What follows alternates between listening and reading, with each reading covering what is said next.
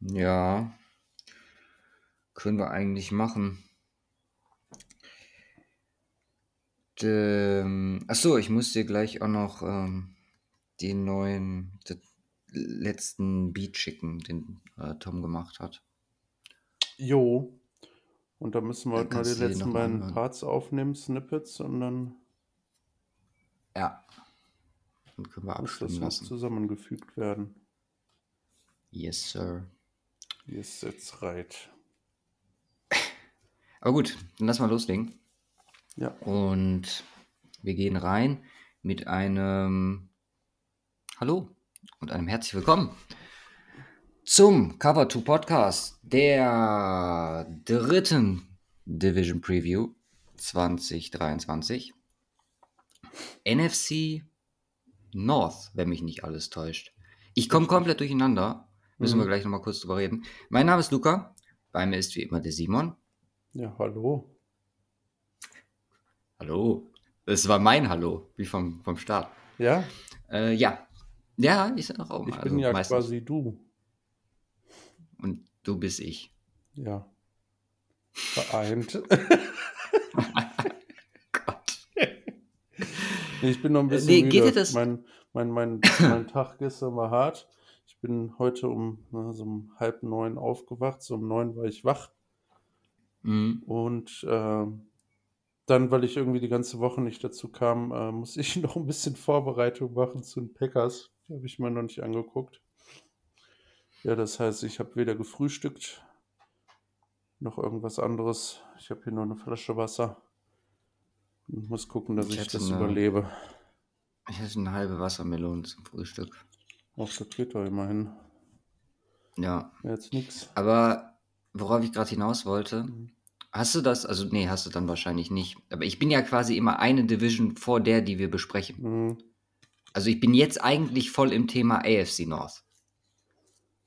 Was, wir, was dann halt nächste Ja, Woche. ja, das, das, hatte quasi ich, das wird. hatte ich letzte Woche und ich dachte so, geil, bin ich eine Woche voraus mit der Vorbereitung. Ist ja auch mal schön, so ein bisschen Puffer zu haben. Das Puffer habe ich komplett aufgebraucht über die letzten anderthalb Wochen. Ich habe äh, ja quasi gar nichts gemacht dann für die ähm, AFC North bisher. Ja, dann das wird heißt, Zeit, mein Freund. ja, das, das, das wird Zeit. Zeit ist der Faktor. Zeit ist der Faktor. Aber damit beschäftigen wir uns, wie gesagt, erst nächste Woche. Wir hätten äh, potenziell sogar News, die wir besprechen können, müssten, sollten. Äh, wir können die aber relativ schnell abhaken. Also was Chuck Clark angeht und seine äh, ja schon erhebliche Knieverletzung, haben wir Anpassungen vorgenommen. Die werdet ihr dann alle sehen, entsprechend, wenn wir nach der nächsten Woche, nach den ersten vier Divisions, das erste Zwischenfazit posten. Äh, dafür wurde Adrian Amos verpflichtet bei den Jets als Ersatz, der natürlich auch mit reingespielt hat. Und dann, dadurch, dass ja jetzt Minicamps diese Woche waren, zum größten Teil, äh, hatten wir halt dein Lieblingsthema Holdouts, beziehungsweise einfach komplett weirde Situationen, Stefan Dix etc. Hm. Unter anderem Daniel Hunter, Butter Baker, Devin White, Saquon Barkley. Wenn, die meisten werden es mitbekommen haben. Es ist diese Zeit, aber darüber jetzt, also gerade diese fünf Dinger runterzubrechen, ohne dass da, glaube ich, irgendwie was Handfestes ist, da verrennen wir uns, glaube ich. Und also sollen wir jetzt drüber diskutieren, warum Dix und hat das was mit Andrew Hopkins zu tun oder vielleicht auch nicht.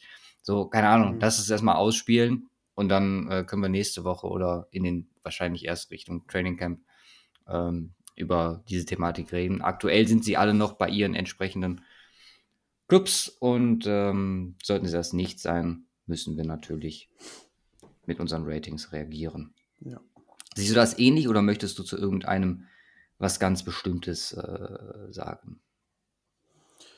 Ach nö, was ganz Bestimmtes so eigentlich nicht. Ich meine, das hat sich ja alles irgendwie, also ich, ich, ich es sind alles so Diskussionen aktuell, die, glaube ich, einfach in die Off-Season-Zeit reingehören. Also nix äh, von diesen ganzen, ob jetzt Barclay oder Dix oder sowas, so eine Thematik für mich, wo ich zu viel rein interpretiere. Ich glaube, das ist jetzt einfach nur Mhm. Langeweile von verschiedenen Akteuren. Und äh, ich Ja, glaube nicht, gut. dass das äh, irgendwie ein Auslöser ist für äh, irgendwelche tiefergehenden Konsequenzen. Ich weiß nicht, ob ich es als, als Langeweile bezeichnen würde. Ich wollte halt mehr verdienen an der Stelle.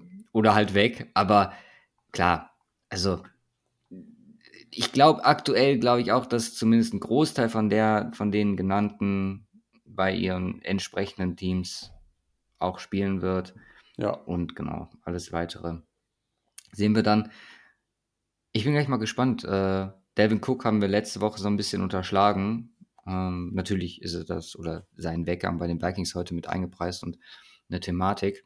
Äh, da bin ich mal extrem gespannt, weil mein Rating ist ziemlich gedroppt, muss ich ganz ehrlich sagen. true. Und ja, ich würde sagen, wir können eigentlich sofort reinstarten. Ja, Wir haben nur noch keine Aufteilung gemacht, wie letzte Woche. let's go. Von daher, Egal, also äh, ich war letzte Woche ja dran. Das heißt, du bist diese Woche wieder dran. Du darfst mit aussuchen. starten oder mit aussuchen? Beides. Beziehungsweise ähm, äh, insbesondere aussuchen. Äh, starten oder nicht, kannst du dir aussuchen. Äh, ja, ich nehme die Lions. Ja, das wird zu erwarten. Und ja, das zweite Team ist mir. Ich glaube, ich nehme die Packers. Ja. ja, dann lass mich anfangen. Dann passt das wunderbar in meinen äh, Flow rein, weil ich habe. Ich würde aber auch gerne noch Ach anfangen, so, ja. weil du hast letzte Woche angefangen. Ja, dann, dann ist ja alles durcheinander. Können wir aber machen. Also es könnte eine chaotische Folge werden, weil ich bin dann gar nicht mehr in meinem normalen Rhythmus. Meine Routine ist weg. Ich muss hoch und runter scrollen. Normalerweise muss ich nur runter scrollen. Aber gut, Oh okay, nein. ich gucke mal, ob ich es irgendwie hinkriege. Ich zähle auf dich. Ich glaube, dass du das schaffst. Ja. Jetzt fängst du wahrscheinlich sogar noch mit den Packers an, ne? nee, nee, ich fange mit den Lions an. Okay, dann geht's ja noch. Aber ich fange diesmal mit Special Teams an. Nein, Quatsch. Kannst du auch machen. Äh, wir beginnen äh, bei Jared Goff und Hendon Hooker, natürlich, den man äh, hier nennen muss. Also, die Thematik und meine Einstellung zu der ganzen Geschichte sollte eigentlich soweit hinreichend bekannt sein für alle, die das vielleicht noch nicht wissen. Die Kurzzusammenfassung ist, ich glaube, dass äh, Jared Goff einen gewissen Ceiling ein, jedem Team bietet, der äh, ab einem bestimmten Punkt nicht mehr überschritten wird. Und ich glaube, dass äh, Sean McVay den vor Jahren so ziemlich weit ausgekostet hat und da quasi das Maximum rausgeholt hat. So, dann haben wir die letzte Saison von ihm, die schon sehr, sehr beeindruckend war, zumindest für Jared Goff-Verhältnisse. Und meiner Meinung nach auch in dem Umfeld vielleicht das Maximum darstellt, was für ihn in Detroit möglich ist. Wer weiß, was mit dem zweiten Jahr mit äh, Ben Johnson noch passieren kann, das wissen wir nicht. Wie gesagt, das ist mein Sentiment im Moment. Er hat definitiv dickes, dickes Upgrade bekommen im Vergleich zum letzten Jahr. Einfach weil ich glaube, dass äh, das drumherum im Moment, also für diese Saison, definitiv alles noch sehr, sehr gut aufgestellt ist und das alles stimmt. Deswegen landen wir bei Jared Goff und zu Herrn Hooker sage ich gleich noch was, äh, bei einer 7,4. Ich wäre an Laienstelle, natürlich, in der Situation, wo man ist, die Schritte, die man gemacht hat, etc., musst du mit ihm gehen, musst du ihn spielen lassen und äh, gucken, dass du mit ihm diesen Weg jetzt auch weitergehst. Äh, wie gesagt, ich hätte das generell anders gehandhabt in dieser Offseason, weil vielleicht letzte Möglichkeit, einen Quarterback dazu zu holen, etc.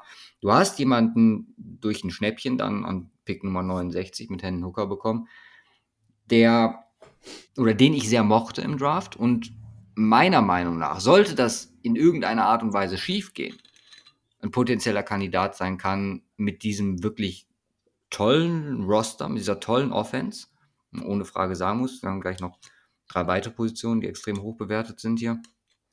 Ähm, also eine, gute Situation, sage ich jetzt mal, für einen Rookie darstellen würde. Trotzdem, wir sind diese Saison bei Jared Goff.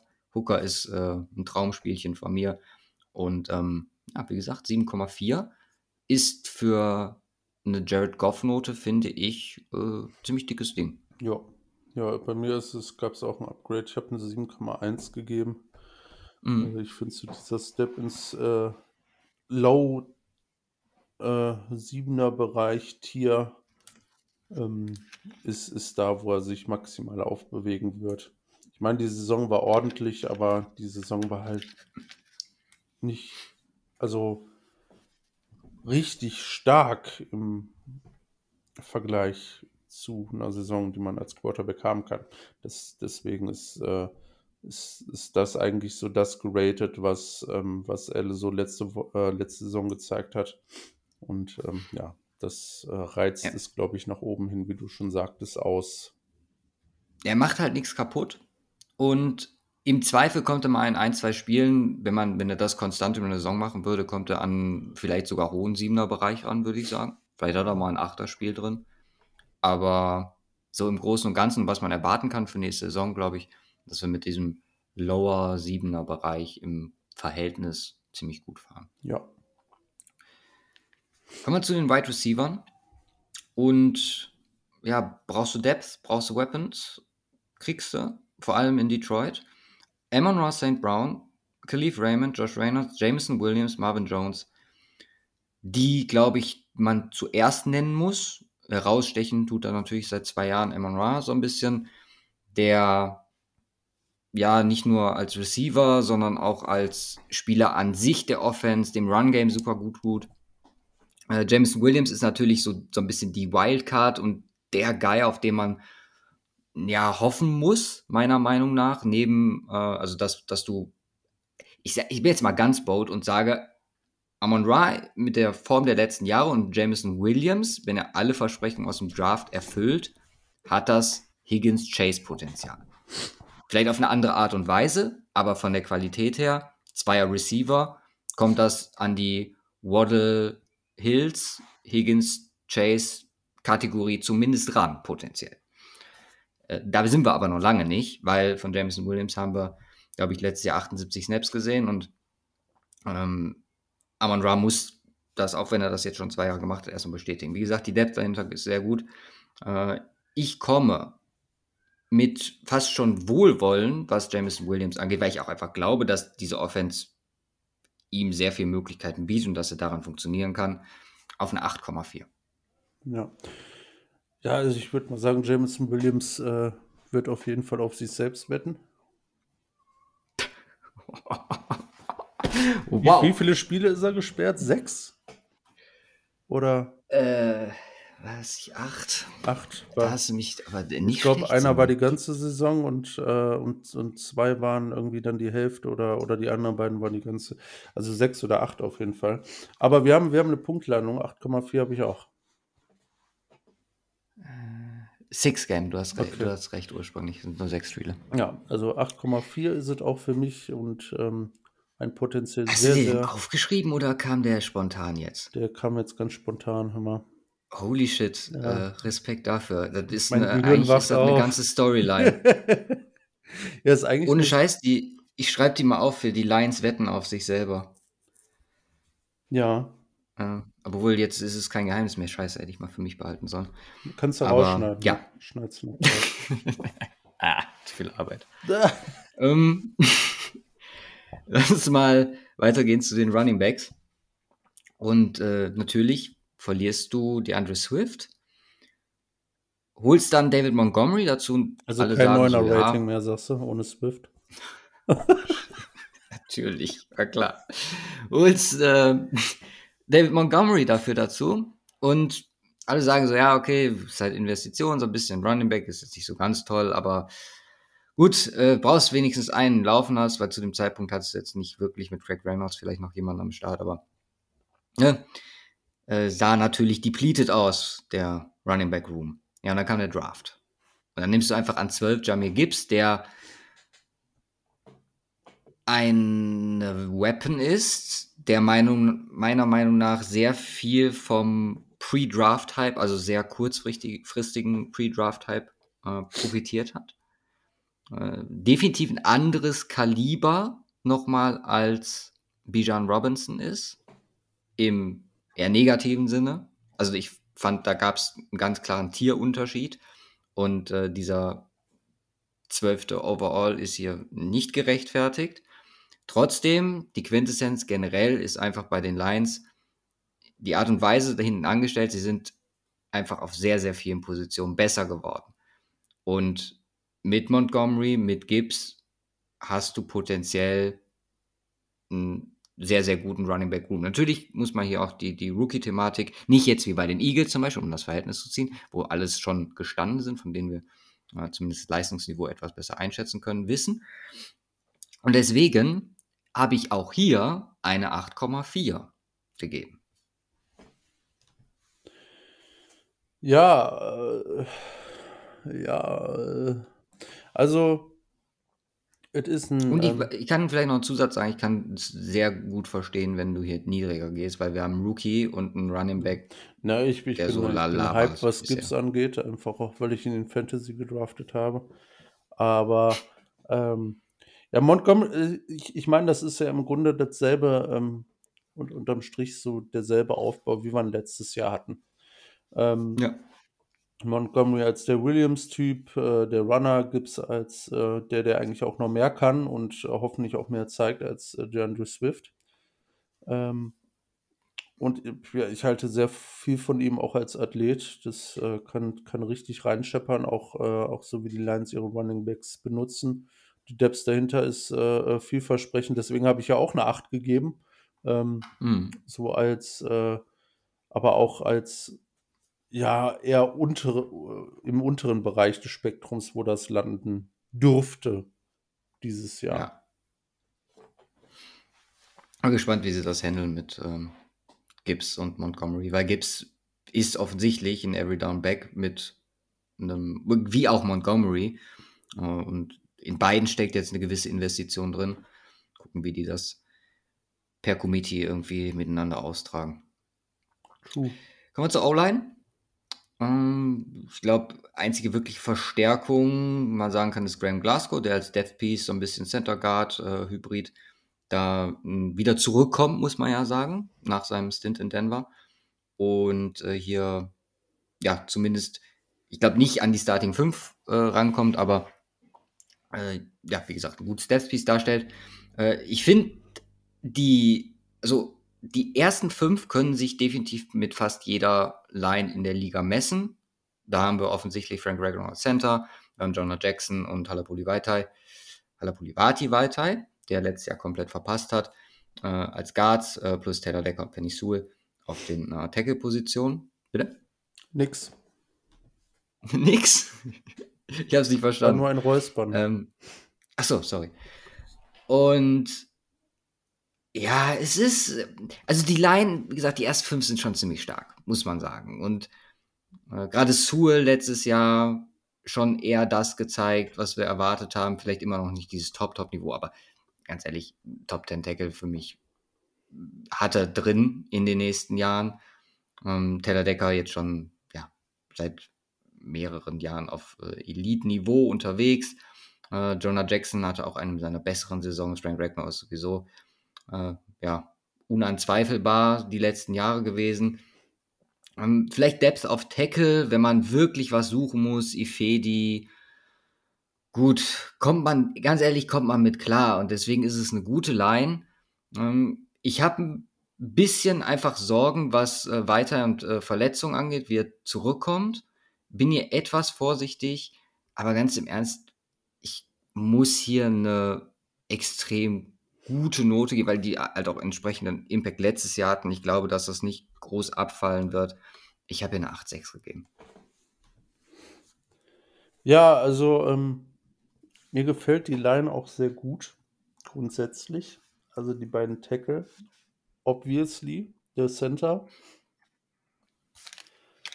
Ja, ich, möchte ein Fragezeichen an die, an die Guard-Position noch setzen. Also das sind keine schlechten Guards, das, was du auch sagtest. Und die Depths grundsätzlich gefällt mir. Also es ist unterm Strich eigentlich nicht großartig vorhanden. Und ähm, ich meine, es sind halt äh, Spieler, ne? Stanberg, Pirschenbacher, Weiter, Efedi. Wie gesagt, ich finde, damit kommst du über eine Saison, wenn es jetzt nicht irgendwie einer komplett ausfällt. Ja. Ähm, Glasgow. Ich, ich habe eine 8 glatt gegeben. Okay. Finde ich ein bisschen, also aus meiner Sicht ein bisschen niedrig, weil es ist halt schon irgendwie eine Top-O-Line, aber Äh, die Frage nach den Guards ist halt wirklich einfach eine Bewertung. Ich glaube, Jonah Jackson kriegt da, oder die Frage mit Weiter und Jackson ist halt beides so ein bisschen äh, eine sehr individuelle Meinung, was man von denen hält. Weil beide, also Jackson kam jetzt die letzten zwei Jahre, hat sehr solide gespielt, Weiter war immer so ein bisschen up and down. Ähm, kann ich auf jeden Fall noch nachvollziehen. Noch nachvollziehen. ja, bleiben noch Titans für die Offense bei den Lions. Und mh, hm, nachdem Hawkinson weg ist, eine ja, Situation, man auch entsprechend reagiert hat. Das ist jetzt kein First-Round-Pick für einen Tight End gewesen äh, dieses Jahr, sondern ein Second-Round-Pick mit Sam Laporta, wo ich mich extrem schwierig getan habe, hier eine Note rauszuziehen, weil der Rest ist jetzt gut mit Jane Silstra und äh, James Mitchell ähm, plus Brock White, der letztes Jahr ein paar Snaps gesehen hat, UDFA aus 2021 gewesen. Äh, ist jetzt nichts am Start. Also Sam Porter ist hier schon der Guy, muss man ganz klar sagen. Auch wie gesagt beim Second Round Investment. Und ich habe den halt nicht so gefeiert. Ehrlich, ich hatte äh, diverse andere vor ihm. Ich glaube, bei mir ist auf fünf oder sechs gewesen dieses Jahr. Und ja, finde das Investment hier auch an der Stelle zu hoch, muss ich ganz ehrlich sagen. Deswegen, wir haben auch mal das Problem, die Pause war sehr lang, ja. wir haben auch mal das Problem mit äh, First Round oder First Year Tight Ends. Ich glaube, letzte Woche oder in irgendeiner Sonderfolge hatten wir das angeschnitten. Wie gesagt, ich kriege die ganzen Aufnahmen gar nicht mehr äh, übereinander, untereinander. Deswegen machen wir das hier nicht zu lang. Es ist eine 5,2. Ja, ich habe eine 6,4 gegeben.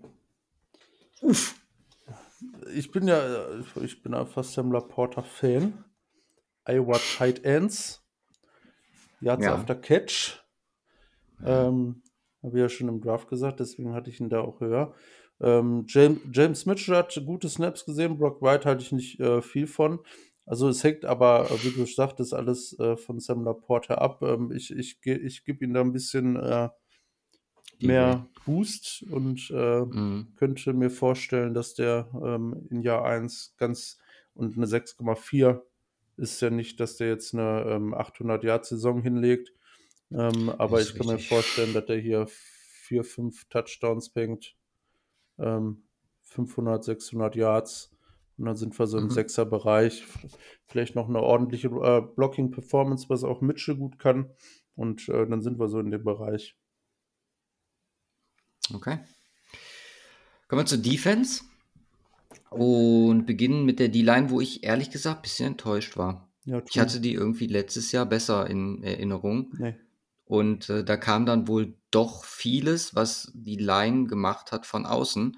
Mir das dann nochmal in Depth angeguckt und war so, okay, krass. Also klar, Un, Un, Un Usurike, der 2021er Second Round Pick hat äh, kein Snap gespielt letztes Jahr. Das ist natürlich ein Faktor, den wir hier auch positiv bewerten, einfach, dass er jetzt am Start ist. Hoffentlich, potenziell. Äh, aber das, was, was, was sie letztes Jahr gespielt hat, äh, war, glaube ich, noch mit am besten Michael Brockhaus und der ist nicht mehr da. Ja. So, was bleibt? Ali McNeil, Benito Jones, also ja Bucks, die überhaupt letztes Jahr Snaps gesehen haben und produktiv waren.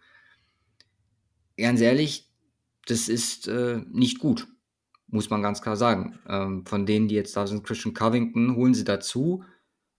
Äh, but why? Äh, vielleicht Erfahrung, Veteran reinholen, weil in den Snaps, die der letztes Jahr gemacht hat, war der fast eine Vollkatastrophe. Also das waren knapp über 100 und habe mir das angeguckt und die waren nicht toll, muss man ganz klar sagen. Deswegen, ganz ehrlich, dass Spieler von einer Verletzung zurückkommt, wenig überzeugende, bis auf Ellie McNeil, der einen guten Step gemacht hat, vielleicht. Ähm, das ist, das ist nicht gut. Das ist maximal 5-7 und da setze ich voll auf Ambusurike, wenn er zurückkommt.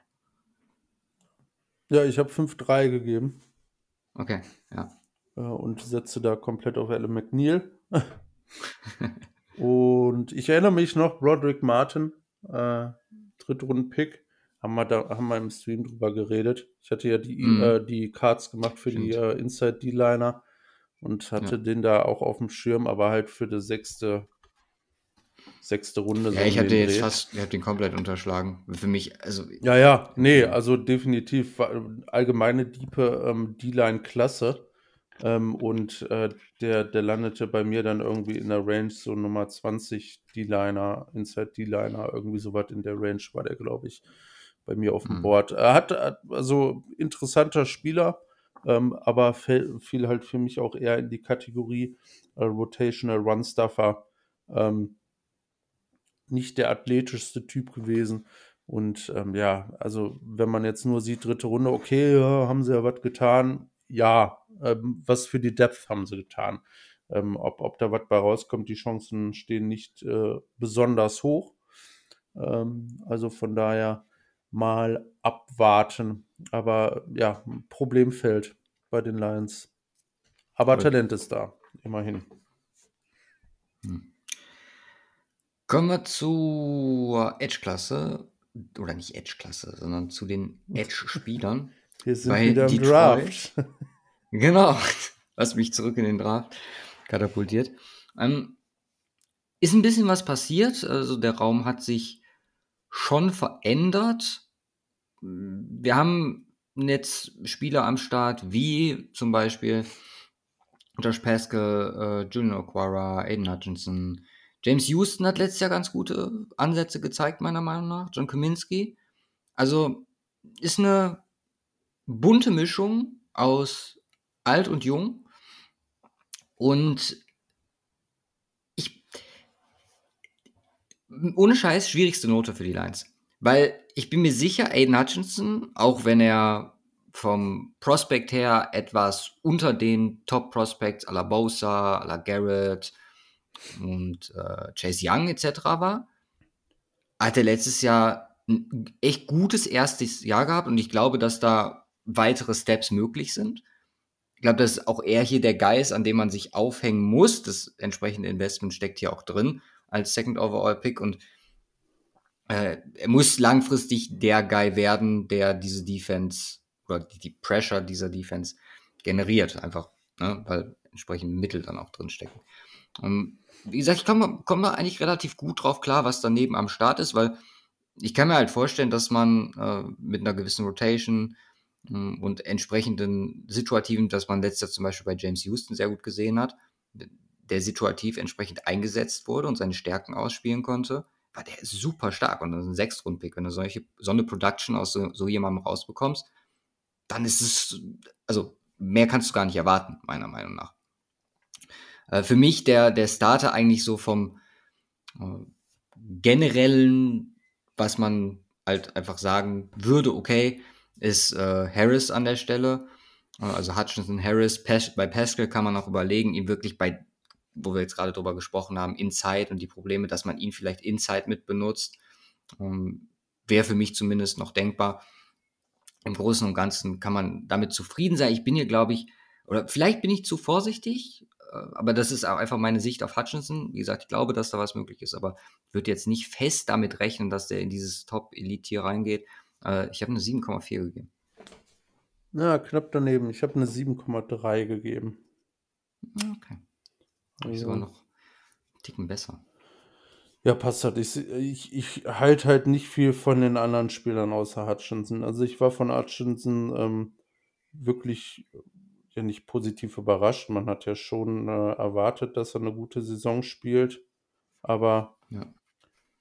äh, er ist für mich so der einzige Guy da. Und der Rest sind eigentlich alles Rotational-Spieler. Mir fehlt so der klare Number Two, ähm, den ich auch da sehe. Und äh, deswegen hätte man den. Die Rotation ähm, ist die Könnte man mit Projection hier in den Achterbereich gehen, aber dir fehlt halt komplett. Ja. Ja, so ist das.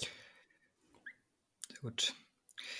Äh, weiter zu Linebackern und einem meiner absoluten Lieblingsspieler generell, Malcolm Rodriguez. Der beste Sp äh, Special Teams Spieler des letzten Jahres, tatsächlich. Okay, Maschine. Ja. Das muss ja nur Linebacker spielen können. Also das laut PFF, ne? Wie gesagt, das ja. ist ja auch immer so mit Vorsicht zu genießen. Genau, jetzt muss er auch noch Linebacker spielen können. Äh, Jack Campbell soll ihm dabei helfen, Alex Anzalone sowieso, wo man auch gesagt hat, okay, wir, wir investieren jetzt einfach mal richtig dick. Ich muss halt sagen, ich habe, glaube ich, letztes Jahr schon drüber gesprochen, Derek Barnes ist ein Spieler, den ich äh, extrem feiere, der ist letztes Jahr von den Packers dazugekommen und macht einfach sehr, sehr viel richtig und sehr, sehr wenig falsch. Ich glaube, viel mehr kannst du äh, von so einem Spieler, der jung ist, Entwicklungspotenzial mitbringt, äh, auch gar nicht erwarten. Jalen Reese Maben auch noch am Start. Also es ist ein Linebacker-Room, in dem wirklich viel drin steckt, wo du sehr variabel sein kannst. Mir fehlt im Moment so ein bisschen der Coverage-Linebacker. Und äh, ich sehe jetzt, also Jack Campbell, klar, kann das sein. Äh, bringt die entsprechende Größe mit, mit 6'5. Athletik auch, also, aber da voll auf einen Rookie zu vertrauen, boah, tue ich mich schwer, bin ich ehrlich. Ähm, wie gesagt, hier ist super viel Potenzial, steckt hier drin. Ähm, glaube, dass man auch hier, ich glaube, der Linebacker-Room, wenn ich sowas runterbrechen müsste, der ist eigentlich so komplett exemplarisch für diesen Lions Way. Weil ich glaube, hier ist alles drin von, das ist ein Room, der Top-Tier in dieser Liga ist, bis zu, okay, man failt hier richtig krass und äh, hat falsche Entscheidungen getroffen, falsch verlängert, äh, falsch investiert und äh, das geht komplett in die Binsen. Äh, von daher sind wir hier mal noch so halbwegs positiv und geben dem Linebacker Room bei den Lions eine 7,1 mit äh, nach oben und nach unten sehr viel möglich. Uh, all over the place sind wir hier aktuell. Ich habe eine 5,7 gegeben. Okay. No ähm, trust in Jack Campbell. Nein, das, mit Jack Campbell hat es nichts zu tun, mein Number One Linebacker. Aber ähm, Linebacker und erste Runde ist halt so ein Ding, ja, wo ich äh, doch sehr positiv bin, weil die Hitrate von Linebackern in der ersten Runde ist halt quasi gleich null. Und ähm, ich meine, das stimmt. ist sehr statistisch, analytisch. Jack Campbell, sonst was du sagst, passt du natürlich äh, vom Spiel Typ äh, sehr gut rein. Ähm, ja, auch, auch wenn man Rodriguez äh, ähm, ja ähm, als, als klassischer Linebacker, äh, wenn er ein cooler Typ und äh, auch äh, mit einer entsprechenden Intensität spielend ist, glaube ich, ist er einfach irgendwo athletisch gesehen äh, etwas limitiert äh, für, ähm, ja, für das Coverage Play, was man auch gesehen hat. Äh, von ja, Barnes das ist halt wirklich nicht, nicht vorhanden. Ja, von Barnes von und Enzelone halte ich, halt ich halt gar nichts. Ähm, das, deswegen ähm, äh, bin, ich, bin ich hier halt definitiv runter. Ich, ich sage, okay, Jay Campbell muss das regeln. Ähm, ich gehe nicht davon aus, dass er eine All-Pro-Season in Jahr 1 hinlegt. Ähm, und äh, ja, dementsprechend habe ich, hab ich hier habe ich hier keinen Guy, wo ich sage, jo, der wird, der wird auf einem Top-Niveau spielen in Saison 1 und äh, also keinen einzigen und deswegen problematisch. Das Potenzial ja. ist allerdings da. Ähm, Sehr ja. viel Luca Bias hier drin in meiner Note. Ja, muss man, Barnes, muss man ja auch manchmal. und Jack Campbell. Ja. Nehme ich mir jetzt einfach mal ich raus. Bin gespannt. Die können aber den, äh, definitiv besser performen. Also ich bin hier negativ unterwegs. Ja, schauen wir mal. Alles klar. So, und jetzt zum ja, einen der Rooms, die, wo sich auch einiges getan hat. Ähm, kommen wir zu den Cornerbacks. Also, Investment von Jeff, äh, Jeff Okuda, scheiß drauf. Machen wir anders. Wir holen ähm, Manny Mosley dazu, äh, dir kein Unbekannter. Mhm. Äh, Cameron Sutton, äh, Savian Smith ist äh, ein junger Spieler, der letztes Jahr ein bisschen gespielt hat. Wir haben Will Harris noch am Start, äh, Jerry Jacobs, letztes Jahr einiges an Spielzeit gesehen und äh, ja, noch so ein paar Spieler, die also nebenbei mit rumeiern. Also, ich muss sagen, mit Okuda und dem Potenzial, was äh, wir definitiv bei den Falcons nochmal ansprechen werden, hätte mir das echt gut, gut, gut gefallen. Ohne ihn glaube ich, dass wir von einem soliden, also so einen soliden Cornerback-Raum sprechen, der dir nicht viel kaputt machen wird, aber auch keine Spiele für dich gewinnt. Ich habe ihn noch einen Tacken über dem äh, über der Linebacker-Gruppe, einfach weil ich glaube, dass äh, Sutton und Most, die in den letzten Jahren gezeigt haben, wie gut sie sind, als ja, Number Three Corner würde ich jetzt, du hast halt auch noch, weil gleich bei den Safeties äh, nochmal Phase wird, äh, John C. Gardner Johnson, der hier auch, also ich wusste nicht genau, soll ich ihn bei den Safeties mit reinnehmen, soll ich ihn bei den Cornerbacks mit reinnehmen, weil äh, theoretisch hat er auf beide Positionen einen, einen dicken Impact und wenn ich, ich die Lions wäre, würde ich ihn eher als Cornerback nutzen, ganz ehrlich, einfach um, äh, ja, weil du in der Safety deutlich besser noch aufgestellt bist. Um, ähm, deswegen, wie mache ich das jetzt? Ich habe, also ich habe jetzt nicht bei den Cornerbacks drin, deswegen so ist es eine 7,2 und das sind deine beiden Outside Corner, Mostly und Cameron Sutton plus die gewisse Depth dahinter.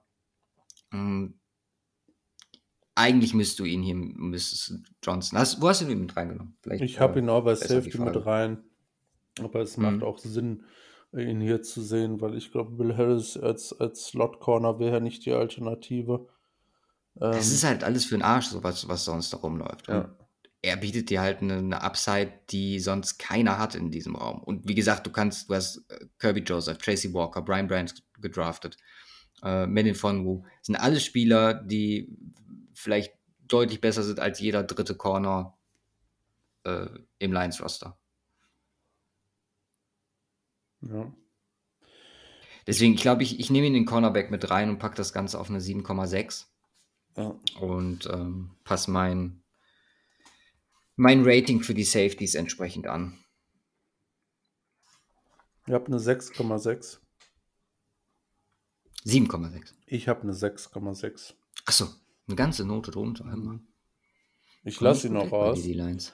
Ähm, Achso, du lässt ihn raus, okay. Also, ich finde, das sind so gute Additions mit äh, Cam Sutton und äh, E-Man, aber das sind für mich zwei solide bis gute Cornerback 2. Ähm, dieser Cornerback Room wird ihre Probleme haben mit den Wide Receiver Ones auf der anderen Seite. Und das ist äh, meistens äh, kein gutes Zeichen. Also die können die streckenweise mit Sicherheit covern, aber definitiv kein, kein Spiel lang. Von, von daher werden wir im Regelfall äh, ja, äh, weniger Performance sehen äh, in der Form von zum Beispiel Justin Jefferson wird im Spiel auf 50 Yards gehalten. Ähm, das, äh, sowas werden wir wahrscheinlich eher nicht sehen. Ähm, man wird regulär oder regelmäßig äh, 100 Yard Plus Games, glaube ich, sehen von Wide Receiver Ones, weil das mhm. einfach andere Kaliber sind als die beiden Cornerbacks. Ähm, ja, einen von denen und ein Cornerback One, das ist ein achter Raum, definitiv. Ähm, aber das sehe seh ich da als Problematik. Äh, und die Slot-Thematik, gut, wie gesagt, ich, ähm, ich würde da Will Service nicht spielen lassen. Ich würde mir einen von den äh, Safeties aus, rausnehmen. Ja. Ich weiß nicht wen, deswegen habe ich es hier nicht mit reingerechnet, äh, habe dann bei den Safeties entsprechend was draufgepackt, von daher. Ja, ja ich finde halt, ähm, also auch gerade Verlust Mike Hughes, ne, wenn wir jetzt über Slot gerade sprechen, ist halt ähm, heavy und muss, also für mich gibt es eigentlich keine Alternative, um das bei Safety aus, aufzufangen. Genau. Dann lass uns Safety doch mal ja. eben noch machen. Also der Sean Elliott ist weg. Äh, die Kandidaten, die hier in Frage kommen, habe ich gerade schon aufgezählt. Ich bin sehr gespannt, wie Brian Branch sich äh, und in welche Rolle er hier reinkommt. Äh, können wir vorstellen, dass er sogar eine Starting-Rolle übernehmen könnte. Äh, glaube aber, es, also dafür ist dann natürlich auch eine entsprechende Performance äh, in der Offseason nötig. Im Moment sehe ich ja Joseph und Walker noch vor ihm. Und äh, genau, das Beste eigentlich daran an dem Raum ist, und springen wir jetzt wieder zurück, ist, dass du die Freiheiten hast, äh, hier was Coverage angeht, zu unterstützen und wie gesagt, äh, vielleicht auch was Mentality angeht und für die Lions insgesamt äh, CGJ definitiv einer der besten Off-Season-Moves, die sie getätigt haben, glaube ich, insgesamt. Um, ähm, was den Spot angeht, was, wo Branch gedraftet wurde, in Runde 2, bin ich äh, voll d'accord mit. Also es war einer der besseren, meiner Meinung nach, Picks äh, vom Value her. Vielleicht sogar der beste, äh, neben Hen Hooker offensichtlich, äh, den die Lions getätigt haben.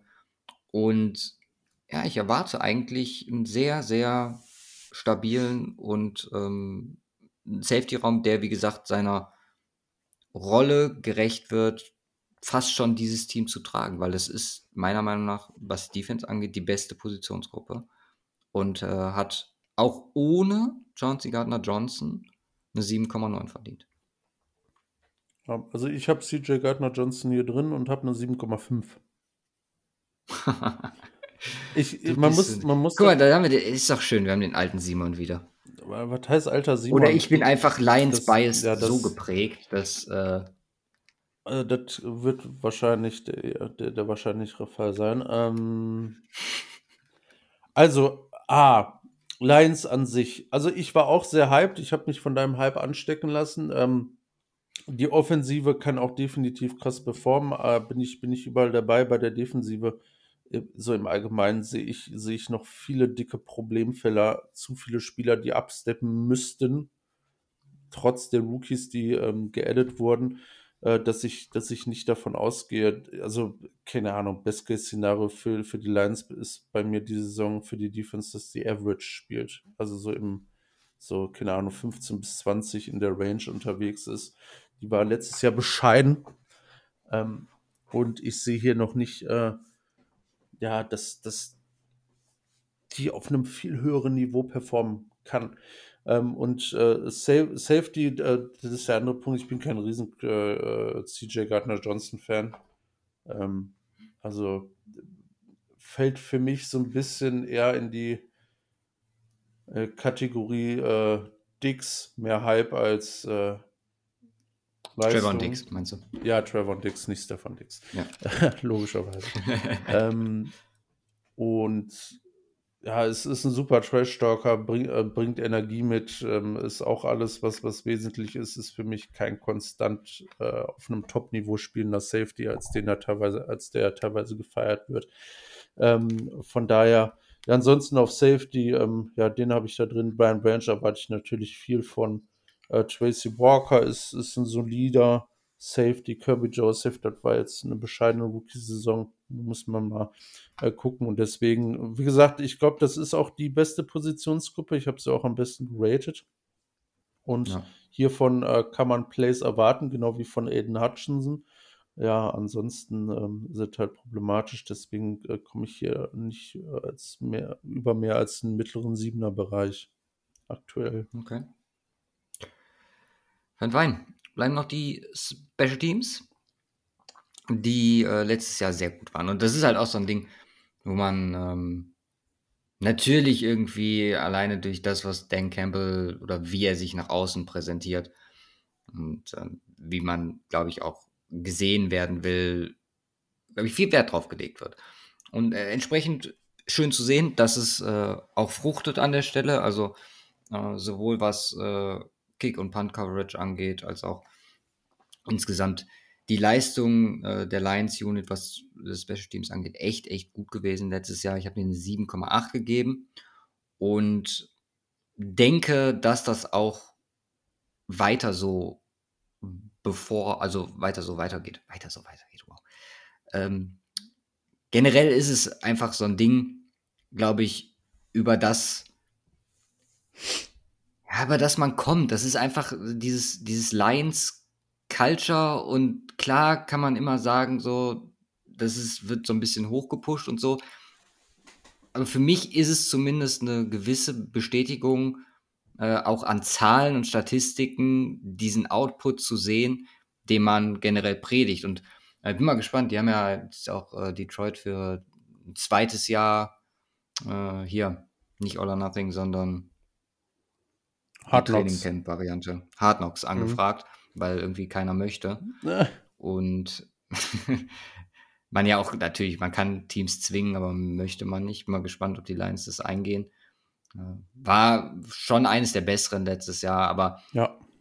wie gesagt, man predigt etwas, man sieht dieses Grid, diese, diese Art und Weise halt dann auch irgendwie an Zahlen. Ist für mich zumindest ein, ein kleiner Faktor, wo ich sagen kann, okay, äh, es funktioniert.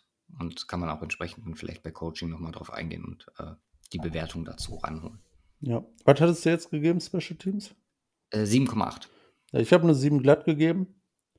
Ähm, Mhm. Zusammenhängend mit meiner Enttäuschung von Jack Fox, den ich damals ja noch in unserem äh, Team äh, rangeholt habe. Ähm, ja, war nicht so doll seitdem. Ähm, ansonsten Kicker-Situation halt ungelöst, aber das Special Teams war halt Bombe, deswegen. Ähm, äh, Michael Batchley ist jetzt. Äh, ja, ich, ich, ich, ich gehe mal eher von ne? Wiley Patterson aktuell aus, äh, weil Batchley ist halt der ist auch da, Kicker, ja. aber äh, ja, schwierige Situation, so ein bisschen unsettled das, aber hm, die Special Teams Unit an sich ist halt stark gewesen. vielleicht macht es auch John Parker Romo. Parker Drei Romo. Kicker aktuell am Start. Romo? Tony John Romo? Parker Romo. Ach so. Nee, John Parker Romo. Okay. Das bringt mich auf eine Gesamtrosternote für die Detroit Lions für absurde 7,52. Ja, Oder auf krass. absurde 7,52. Die, 0,8 äh, ja, besser als letztes Jahr. Not bad, not bad. Ja, ich habe eine 7,1. Komm, ne, ja, gar nicht so weit entfernt. Ja, 0,4, ne? Aber so weit Ja. ist es nicht. Das ist wahr. Lass mal ein Schedule machen. Ja. Ist bitter, wenn man äh, vermutlich mit einer Niederlage in die Saison starten muss. Ja, gegen Kansas City geht es auch der zweite Spieltag. Zu Hause dann gegen Seattle ist nicht ganz so toll. Das erste Division Game hast du in Runde 4, äh, in Runde 4, in Woche 4 äh, bei den Packers. Allgemein äh, die Division Games sehr viel hinten raus in der zweiten Hälfte nach deiner in Woche 9. Äh, Woche 11 Chicago, Woche 12 Green Bay, Woche 14 Chicago, Woche 16 und 18 dann jeweils Minnesota. Ähm, man spielt die AFC West, ähm, gibt äh, schönere Matchups, sind wir ehrlich. Man spielt äh, die NFC South und hat halt äh, die entsprechenden Gegner aufgrund von Positionierung noch am Start. Also es ist kein wirklich toller Schedule. Ich finde ihn okay. Ich habe mir so ein bisschen vorgestellt, wo musst du hier deine Siege holen und das wird vor allem gegen die South-Teams sein. Das wird in fast schon direkten Matchups gegen Teams wie Seattle sein. Du musst meiner Meinung nach zwei AFC West-Teams schlagen, um in die Playoffs zu kommen. Kannst dir aussuchen, welche das sind. Wahrscheinlich nicht Kansas City. Bei allen anderen drei sehe ich zumindest eine Chance, je nachdem, auf welchem Row man ist. Ich äh, finde es spannend, dass man gerade das Denver-Game Woche 15 noch keine feste Zeit zugewiesen bekommen hat. Ich denke, dass man äh, hier potenziell auch ähm, über Primetime nachdenken kann.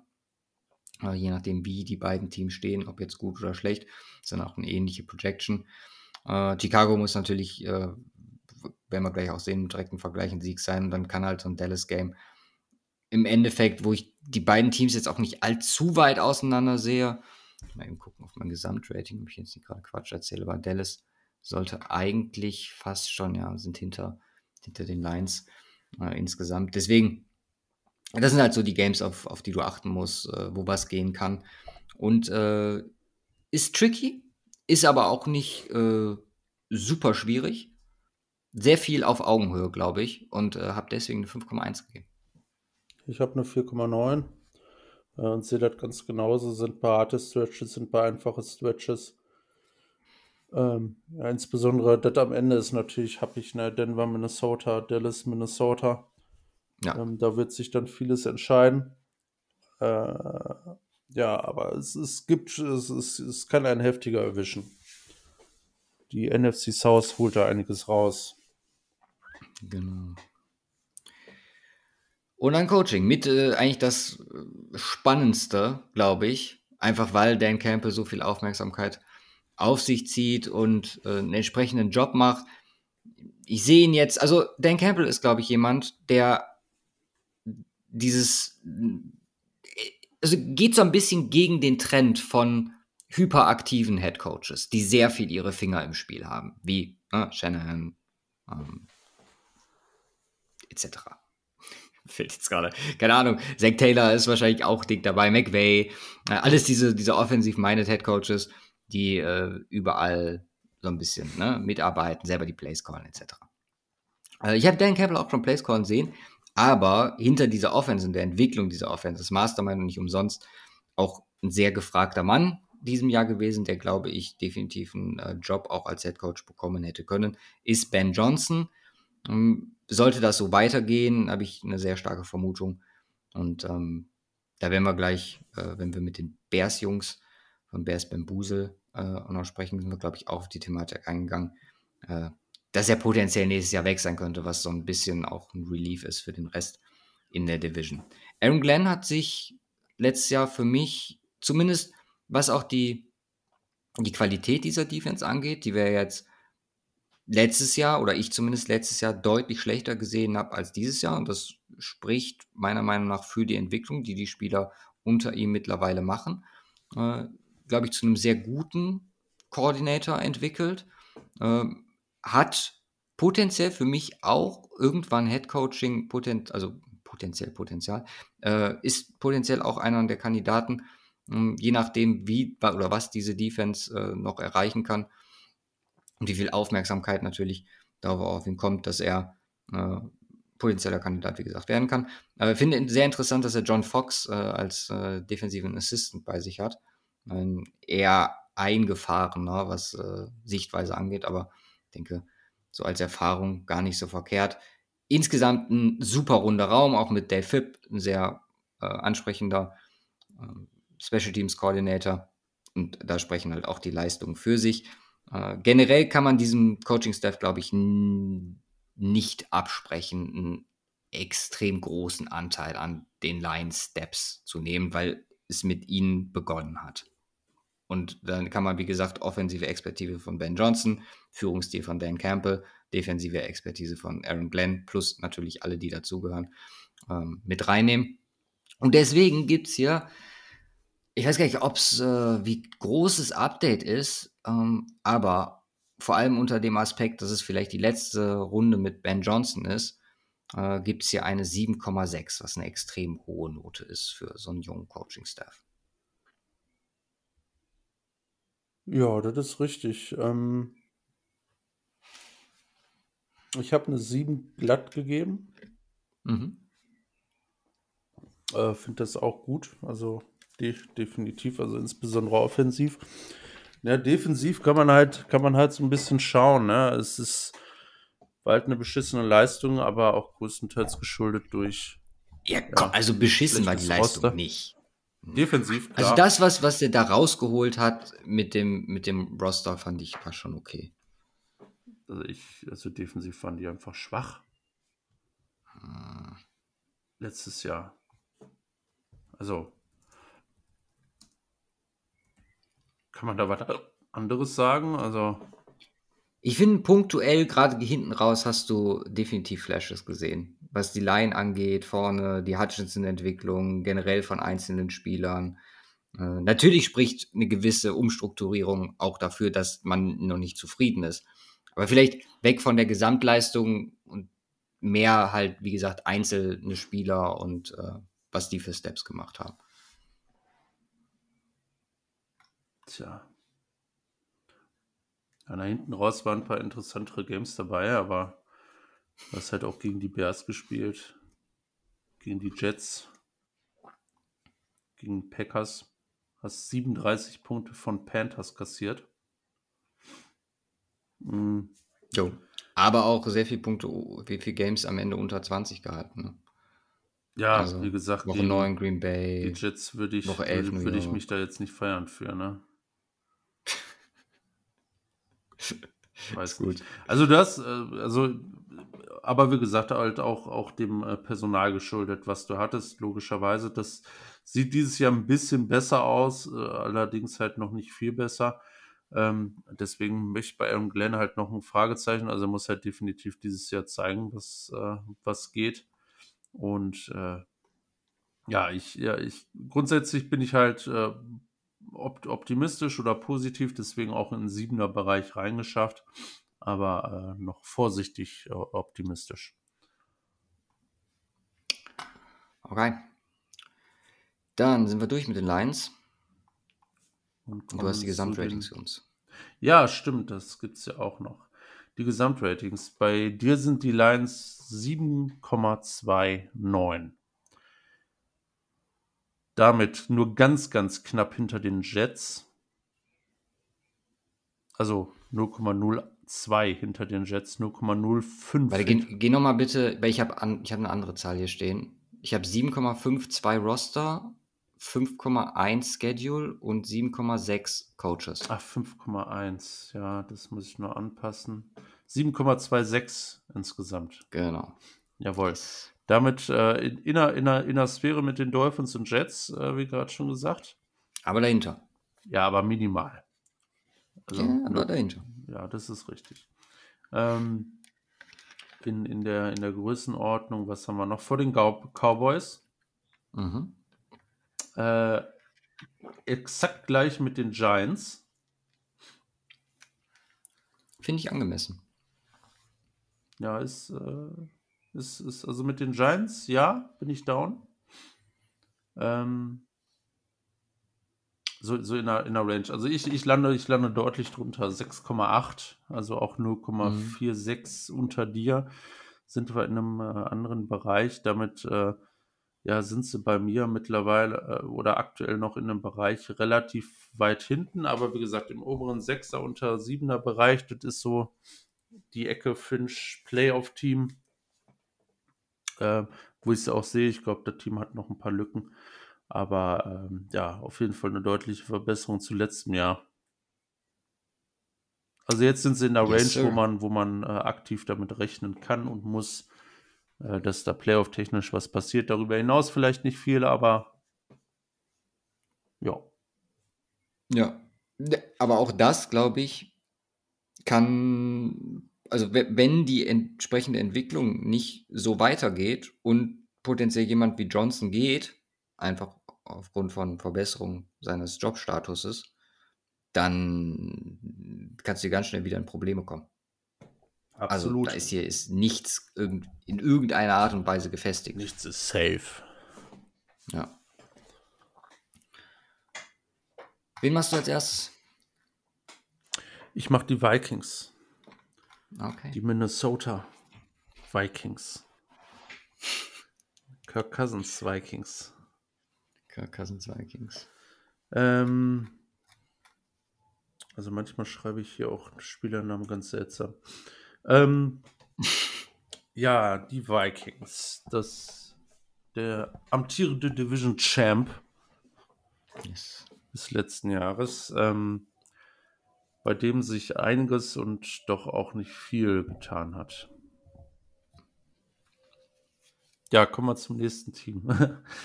Ähm, ja, wo fangen wir an? Also fangen wir mit der Offensive an, wie immer. Äh, es ist die jährliche Suche nach dem passenden Kirk Cousins Rating. Und ich weiß gar nicht, ob ich es geändert habe zu letztem Jahr. Ich könnte mir vorstellen, dass ich es einfach gelassen habe. Es ist eine glatte 8. Das ähm, ist und bleibt der Kirk Cousins. Kirk Cousins performt gut. Ähm, aber ja, so diese Kirsche auf dem Eis fehlt seit Jahren. Ähm, äh, was haben, wissen wir nicht viel drüber, reden wir jedes Jahr drüber. Äh, ich, ich ändere mal äh, ab meine Meinung zu Cousins, glaube ich, noch nie wirklich geändert. Nick Mullins hasse als Backup-Quarterback. Ähm, der wird eine gute Saison hinlegen, Kirk Cousins. Und äh, ja, mit mehr muss er nicht rechnen. Ist ein 8 glatt, ja. ist im Achterbereich, von daher. Ja, für mich ist es mittlerweile so 7, 5 bis 8. Ähm, also einfach irgendwas dazwischen. Und das variiert von Spieltag zu Spieltag. Wenn Primetime ist, meistens schlechter. Wenn es ähm, normales Game ist, meistens äh, etwas besser. Deswegen habe ich hier 7,75 gegeben. Und ist, glaube ich, so, keine Ahnung. Er profitiert halt oder hat in den letzten Jahren auch von einem sehr guten Umfeld profitiert, was jetzt ein bisschen abnimmt, beziehungsweise wo jetzt mehr Fragezeichen als vorher da sind, kommst du sicherlich gleich zu. Aber ja, es ist Kirk Cousins und äh, ich glaube, es gibt wenig Spieler, gerade auf einer Position mit Impact wie Quarterback, wo du so genau abschätzen kannst, was du konstant pro Saison bekommst. Das war. Ja. Dann kommen wir da zur Situation. Ähm, Wide Receiver, vielen weg, dafür Jordan Ellison gedraftet in der ersten Runde. und ähm, interessante Auswahl an Number 3 Receivern mit KJ Osborne, Jalen Rager und Jalen Naylor. Ähm, ja, also äh, klar, man muss, äh, also JJ ist definitiv Elite, müssen wir nicht drüber sprechen. Ähm, vielleicht der beste Receiver aktuell in der NFL. Ähm, ja. Plus Jordan Addison, ähm, wo man natürlich noch gucken muss, dieser Wide Receiver Draft, nicht ein Wide Receiver Draft, den wir schon mal hatten in den letzten Jahren. Ähm, ich glaube, äh, so im Konsens ist immer etwas, äh, etwas tiefer gelegen, was die Receiver angeht. Jordan Addison ist ein äh, äh ja, möglicher Playmaker ähm, den du in der ersten Runde noch dazu holst als Ersatz. Ähm, natürlich wird hiervon auch einiges abhängen. Ähm, die Depth ist gut, du hast viel Talent auch dahinter. Auch ein KJ Osborne hat wirklich schon sehr starke Spiele hingelegt. Und ähm, ja, es ist halt nicht so, und äh, das ist so die Benchmark für die Top Receiver Rooms dieses Jahr, diese Tyreek Hill, Jen Waddle Geschichte, weil der zweite Receiver da halt auch schon auf einem Top-Niveau performt. Das ist bei Jordan, Jordan Ellison noch ausstehend. Aber dadurch, dass du den Number One Receiver hast äh, in der NFL aktuell, ist es äh, allein schon ein 9er Rating und ich gebe ihm eine 9,2. Ja. Ja, ich halt, da habe halt den genau exakt selben Gedanken gehabt. Du hast halt ganz viel Fragezeichen, wie gesagt, eine gute Depth und viel drumherum, was auch nicht verkehrt ist. Wie gesagt, ein Osborne oder ein KJ Osborne hat seine Plays pro Saison. Jalen Rager ist für mich äh, fast schon abgeschrieben, aber auch ein äh, Jane Naylor und so mit Ansätzen letztes Jahr, dann hast du wirklich ein Potenzial-Guy noch mit Jordan Edison jetzt dazu. Aber es ist halt der fucking beste Receiver, so und wie hoch kannst du damit gehen? Ähm, ich habe einen neuen Glatt gegeben, wäre fast schon bereit, dir bei der 9-2 oder 9-1 zuzustimmen, weil Jefferson ist halt diese Kategorie von Impact Player auf einer Nicht-Quarterback-Position eigentlich. Deswegen, ich glaube, ich, ich gehe mit dir, machen wir eine Punktlandung und rausgehen 9-2, auch wenn es gecheatet Was ist. Was hast du vorher stehen? 9 glatt. Ja, ich, ich äh, hatte, das ist lustig, ich hatte auch einen neuen Glatt, ich hatte auch einen neuen Glatt stehen und während ich geredet habe, habe ich es noch auf 9.2 hochgesetzt. ja, Running Back, ähm, da hat sich was zum Schlechten verändert, weil Devin Cook ist released worden. Ähm, ja, Madison ist jetzt der Guy. Ähm, was haben wir noch? Äh, vielleicht das kurz einmal vorweg, bevor wir auf Madison eingehen. Dwayne McBride, äh, guter Runner, wenig Erfahrung als äh, Receiver, eigentlich kaum Erfahrung als Receiver äh, ähm, in, in, seiner College-Karriere gehabt. Und Kin äh, Nwangu. Ähm, McBride hoffe ich mal der Number Two Guy hier in dem äh, Feld. Ähm, es fehlt so ein klarer Receiver allgemein, weil Madison ja ist wirklich ein guter Running Back. Ähm, ein guter Running Back. Ähm, mhm. die, das ganz dicke Fragezeichen, was an ihm einfach dran steht, ist, ist er ein kompletter Back? Ähm, kann er das machen, was ähm, äh, Devin, also wird er nicht, aber ähm, so, äh, sehr geil. Wird, er, wird, er, wird er in der Form was äh, reißen können äh, als Receiver, äh, wie es ein Devin Cook kann, äh, auch äh, in Form von Screens oder ähnlichem das ist das ganz, ganz dicke Fragezeichen hier einfach dran. Und ähm, ja, also der Ideale, das Ideale wäre, wäre natürlich, wenn er hier so Pollard-mäßig ähm, äh, ähm, äh, raushauen sollte. Ähm, aber auch der steht natürlich vor der Situation, dass er das erste Mal so die klare Number One ist. Und ja, also er ist ein guter Runner. Ähm, für mich ähm, wäre es zu wenig, um mit ihm als äh, Number One Running Back zu gehen. Wir werden hier kein, kein Desaster sehen auf Running Back, aber mit Sicherheit auch äh, Rückgang, äh, was die Leistung angeht. Ähm, ich habe hier, äh, ja, ich habe hier eine glatte 7 gegeben. Ja, kommt, kommt hin. Ich habe eine 7-3 gegeben. Ähm, ist halt von einem stetigen Neuner-Rating, was in den letzten Jahren hier am Start war, einfach weil Devin Cook äh, dieser Running Back mit Impact war und äh, entsprechend auch für die Vikings einiges gerissen hat.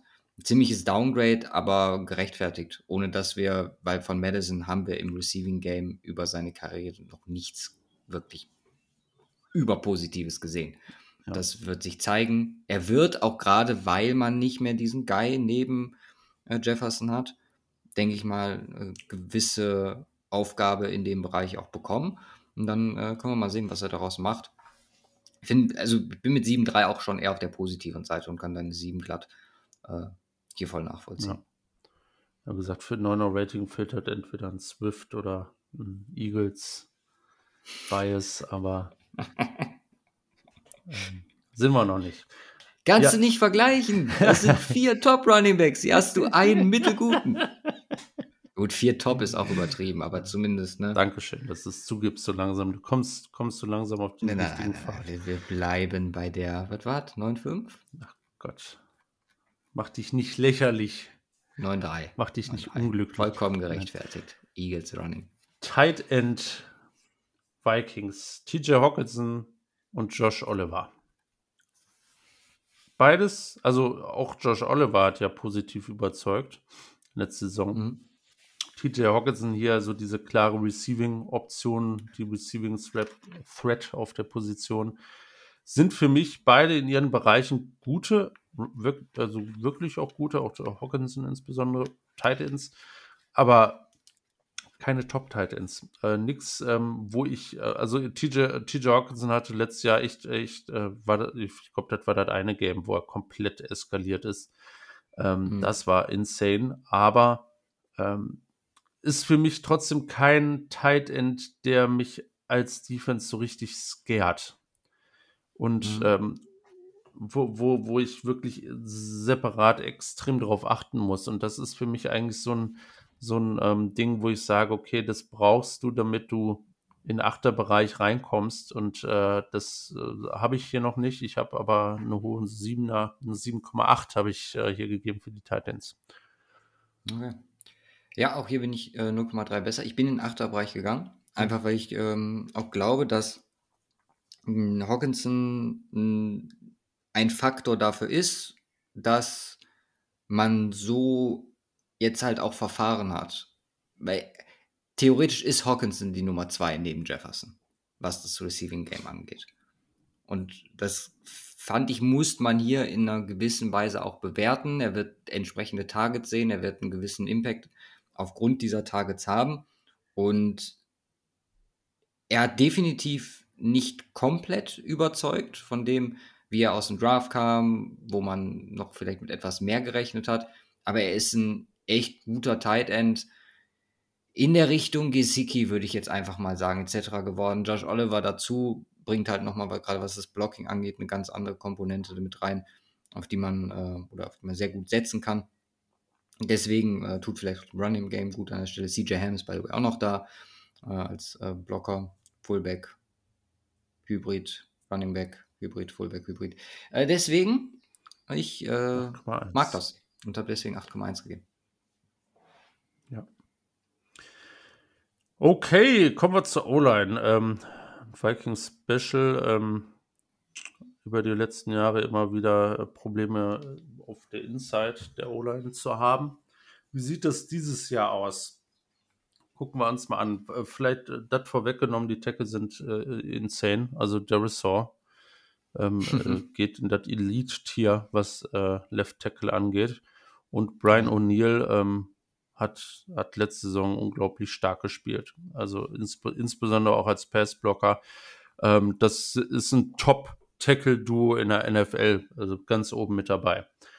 Ähm, wie sieht der Rest aus? Äh, Bradbury als Center, ähm, ja, ist so im Average-Bereich. Äh, äh, das ist teilweise solid, teilweise weniger solid. Ähm, ähm, ist in Ordnung, ähm, kein Top-Center. Äh, und auf Guard, äh, ja, haben wir eigentlich zwei Kandidaten. Der eine ist Ezra Cleveland, der ähm, wirklich top als One-Blocker unterwegs war, letztes Jahr noch seine Lücken im Pass-Blocking aufweist. Und Ed Ingram, äh, der gedraftet wurde letztes Jahr, ich glaube zweite Runde oder, oder dritte, ich weiß es nicht mehr. Ähm, die Rookie-Saison von ihm war ähm, mäßig, wenn man es mal so ausdrücken will, nicht, nicht allzu gut, aber da kann man einen Step erwarten. Ja, heißt unterm Strich, äh, Ja, die Fragezeichen wie jedes Jahr bei den Vikings. Ähm, Inside O-Line. Ähm, ich bin da positiv, aber wenn du eine Schwachstelle suchst bei der Vikings O-Line, ist es weiterhin die Inside und gegen den Pass oder, oder ja, passt so, wenn man es Mhm. so formuliert. Ähm, deswegen keine 8er O-Line, eine 7,9 äh, aufgrund von zwei absoluten Top-Tackles äh, müssen die da rein, äh, ähm, müssen, müssen die so hoch gewertet werden. Wäre da jetzt ein Derisor weniger oder so was, würden wir über eine deutlich andere Note sprechen. Aber ähm, eine 7,9 sind mir wert, noch keine 8. Dafür fehlt zu viel Insight. Ja, äh, 100% unterschrieben, bin aber noch deutlich drunter. Einfach, äh, weil erstens fehlt auch die Depth äh, dazu. Ist rar. Und ähm, ich bin gerade bei Derisor, also bei Derisor eigentlich noch weniger als bei O'Neill, ähm, bin ich vorsichtiger, ob die das Niveau aus dem letzten Jahr halten können. Also ich glaube, dass beide auch mit einer Regression immer noch ein sehr gutes Tackle-Duo sind, weil letztes Jahr war schon insane, gerade was Pass-Blocking angeht, die haben da so viel weggearbeitet, das ist unfassbar gewesen. Äh, vielleicht bin ich zu negativ, aber ich bin bei einer vorsichtigen 7,3. Dem. Alles für die Lions hier. Genau, das ist das Ziel. ja, kommen wir zur Defense. Ähm, Problemkind Vikings. Ähm, fangen wir mit dem Problemfeld. Ja, was heißt Problemfeld? Das ist kein Problemfeld. Inside äh, D-Line. Ähm, ich habe ich hab, ich hab mir aufgeschrieben, ist eine, äh, ähm, ist eine Line mit Potenzial, aber fehlender Star Power, also Inside. Ähm, Du hast mit einem Phillips Schreiben. einen guten Defensive Tackle, ein Laurie ähm, ist ein solides Depth Piece. Tonga hatte eine starke Saison letztes Jahr. Ähm, dazu holst du Jacqueline Roy in der fünften Runde dazu. Ähm, interessantes Piece, definitiv. Ähm, Würde ich mehr erwarten als jetzt zum Beispiel äh, äh, bei den Lions äh, mit ähm, äh, Kollege äh, Broderick Martin. Also den Pick Ja. finde ich auf 5 besser als den Broderick Martin Pick auf 3.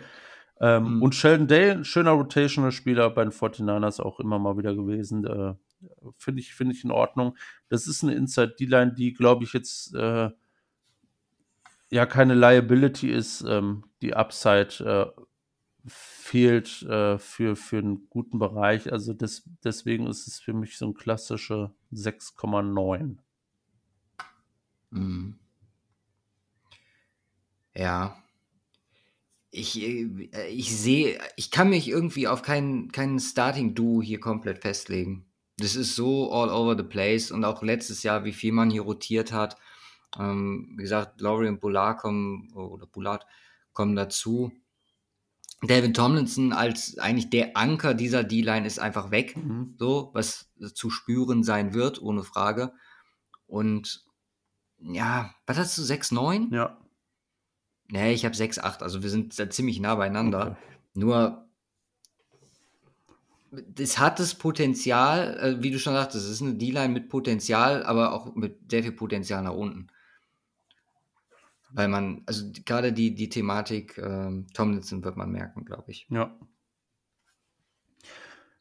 Ja, aber auf Edge sieht es dafür äh, entsprechend cool aus. Ähm, Daniel Hunter und äh, dazu geholt. Wenn er denn bleibt. Ja, gehe ich jetzt erstmal von aus. Ja. Ich, ich glaube nicht, dass sie hier alles rausschmeißen, weil dann haben sie, dann können sie nächstes Jahr in, in eine Tonne knoppen. Also, äh, und äh, äh, Marcus Davenport ähm, wäre eine ziemlich kranke Kombo.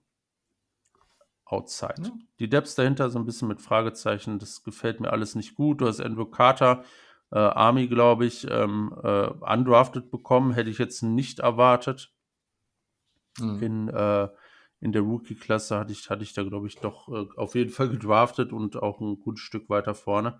Äh, ansonsten dahinter Wonum, Patrick Jones, äh, das ist nicht dolle, aber allein schon die beiden Starter machen das hier zu einem äh, äh, zu einem super Duo, ähm, wo ich äh, ja, wo mir bei Hunter vielleicht so noch dieser Step für die absolute Elite-Klasse also insbesondere was Konstanz angeht, äh, ja in Anführungsstrichen fehlt, aber es ist halt ganz oben mit dabei. Ähm, 8,6 für die Edge-Gruppe. Oh, ah, nah dran, 8,4 von mir. Mhm. Um, das ist eigentlich alles gesagt. Ich finde, Curtis Weaver ist noch so ein, so ein Mysterium. Ich habe den so gefeiert aus dem Draft. Ne? Mhm. Ja, damals noch als Stil bezeichnet, fünfte Runde. Der hat, glaube ich, in seiner gesamten NFL-Karriere drei Snaps gespielt oder so. Ja, nice. Also, das ist einfach gar nichts. Und letztes Jahr auch komplett nicht einmal am Feld gewesen, auch Verletzungen mit reingespielt. Aber ja, das ist halt auch so ein Ding. So, so, es fehlt vielleicht so ein bisschen die Depth hier an der Stelle, aber äh, sowohl Hunter als auch Davenport haben beide gezeigt, dass sie sehr konstant äh, performen und auch halt immer available sind. Von daher, ja, kann man nur äh, zu beglückwünschen. Gutes Duo. Das ist wahr. Ja, Linebacker nächste Position. Ähm, ja. Kendricks ist weg. Richtig. Ähm, das könnte ein Pro Problem werden. Du hast, du hast Talent da. Du hast Brian Asamoah, ähm, der, glaube ich, jetzt der Guy ist, auf den man setzt ähm, den wir auch äh, relativ hoch hatten äh, vor einem Jahr im mhm. Draft. Ähm, da muss jetzt auch wirklich was kommen. John Hicks, der ist ein soliden Veteran am Start. Äh, ja, und dahinter zwei Troys, Troy Dye und Troy Reader. Ähm, ja. Plus einen der Steals. Ivan Pace als UDFA. Für mich. Zumindest. Ja. Ähm, Top 5 Linebacker. Das nicht. bei mir. Das nicht bei mir. Ähm, ja, also Talent ist da, aber es ist halt ein dickes, dickes, dickes Fragezeichen, wie, wie sich das am Ende ausspielen wird. Also du kannst hier theoretisch mit den Ratings all over the place sein, wenn du, wenn du super high bist, äh, was, was die ganzen angeht, kannst, könntest du theoretisch wahrscheinlich sogar in den Siebener-Bereich gehen.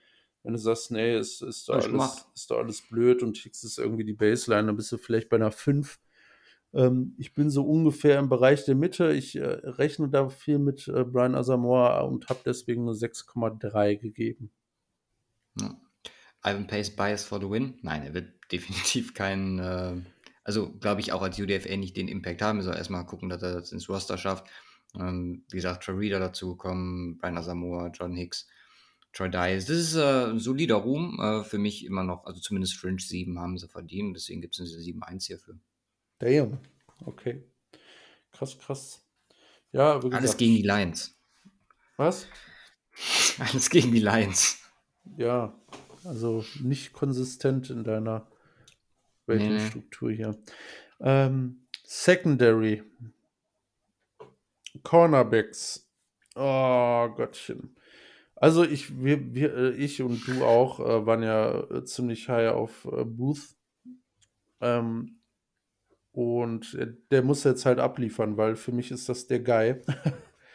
äh, da in der, in der Secondary, über den äh, was ja, kommen muss. Und äh, also da ist vielleicht auch so ein bisschen Bias bei mir drin, aber ich, ich könnte mir vorstellen, dass er da nicht schlecht performen wird. Der Rest ist halt echt für den Arsch. Also, also ich würde Byron Murphy jetzt nicht komplett für einen Arsch bezeichnen. Ich, ich mag Murphy nicht. Ich, ich, ich finde, Byron Murphy ist ein schlechter Cornerback. Und der wird aber der Nummer, also die beiden werden die Nummer 1 und 2 sein. Also Booth und äh, Murphy. Du hast noch Jay Gowan und weitere. Ähm, du hast im Grunde komplett overhauled die, die ganze Second, äh, die ganze Cornerback Room bis auf halt äh, bis auf äh, Booth. Und das ist halt auch der einzige, der mir gefällt. Und ich glaube, dass die nächstes Jahr ähnlich schlecht performen werden auf Cornerback B. Also vielleicht mit ein bisschen Upside, wie gesagt, durch Booth, aber das ist für mich hier eine 5 glatt. Okay, ja, bin ich deutlich besser. Also ich glaube auch, dass Booth einen Schritt machen wird.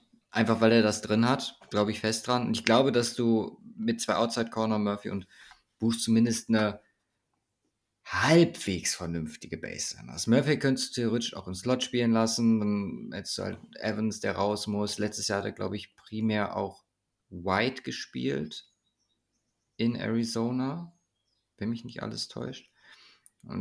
Also klar, ist jetzt keiner der, der Top-Kategorie, aber generell tun wir uns bei Top-Kategorie Corner äh, schwierig. Ich meine, der Stand dieses Raumes jetzt mit den Massen an UDFAs. Natürlich steckt da auch noch ein Drittrunden-Pick mit Michael Blackman drin, äh, den ich auch jetzt nicht ganz so verkehrt finde, war jetzt nicht einer meiner absoluten Favoriten, aber allgemein war die Cornerback-Klasse ziemlich tief und äh, hat noch jemand oder ist noch jemand am Start, der Potenzial hat. Bin hier deutlich besser als du, 1,4 Punkte.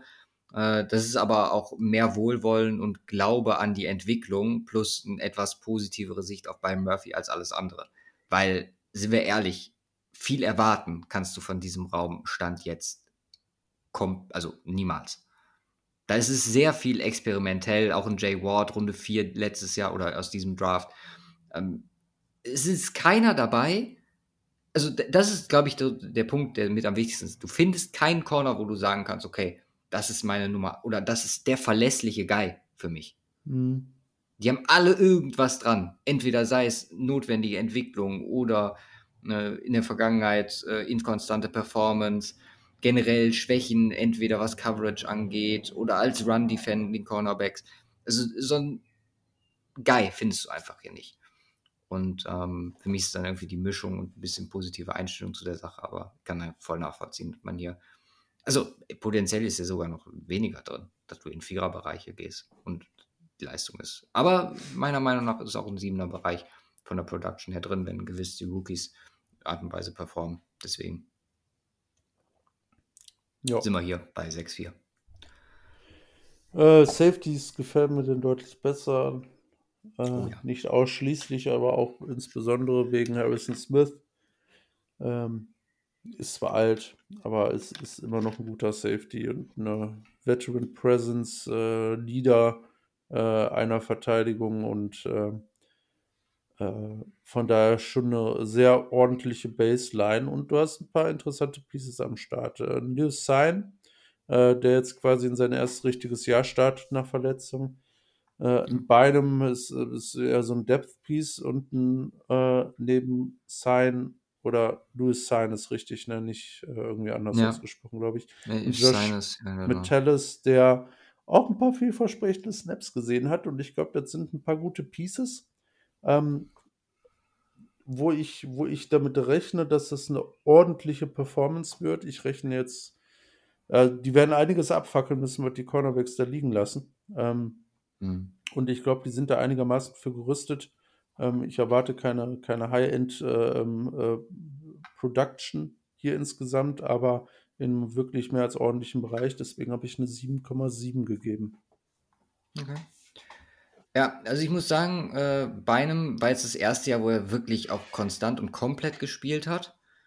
Und äh, das war halt gerade in Coverage nicht wirklich toll. Ich sehe ihn trotzdem noch als Starter neben Harrison Smith und könnte mir vorstellen, dass man hier ähnlich eh analog zu den Lions äh, Louis Sean oder Sein, whatever, äh, nutzt, um auch hier wieder Mängel, was Cornerbacks angeht, auszuführen, weil drin hatte das auf jeden Fall. Metalis ist dann für mich das Depth Piece mit einer gewissen Upside, ist ein Sechs-Runden-Pick aus 2020, ähm, der, wie gesagt, das, oder was du gesagt hast, letztes Jahr in den Momenten, in denen er gespielt hat, echt überzeugt hat. Mhm. Also, ähm, ich glaube, wenn man die Secondary als Unit betrachtet und Safety plus Cornerback in einem sieht, dann soll, sieht es deutlich besser aus. Ich habe sie aber auch äh, willentlich getrennt. Was hast du? 7, 8? 7, 7. Ich habe 7, 7, 5 habe ich. Und ähm, ja, glaube, dass hier die Stärke dieser Secondary ohne Frage liegt. Also Edge plus Safeties. Ja. So die Thematik bei den Vikings. Ebenso wie bei den Lions. Also da deckt man sich sehr gut. Ja, ne? So Nur noch mal auf einem anderen Niveau, finde ich. Bei wem jetzt? Bei, also bei beiden offensichtlich, wenn sie beide auf einem anderen sind, sind sie nicht auf dem gleichen, aber bei den Vikings nochmal höher. Ja. Ähm, ja, bleiben noch die Special Teams. Äh, tja, Ryan Wright, äh, das war kein überragendes Jahr als Rookie Panther.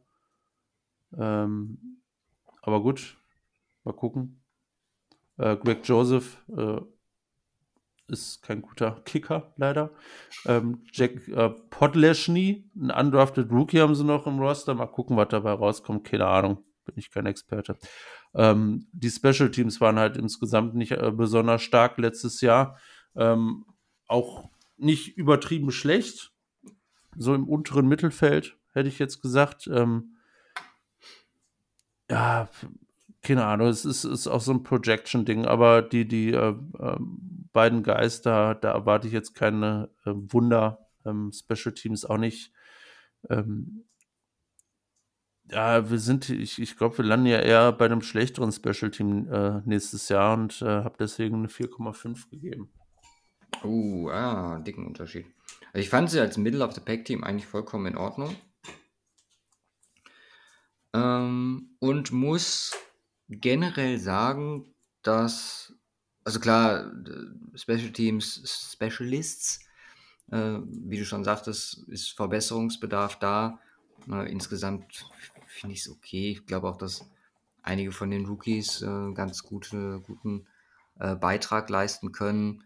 Ich habe dem Ganzen mal so eine 6-2 gegeben und ähm, denke, dass man analog zum letzten Jahr irgendwo Middle of the Pack auch landen wird.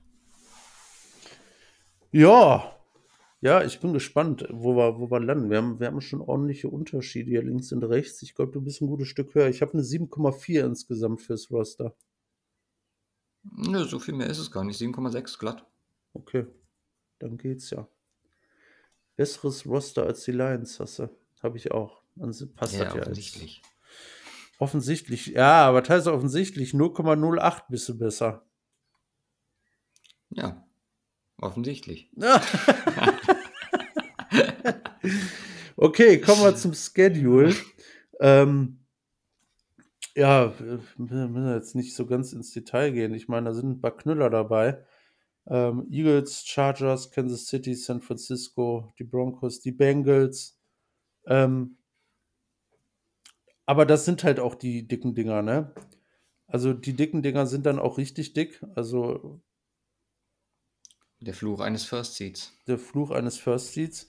Aber der Rest ist, äh, und insbesondere halt die Vision, ist äh, nicht ein gefundenes Fressen, aber äh, einfacher oder viel einfacher geht's äh, selten äh, in der NFL. Und äh, ja, die Buy ist, ich glaube, in Woche 12. Eins, zwei, Mm, 13. drei, vier, 13. Ja. Ähm, ja, du startest heavy rein mit Philly, LA, dann Carolina und die Chiefs. Ähm, und hast aber zwischendurch auch echt mal ein paar entspannte Stretches. Green Bay, Atlanta, New Orleans, was heißt entspannt, äh, aber machbare, machbare Bereiche. Ähm, ich finde, es ist ein bisschen einfacher als der von den Lions, trotz der härteren Echt? Gegner oben weg. Genau, Ähm, sich genau andersrum. Ich habe ich hab Mhm. eine 5 gegeben. Nee, ich habe eine 4,9 gegeben. Ähm, ich sehe es ein bisschen, bisschen härter. Also einfach 0,2 hier der Unterschied. Auch aufgrund des First Seeds. Äh, ansonsten tut es ja nicht viel. Ähm, die Buy ist, finde ich, etwas besser gelegen in äh, Woche 13. Und äh, dann auch geht, ja gut, mit zwei Auswärtsspielen danach. Die ist relativ bitter. Aber äh, du hast halt ein Heimspiel davor mit Chicago, äh, was Dienstag ist. Das bedeutet, deine Buy wird schon etwas verkürzt. Ist jetzt auch nicht komplett optimal, zumindest um zwei Tage, aber gut geschenkt an der Stelle. Also Dienstag im Sinne von Monday Night Football natürlich. Und ja, wie gesagt, gerade am Anfang finde ich, ist das ein bisschen happig immer. Da ist so immer ein hartes, äh, ein Pause, ein hartes. Ähm, man wird sehen. Es kommt auch ein bisschen auf die Stärke des Taus an, die die Saison entwickelt. Also, ne, wa- was der Impact auf die Division wird mit so einem Derek Carr ähm, etc. Wie gut die Rookies da sind. Ähm, ja, tut sie nicht viel, aber für mich etwas schlechter, für dich etwas besser im Vergleich zu Detroit. Jawohl. Ist in Ordnung. Ja, dann haben wir noch Coaching. Ähm, Kevin O'Connell ähm, in sein zweites Jahr. Ähm, kommt er jetzt, äh, wir haben ja letztes Jahr schon drüber gesprochen, war, war schon überall unterwegs, so mit diesem ganzen McVay äh, äh, ähm, Turnus, Commanders, 49ers, Browns, ähm, kommt aus der McVay-Schule einfach, Offensive Coordinator Wes Phillips. Ähm, war auch bei den Rams mit am Start, den hat er mitgebracht, damals Tight End Coach. Ähm, ja, ich meine, offensiv lief das ja alles gut. Ja, haben, haben gut performt, äh, so in dem Rahmen, wie sie häufig performen. Ähm, alles eine schöne Sache. Ja, und dann Defense, äh, defensiv. Das äh, war halt der große Manko letztes Jahr. Und jetzt holen sich Brian Flowers ran. Eine ähm, ziemlich geile Edition, wie ich finde. Nichtsdestotrotz, ja, ist es, äh, das Personal äh, bietet Pieces. Also, ähm, womit du, glaube ich, eine unterm Strich eine gute Defense aufs Feld bringen könntest. Und das muss Brian, Brian Flores halt jetzt zeigen. Also es ist äh, auch hier eine Projection. Ich finde es ein gutes Hire. Ähm, ja, ansonsten, was haben wir noch? Mike Pettin ist Assistant Head Coach. Äh, Matt Daniels, der Special Teams Coordinator. Ähm, äh, ja, aus einer guten Schule kommt er. John Fessel, unter ihm äh, Assistant Special Teams Coordinator gewesen. Ähm, ja, auch wenn die Special Teams jetzt im ersten Jahr nicht allzu gut äh, waren, ähm, ist das zumindest vom Coaching-Stuff her was, was ich grundsätzlich in Ordnung finde. Allerdings bin ich kein, und da muss ich, glaube ich, noch was tun, bin ich noch kein O'Connell-Fan. Okay. Und anders. deswegen, ja, trotz des Abschneidens letztes Jahr, was, wie gesagt, äh, Vikings haben wir schon häufiger darüber gesprochen, so ein bisschen als Fraud-Team, bla bla bla, ähm, ist es für mich noch kein 7er Rating. Also ich bin etwas negativer, was die Zukunft angeht, als bei den Lions. Okay, krass. Das sind natürlich so Sachen wie, äh, also für die nächste Saison. Ähm, ich, ich glaube, ich glaub, die Lions, äh, keine Ahnung, wenn, wenn, ich, wenn, ich, wenn ich sage, ey, dieses Team muss das Ding jetzt gewinnen, auch wenn, auch wenn die Vikings viele One-Score-Games gewonnen haben letztes Jahr, die aber hätten so nicht sein müssen. Ähm, ja, das ist ja, gerade was, was ich Coaching zuschreibe, ne? Also, wo ich sage, okay, da hat Connell dann einfach durch Game Management wichtige Entscheidungen, gute Plays gecallt, hat auch irgendwie einen Anteil dran. Das habe ich hier also genau gegensätzlich zu dir eigentlich. Also du, klar kann man es natürlich auch mhm. sehen als, ne, ist ein bisschen fraudy das Ganze. Aber ich habe es halt bei den Coaches, habe ich mir halt gedacht, so, okay, da musst du ihm eigentlich auch in gewisser Weise Credit für geben. Ja, ich, ich bin, ich bin, ich, äh, ich sehe das äh, eigentlich genau andersrum, tatsächlich. Ja. Also jetzt in diesem speziellen Beispiel, das ist nichts äh, Generelles, aber ach, das war alles, äh, alles, alles shaky und nicht überzeugend. Und eigentlich mit der Offense musst du das Ding weniger shaky über die Bühne bringen. Klar, Defense definitiv ein Faktor gewesen, aber äh, äh, bin, ich, bin, ich, bin ich kein Riesenfreund von gewesen. Deswegen 6-9. Was hast du gegeben? Ich habe analog zu den Lions, habe ich äh, 7-6 gegeben. Ja gut, so ewig weit auseinander liegen wir nicht, aber. Nee, nee, ich finde es immer so lustig, wenn man sich die Staffs so anguckt für die Division Previews, dann findet man immer altbekannte Gesichter. In diesem Falle war es äh, Curtis Modkins, der Philipp Lindsay damals zu seiner äh, tollen Saison verholfen hat. Das, äh, mehr, mehrheitlich mit ihm beschäftigt hatte. Er ist irgendwie aus dieser Kubiak-Zeit in, äh, in Minnesota übergeblieben. Sehr cool, dass er noch da ist oder mhm. jetzt da ist. Ähm, glaube, könnte ein Faktor auch werden für ähm, Mr. Madison. Äh, du hast zu Flores, hast du auch schon gesagt, äh, mit das dickste Ding, Kevin O'Connell als Playcaller, äh, macht nur Sinn, wenn man es, äh, wenn es so weitergeht. Und ähm, hat auch die entsprechend hohe Note irgendwie verdient. Ich glaube, nächstes Jahr ist so ein bisschen so die Thematik, in welche Richtung geht's für, für diesen Staff. Ja. Weil auch Flores äh, potenziell, denke ich, weiterhin Headcoaching-Ambitionen hat. Mal gucken, wenn es gut läuft, sehe ich ihn da maximal zwei, zwei drei Jahre und da muss man sich wieder umorientieren. Und ähm, für O'Connell, wie gesagt, so das Hauptding ist, da geht es halt darum, wie weit und wie gut kann das mit ihm werden. Weil ich glaube, äh, wenn man eine Zukunft, die man hier definitiv nicht am Quarterback festmachen kann, die kann man an Pieces festmachen, wie einen Justin Jefferson etc. Jetzt vielleicht mit Investitionen wie im Davenport und so und den Hunter, je nachdem, ob man sich wieder verträgt. Aber so wirklich Pieces für die Zukunft gibt es bei den Vikings nicht Da wird sich so ein bisschen gehangelt und für mich ist hier der, der zentrale Guy einfach für diese Franchise ist aktuell Kevin O'Connell. Weil es das einzige ist, wo du dich dran klammern kannst, irgendwie. Hm. Schauen wir mal.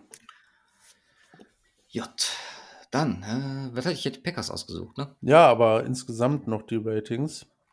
Achso. Äh, du bist bei einer 728 und ich bei einer 694.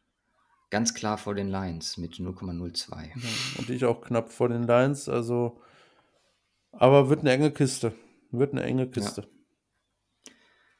Und ohne zu viel vorwegzunehmen, wir machen das noch enger, weil auch bei den Packers, ganz ehrlich, ich bin da ne, gar nicht so negativ, wie man glauben könnte. John Love ist die Thematik. Und auch hier haben wir mit den, mit den Jungs von Bears Bambuse drüber gesprochen, wie sie das sehen, weil die Packers sind halt, während alle anderen, also die, die Vikings haben halt ihr relativ klares Standing in, wir sind entweder die Frauds, die Chargers der NFC, so ein bisschen Playoff-Team, aber für den Super Bowl reicht es eh nicht. Wir versuchen das aber zu halten, weil es ja ganz schön, diese Situation. Gucken, wie sich das jetzt entwickelt, wenn irgendwann die Kirk Cousins-Phase vorbei ist.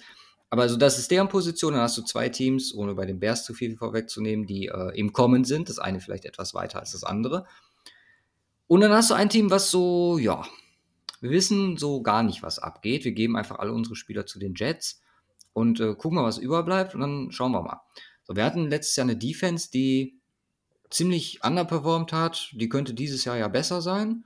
Und äh, genau, unser Quarterback, dem haben wir jetzt einen vernünftigen Vertrag gegeben, aber einen, aus dem wir auch sehr gut rauskommen, falls das nicht laufen sollte, weil so wirklich wissen wir noch gar nicht, was wir an dem haben. Man hat jetzt aus dem Camp mal ein paar gute Sachen, aber so geschenkt, ne? Das passiert halt äh, jedes Jahr, habe ich auch mit Drew Lock gesehen. Was gibt man dafür für eine Note? Weil neben Jordan Love hast du äh, Danny Edling und Sean Clifford äh, in diesem Raum. Beides unter anderem gedraftete Spieler, Runde 5 und Runde 7 in äh, 2023. Sean Clifford dieses Jahr und äh, Danny Edling aus 2018, also schon ein bisschen her. Also kannst du es eigentlich nur auf John Love runterbrechen. Und dann ist die generelle Frage, wie positiv siehst du ihn und wie viel Potenzial siehst du ihn? Und dann gehst du, also bin ich zumindest, was mein, äh, meine Einschätzung angeht, bin ich erstmal zum Draft zurückgegangen, wo ich dann da gelandet bin, dass ich es overrated, also äh, dass er zu früh gedraftet wurde äh, an Pick 26. Für mich wäre das eher, eher Runde 2, Runde 3, vielleicht, also Runde 2 wäre passend gewesen. Und so ein bisschen hin und her, auch im Vergleich zu anderen Quarterbacks, wie hoch kann man gehen, wie niedrig muss es sein. Ich bin dann so ein bisschen bei Sam Howell hängen geblieben von letzter Woche, wo ich gesagt habe, okay, den kann ich eigentlich als Benchmark sehen. Das ist ein Quarterback, den ich mehr mochte, von dem ich aber noch kein NFL-Play gesehen habe. Und er habe absichtlich letztes Jahr Brissett so ein bisschen rausgenommen aus der Thematik, weil Howell halt der Starter ist und bei Brissett die Note entsprechend höher wäre. Äh, hier muss man das zum Glück nicht. Und ganz ehrlich, ich gebe hier einfach dasselbe, wie ich Sam Howell gegeben habe äh, und bin bei einer 6,1 für die Green Bay Packers und ihren Quarterback Group. Und ich ganz ehrlich, ich fühle mich nicht wohl damit. Ja, du kannst, man kann sich auch mit dem Rating, was man gibt, nicht wirklich wohlfühlen. Also ich habe ähm, hab mich auch so ein bisschen an der Thematik orientiert und so ein bisschen im Vergleich geguckt. Ja, auch, auch, auch drafttechnisch zurück, ähm, wie man ihn damals gesehen hat. Ähm, und da halt dann aber einen kleinen Aufschlag drauf gegeben, weil er ist halt kein Rookie mehr. Er hat äh, mhm. Erfahrung mhm. in der NFL, was, was man ihm ja eigentlich nur positiv auslegen kann. Äh, er hat halt auf der anderen Seite aber auch wenig gespielt dadurch. Ähm, ich bin dann bei einer 5,9 gelandet. Auch ein, äh, einen leichten Tacken höher als Sam Howell. Mhm. Ja. Ja, fair. Auf jeden Fall. Was halt blöd ist, und äh, da kommen wir zur nächsten Thematik, ist halt einfach das drumherum. Also Running Back deutlich besser, aber Wide Receiver, ne, ich meine, Herr Rogers kennt diese Thematik. Auch hier wird äh, im Moment sehr viel experimentiert. Man hat dieses Jahr glaube, drei UDFAs aus, also aus diesem Jahr im Roster, dazu zwei Late-Round-Picks mit äh, Dubose und äh, Dontavian Wicks, äh, respektive Runde 5, Runde 7 gedraftet. Du draftest in Runde 2 Jane Reed.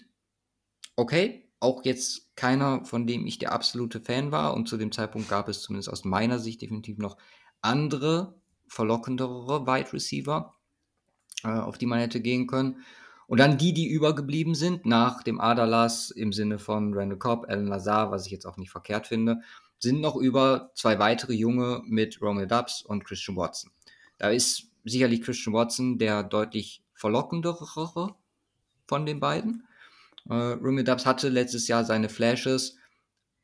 Du kannst diesen Room eigentlich nicht bewerten. Alle Wide Receiver, die sich aktuell darin befinden, sind aus 2022 oder 2023. Bis auf, wie hieß er? Ich habe mir rausgeschrieben, Jeff Cotton, der äh, 2020 in die Liga als UDFA gekommen sind. Äh, ist, sorry.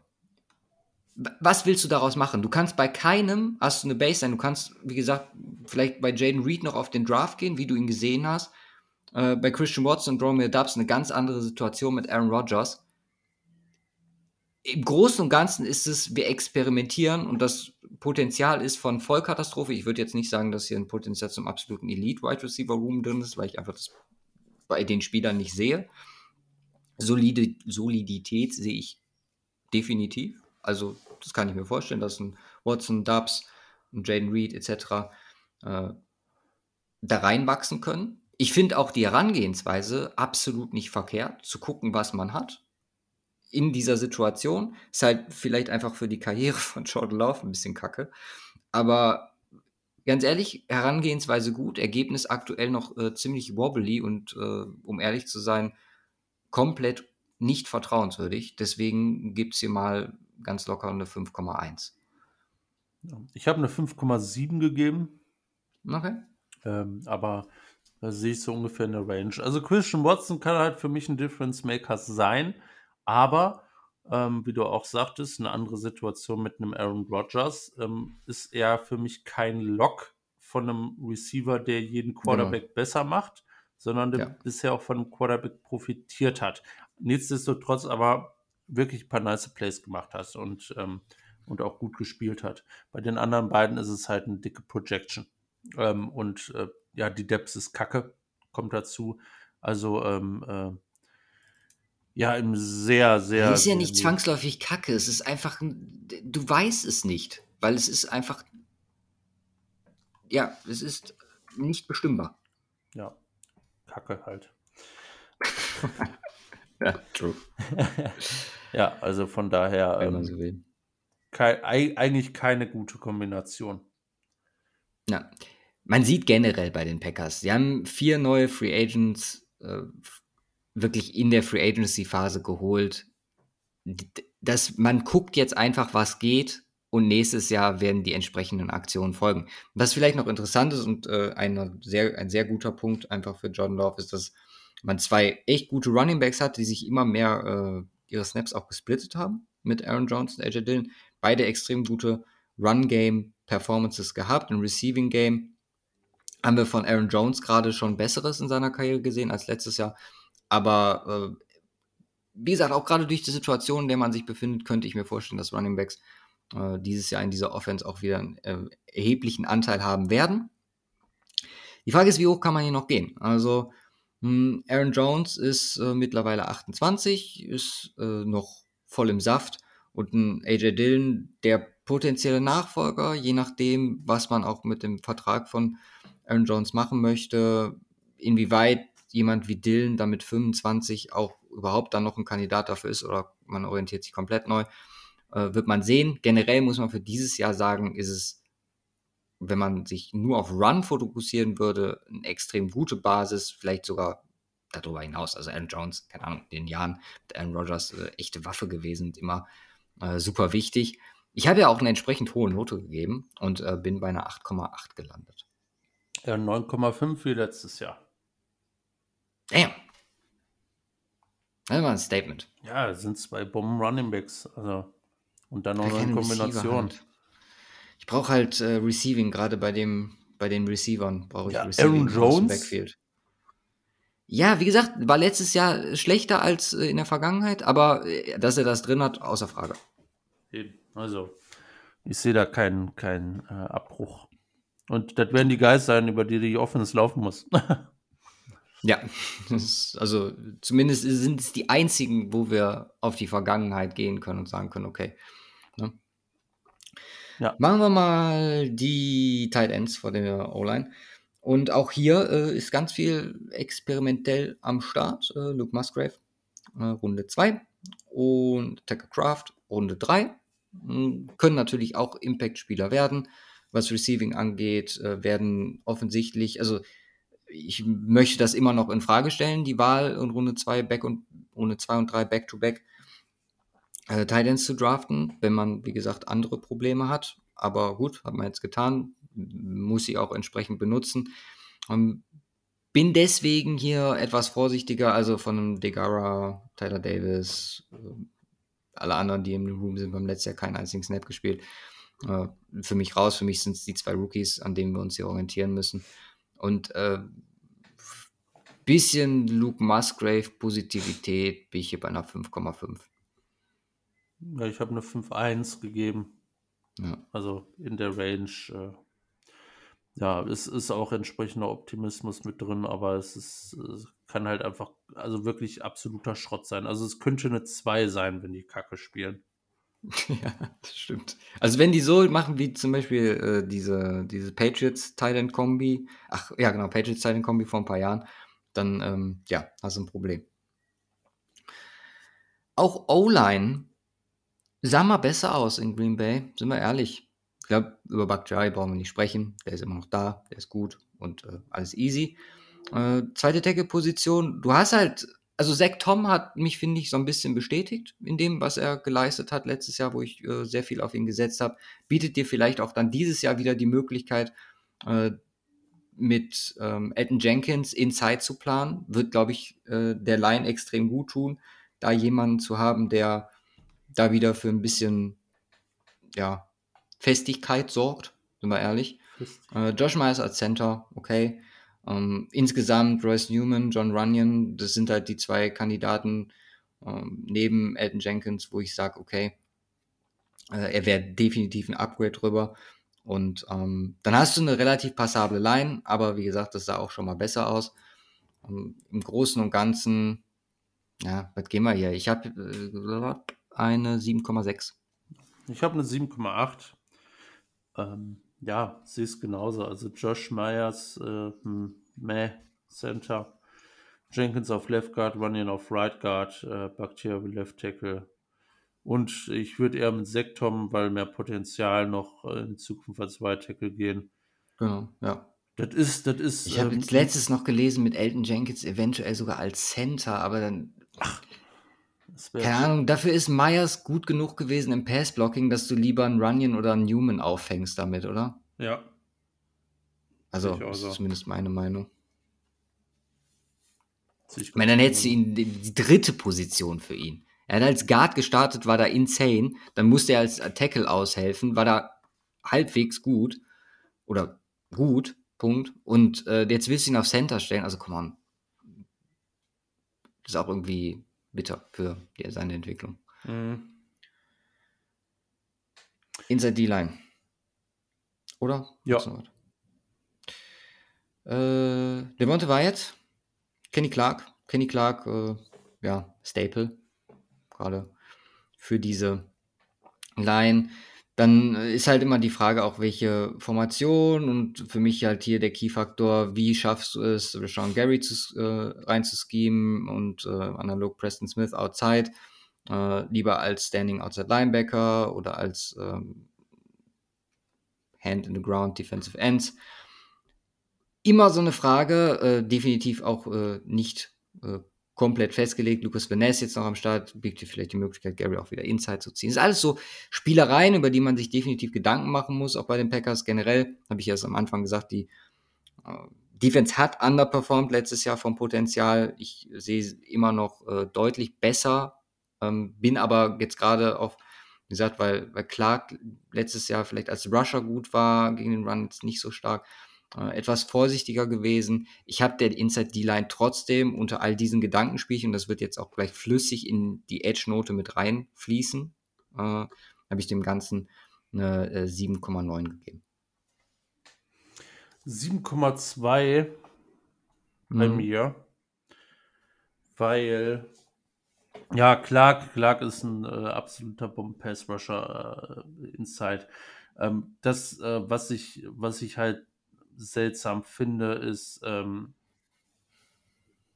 ja, du spielst eine äh, 3-4-Front ähm, und du hast für deine drei Positionen drei Leute gefühlt gerostert, die irgendwo da Sinn machen. Das ist Slayton als Nose Tackle und dann äh, White und Clark als. Äh, ja, aber deswegen sage ich ja, Gary potenziell mit der Vanessa Edition wieder Inside eine Möglichkeit, ne? Vielleicht sagen kannst, du ziehst ihn da rein.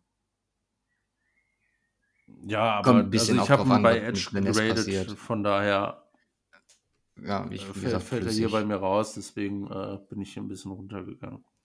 Ja. Äh, ja, machen wir bei Edge direkt weiter. Also wie gesagt, das ist beides kannst du miteinander vermixen. Das ist 7,9 und äh, entsprechend äh, eine 8,1. Kommt im Endeffekt auf eine 8 für die Front. Weil Rashawn Gary ist ein absolutes Biest. Letztes Jahr ein bisschen auch äh, verletzungsgeplagt zurückgehalten worden. Äh, hat definitiv auch einen Impact gehabt. Lucas Vaness äh, mag ich. Äh, passt hier rein. Von seinem Stil her. Äh, könnte ein nettes Duo werden zusammen, äh, die beiden. Preston Smith mit seinen 30 Jahren ist einfach auch hier ein sehr passender Spieler.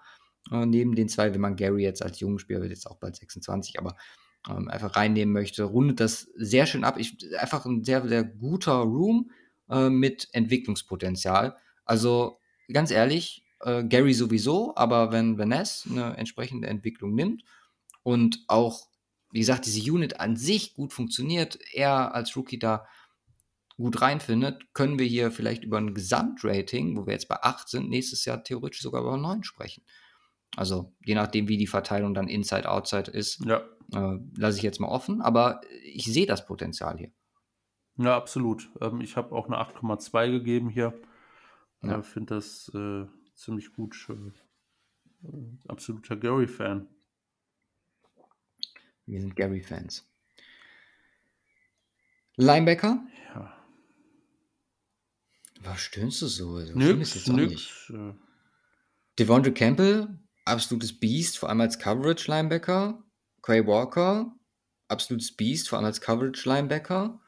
Beiden ihre Stärke auch noch als äh, Hin- und Wieder-Rusher, also haben jetzt nicht oft gemacht. Gegen den Run ist halt blöd. Und äh, wenn es deine Mit-Hauptaufgabe ist, dann hat das auch entsprechende Auswirkungen auf äh, deine Note.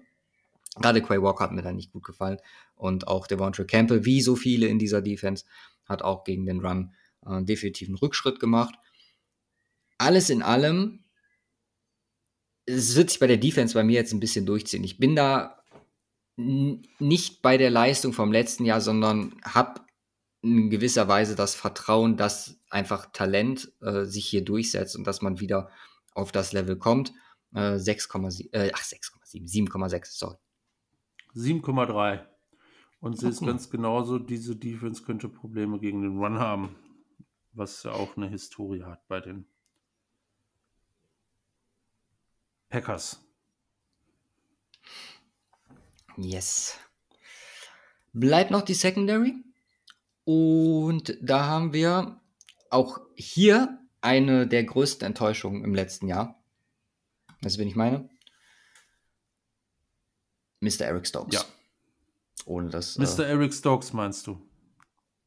Weiß ich. Perfekt, genau den meine ich. der ein echt gutes erstes Jahr hatte, wo wir gesagt haben, okay, wenn der jetzt noch einen Step macht, wow, dann hast du Rizzo Douglas, Jay Alexander, Eric Stokes, kann sich sehen lassen. Das ist eine, was die Starter angeht, Top-Tier Secondary, gerade in der Tiefe, in der Konstanz, die die, weil, wie gesagt, an Douglas und äh, Alexander brauchen wir, glaube ich, auch äh, nicht so viel kommen lassen, weil die zwei haben äh, perfekt funktioniert und gespielt.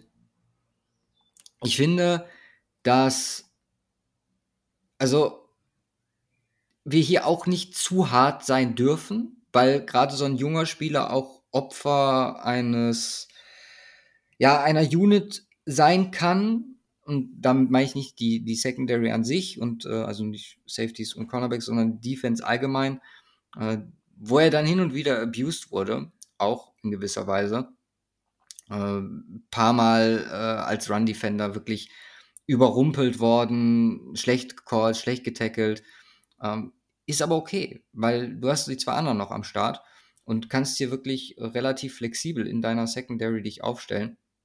Und zumal, das ist dann auch eine Entscheidung der Packers, die einfach wissen müssen, inwieweit sie ihn einsetzen. Also, wenn du auf Zukunft und Entwicklung gehst, wo ja auch so generell dieses Team meiner Meinung nach ausgerichtet ist, wie gesagt, Experimente gucken, was geht, dann lässt du ihn starten. Wenn du in eine Situation kommst, wo du unbedingt gewinnen musst, dann äh, kommt Rizzo Douglas rein und äh, spielt entsprechend gut. Also musste ich fast schon zwischen den beiden entscheiden.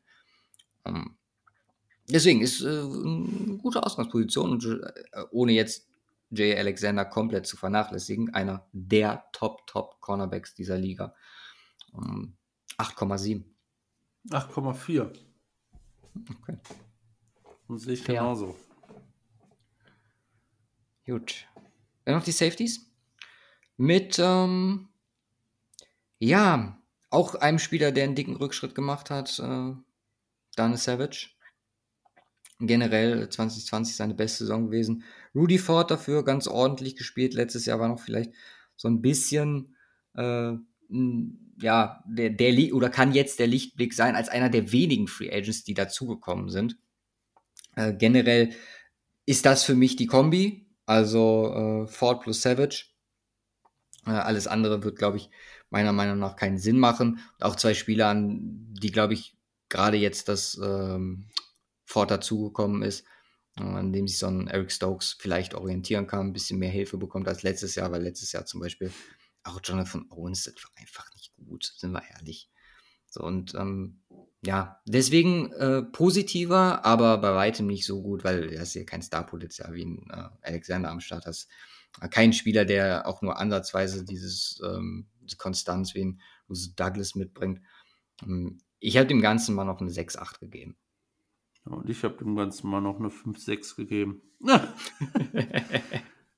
also Dana Savage äh, bin ich auch, will ich, glaube ich, kein Fan mehr von und äh, ja, der Rest, also, äh, wo ist die Upside hin? Sie ist weg. Das ist traurig. Ja, das ist sehr traurig. Ich glaube, ein Problemfeld. Dickes Problemfeld. Und sie nicht, Rudy Ford kommt da rein und gibt dem Ganzen ein bisschen Stability. So als Free Safety. Nein, also bisschen Upside. Kategorisch ausgeschlossen. Der war letztes Jahr echt gut, auch wenn er davor in seiner Karriere nicht wirklich überzeugt ja, Aber letztes Jahr hat er mir Aha. gut gefallen. Ja, letztes Jahr war besser. Da hast du recht. Aber, aber, aber. Aber, aber. Okay. Special Teams. Ja. Letzter Punkt. Und die waren nicht so toll. Mal ehrlich. Also, die Unit an sich, ich hätte sie jetzt mal so im unteren Drittel irgendwo angesiedelt die Packers. Hm, du hast halt auch generell, wenn wir jetzt auf die Specialists gucken, äh, wird hier jetzt komplett neu. Anders Carlson, mein, sein, ist auf jeden Fall, glaube ich, Family in ähm, Las Vegas. Hat gut funktioniert. Er wird jetzt auch entsprechend sechste Runde gedraftet. Äh, Family-Name spielt er sicherlich auch irgendwie eine Rolle. Mal gucken, was er bringt. Äh, hat natürlich da ganz klar die Nase vorn. Ist äh, ja dicke Veränderung äh, bei den Packers, die Jahre, wie, wie hieß er nochmal? Deren Kicker? Ähm, Mason Crosby. Mason Crosby, genau. Der da lange, lange Zeit das Zepter in der Hand hatte. Ich glaube einfach, dass Bissetcher, der jetzt auch so ein Mini-Promotion zum Assistant Head Coach bekommen hat und dass er zu Beginn halt, oder nicht zu Beginn seiner Karriere, sondern in der kürzeren Vergangenheit in Las Vegas sehr, sehr gut gemacht hat als Special Teams Coordinator. Und für ihn und seine Unit glaube ich halt, dass es ein zwangsläufiger Schritt sein muss, hier wieder, also mit dem, mit den Erwartungen ist er dahin gekommen und äh, hat jetzt auch seinen eigenen Carlson äh, wieder zurück. Von daher, auch hier bin ich etwas positiver gestimmt, was die Zukunft angeht. Nur äh, für die Unit an sich und aufgrund der Basis letztes Jahr, klar, sind auch mehr Rookies mit Impact, die Impact haben reingekommen, gerade zwei Titans, glaube ich, tun so einer Unit gut, Lucas Van Ness, je nachdem. Ne? Also Special Teams, bisschen Upside äh, draufgepackt, 5,8. Ja, ja. Ich habe eine 4,5 gegeben. So, okay. Ja, das, äh, also auch alles Bisaccia dabei ist ein bisschen, dass er da einiges rumdreht, aber das war halt Kacke. Und was man von den, was man von Peter Donald erwarten kann, weiß man mittlerweile und äh, ja, Carlson ist halt dickes Fragezeichen. Also könnte, könnte schwierig laufen nächstes Jahr. Äh, Schedule, äh, sehr, sehr früh bei, Woche 6. Rating brauchen wir noch von dir. Was? Ein Gesamt Ach, ein Gesamtrating. Äh, 7,04. Bist du besser als ich? Ich habe eine 6,76. Oh. Also geht runter von einem fast 8er Rating. Ja, Aaron Rodgers Impact. ne? ja, ist so, ist so, ist so. Ja, Schedule. Genau, äh, frühe bei Woche 6 und ansonsten entsprechend die, die gleichen äh, Teams aus South und West, äh, NFC, AFC, wie die anderen. Ähm, generell musst du hier meiner Meinung nach ein bisschen was abziehen, einfach weil du dieses Fragezeichen-Team bist in der Division. Dazu sind deine Gegner, also deine spezifischen Gegner mit Rams, Steelers, vollkommen in Ordnung. Also da, oder Carolina auch. Äh, nee, Carolina ist ja South, New York ist das ähm, dritte Random Team aus der NFC. Äh, ist, geht klar. Wie gesagt, immer bei Divisions sind wir generell relativ nah beieinander. Äh, ich gebe hier einfach genau die Mitte zwischen den anderen beiden und äh, bin bei einer 5 glatt.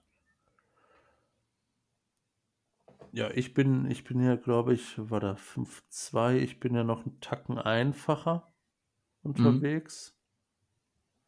Ähm, 5-2 im Vergleich. Jawohl, fünf, ja, glaub weil ich glaube, es sind weniger, also logischerweise weniger als bei den Vikings von diesen krassen Dingern dabei, ne, weil der entsprechend schlecht abgeschnitten hast. Aber ähm, ja, es ist in der Range auf jeden Fall, aber Tacken einfach, aber 5-2.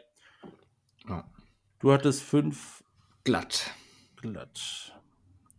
Lass mal an. Sehr gut. Fehlen noch die Coach. Coaching.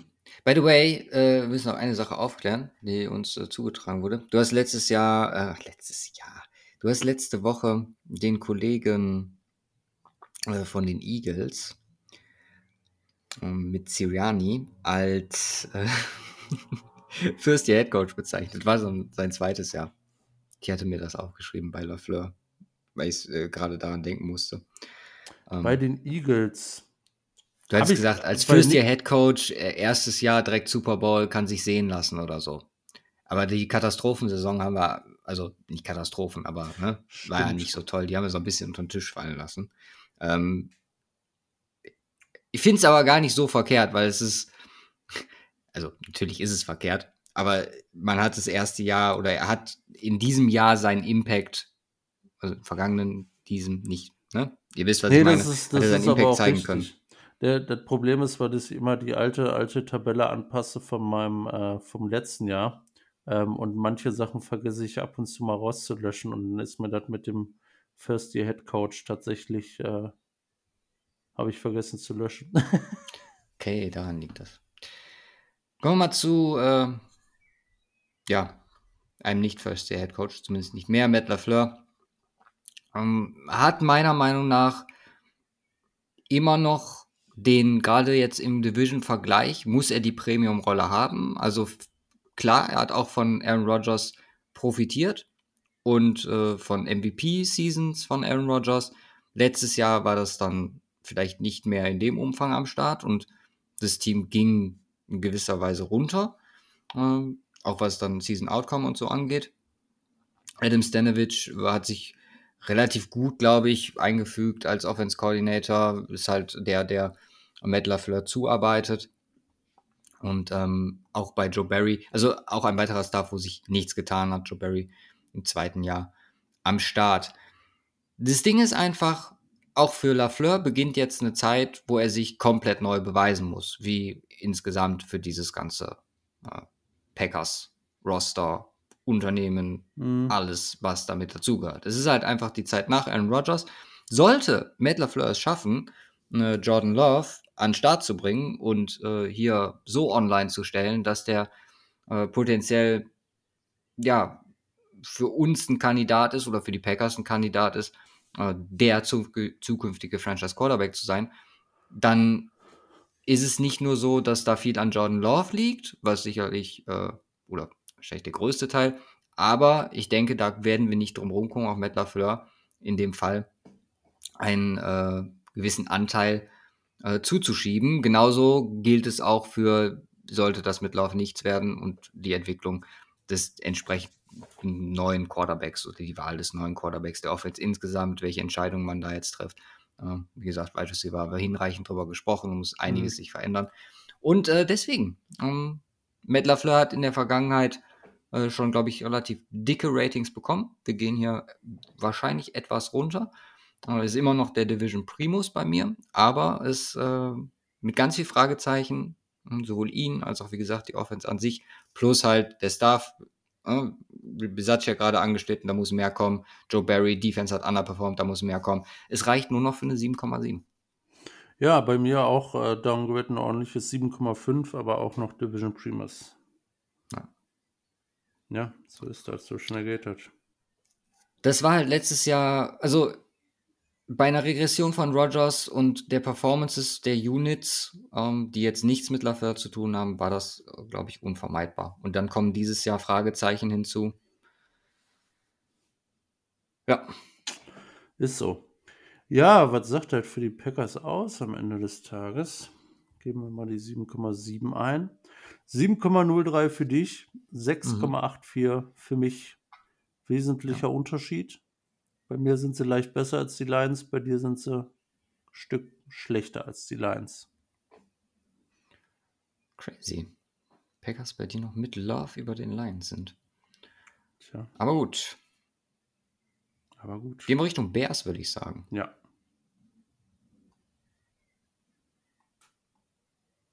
Ach, die muss ich machen. Ja, ja natürlich. Ja noch schöner.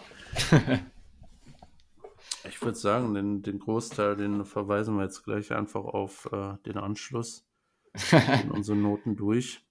Nee, ähm, ja, die Bears. Ja, auch ein Fragezeichen auf Quarterback. Ähm, Fields, Walker und Peterman.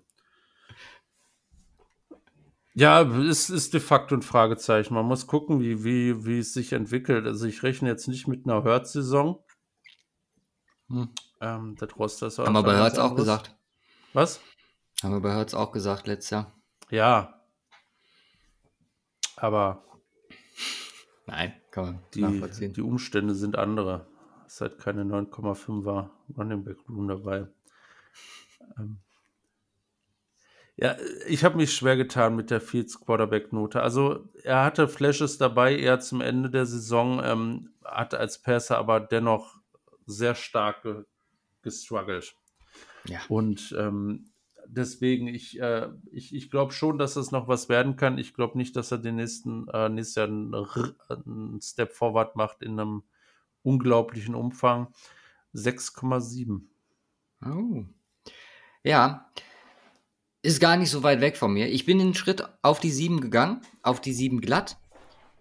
Und normalerweise wäre ich so unter Kategorie Daniel Jones bei ihm, einfach von, von der Leistung her gewesen. Das ist klar, im Running Game super krass, aber brauchst halt, ne, theoretisch vielleicht wäre es doch, aber brauchst halt nicht so den Running Back äh, als Quarterback an der Stelle. Ich glaube halt einfach, dass Fields jemand ist, der diese Schritte geht, die nächsten Schritte. Und das war ein Rückschritt, was das Passing Game angeht, von Jahr 1 zu Jahr 2 ich hoffe, und da musst du halt drauf setzen, dass es jetzt auch mit verbesserten Bedingungen etwas äh, positiver aussieht. Und äh, sehe auch eine Range nach oben, definitiv möglich, aber natürlich auch eine Range nach unten. Und habe halt einfach vom Potenzial her, sehe ich ihn halt immer noch besser als diese Kategorie Jones, alles, was sich so im Sechser-Bereich befindet. Und deswegen kriegt der gute Herr einen 7 von mir. Ja, kann man auch machen. Wide Receiver hat sich nämlich verbessert. Ja. Und das war eine ganz wesentliche Sache, wobei man auch da noch ein, also an alles außer einen ein Fragezeichen dran machen muss. Und das ist äh, DJ Moore. Also bei DJ Moore glaubst du, kriegst du, was du bekommst. Ähm, oder glaube ich. Das ist kein Elite Wide Receiver. à la Stefan Dix etc. Ja. Da ist Manchmal er noch weg. Er Der ist, ist, eine Stufe drunter. Ne? Mhm. Ähm, aber dennoch äh, eine definitive Verstärkung äh, für Fields und die Bears. Ähm, weil jetzt kann Daniel Mooney als Nummer 2 ran. Du hast ein, viel Auswahl auf Nummer 3. Ob es Chase Claypool ist, ob es Dante Pettis ist, ob es Equanimous St. Brown ist oder der neue Rookie Tyler Scott oder der alte, im wahrsten Sinne des Wortes, äh, letztes Jahr Rookie Willis Jones. Mhm. Ähm, ja, du hast nice, auf wie du sein Alter darin untergebracht hast mit den 26 Jahren, Second-Year-Player. Jo. Ähm, also es ist, es ist wirklich, wirklich gut in Ordnung. Dann Mooney war halt letztes Jahr eine Enttäuschung. Ähm, DJ Moore kein, kein Wide Receiver, der, der das für mich äh, ganz, ganz nach oben zieht. Aber in, einen, in einem Bereich, wo man deutlich mitarbeiten kann. Ich habe hier eine 7,8 gegeben. Hm, knapp vorbei, 7,9. Ja. Also der also, achte Schritt fehlt noch. Ja, das Ding ist halt, Moore generell ist eigentlich definitiv ein achter Wide Receiver, der wie gesagt auch Games drin hat, wo der im Neuner-Bereich auf diesem Niveau dieser Top Guys performt. Aber wie gesagt, da muss man, glaube ich, generell bei den Bears einfach vorsichtig sein, wie weit sich das jetzt äh, bei denen entwickelt. Welche Rollen auch welche Spieler bekommen. Du hast gerade gesagt, Daniel Mooney kann jetzt in diese Zweierrolle zurücktreten, vielleicht da ein bisschen mehr drüber kommen. Ich ich hoffe, dass, weil hatte ja schon eine gewisse Verantwortung und auch viel, was auf ihm gelastet hat in Carolina. Ich hatte vielleicht ein bisschen die Hoffnung, dass man das äh, bei den Bears von ihm runterziehen kann, aber es wird vermutlich einfach auch nur noch schlimmer, weil du weißt nicht mal, dass Christian McCaffrey, zu, wie der zu seinen besten Zeiten am Start war, da also der, noch mehr Verantwortung, viel, was mhm. Fields Entwicklung angeht, wird über ihn laufen. Also hoffe, der, der ist dem gewachsen und äh, wird dem Draftpick, den er gekostet hat, ähm, gerecht. Dann auch gerecht. Ja, müssen wir mal gespannt sein. Running Back ist nochmal eine andere Ausgangslage. Mhm. Ähm, auch viel Talent. Ähm, mit äh, Roshan Johnson. Khalil Herbert und Dante Foreman. Dante Foreman sehr gut gelaufen für die pa äh, Panthers letztes Jahr, aber ähm, ja, auch, auch hier so ein bisschen die Frage, wie so ein bisschen ähnlich wie auch bei den Vikings, ist, das, ist da der Guy dabei? Ähm, und ja, es ist schwierig. Du hast, du hast hier wahrscheinlich ein bisschen mehr, bisschen mehr Potenzial. Dafür auf der anderen Seite glaube ich, ähm, dass ein, äh, ja, wie heißt der nochmal? Dass ein Madison bisher, glaube ich, mehr Upside gezeigt hat äh, als die anderen, anderen beiden, beziehungsweise eher auf einem vornehmen Niveau. Aber es ist ungefähr in der gleichen Range. Die haben, haben hier zwar mehr Spieler zur Auswahl, die Bears. Ähm, ich glaube nicht, dass es großartig besser sein dürfte als, als bei den Vikings selbst. Ähm, ich habe hier den Tacken mehr, weil, weil du, wie gesagt, auch mit Rashawn Johnson ein bisschen mehr Upside vielleicht noch hast. Äh, Dante Foreman und Kyle Herbert zwei Guys hast. Äh, Tacken höher als bei den Vikings 7,1. Oh, ja, ich habe 6,8. Also schlechter Bin, als bei den ja. Vikings. Ja. Okay. Bin bei beiden, habe ich insgesamt über die Karriere noch zu wenig gesehen, als dass ich hier hundertprozentiges Vertrauen in die Leistung habe. Also hm. klar, ja, nachvollziehbar. Aber äh, by the way, ich meinte gerade nicht mit äh, Pick gerecht wird bei DJ Moore, weil er hat ja mehr oder weniger war ja ein Extra zu dem Tradeback von Nummer 1 mein, ich glaube, die Quintessenz kam raus mit denen, so wie er da jetzt hinkommt, als dieser Guy, dass er dem gerecht werden kann. Ja. um das nochmal klarzustellen, nicht den Pick an sich. Also als Pick quasi. Schnauze. ja, kommen wir zu Titans. Comet und Robert Tonyan.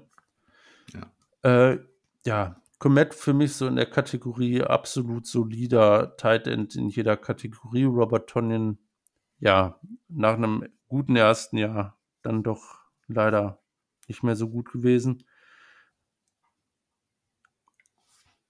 Ja, schwierig. Also das, ich, ich glaube nicht, dass Cole Kmet ein Gamechanger ist. Es ist, äh, ist, ein, ist ein solider Titan Room, ähm, aber mehr auch nicht. Äh, 6,1. Ähm, 6,4. Bisschen besser. Oh, das ist Liegt, viel besser. glaube ich, einfach daran, dass ich äh, jemanden wie Kmet sehr, sehr wertschätzen kann. Also wirklich Allround-Titan, der nicht wirklich eine Schwäche zeigt und das auf einem relativ hohen Niveau. Er ist 24 Jahre alt, da ist noch Entwicklungspotenzial da.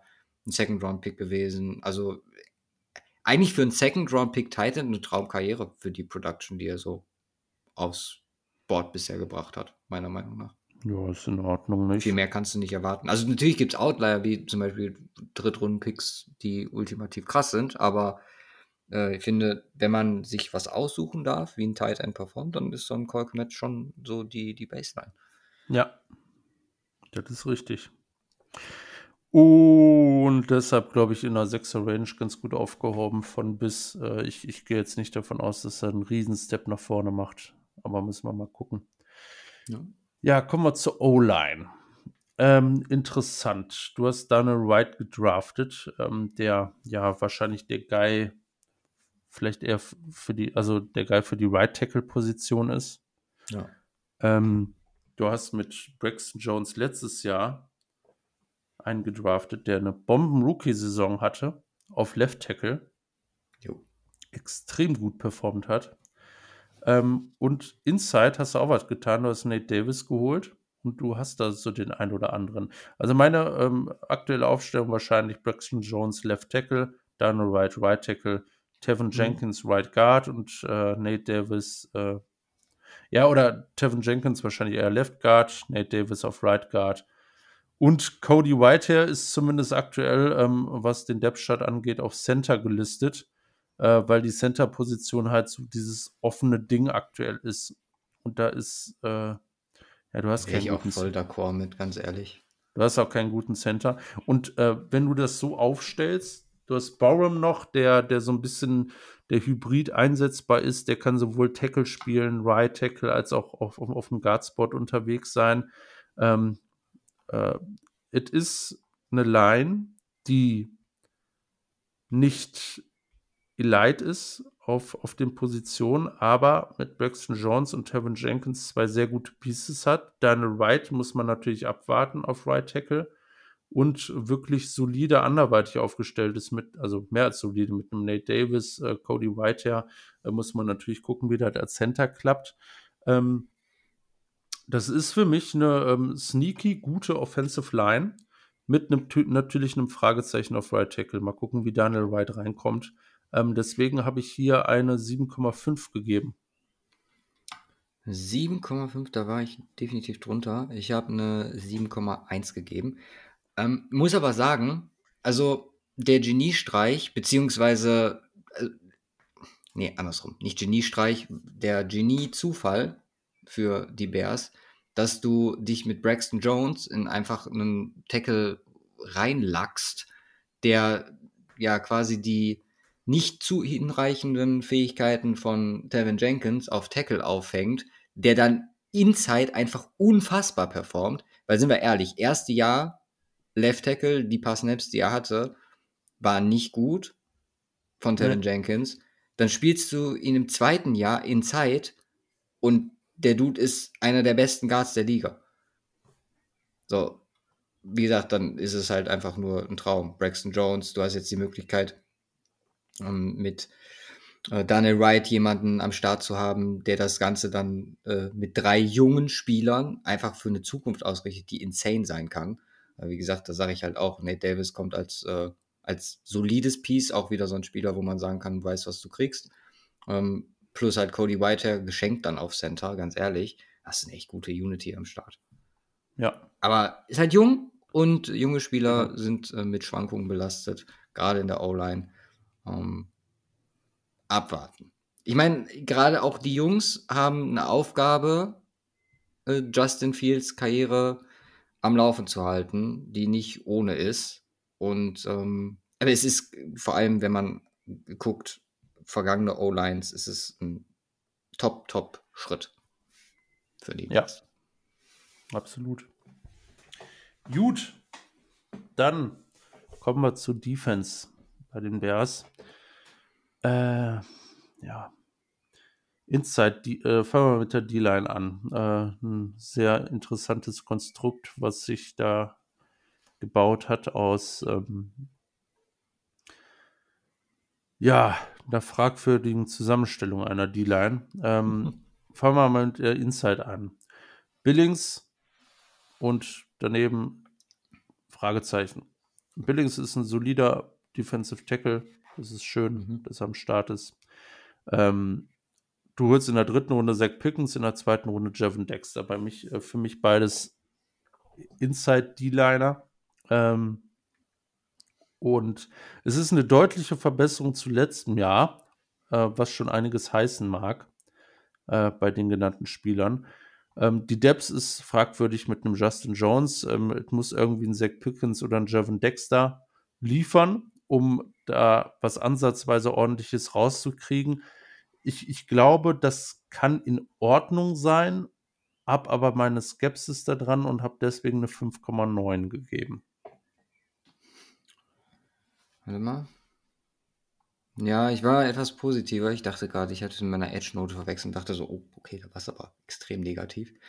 Ähm, ja, ist so eine schöne Ansammlung an Death Pieces, ne?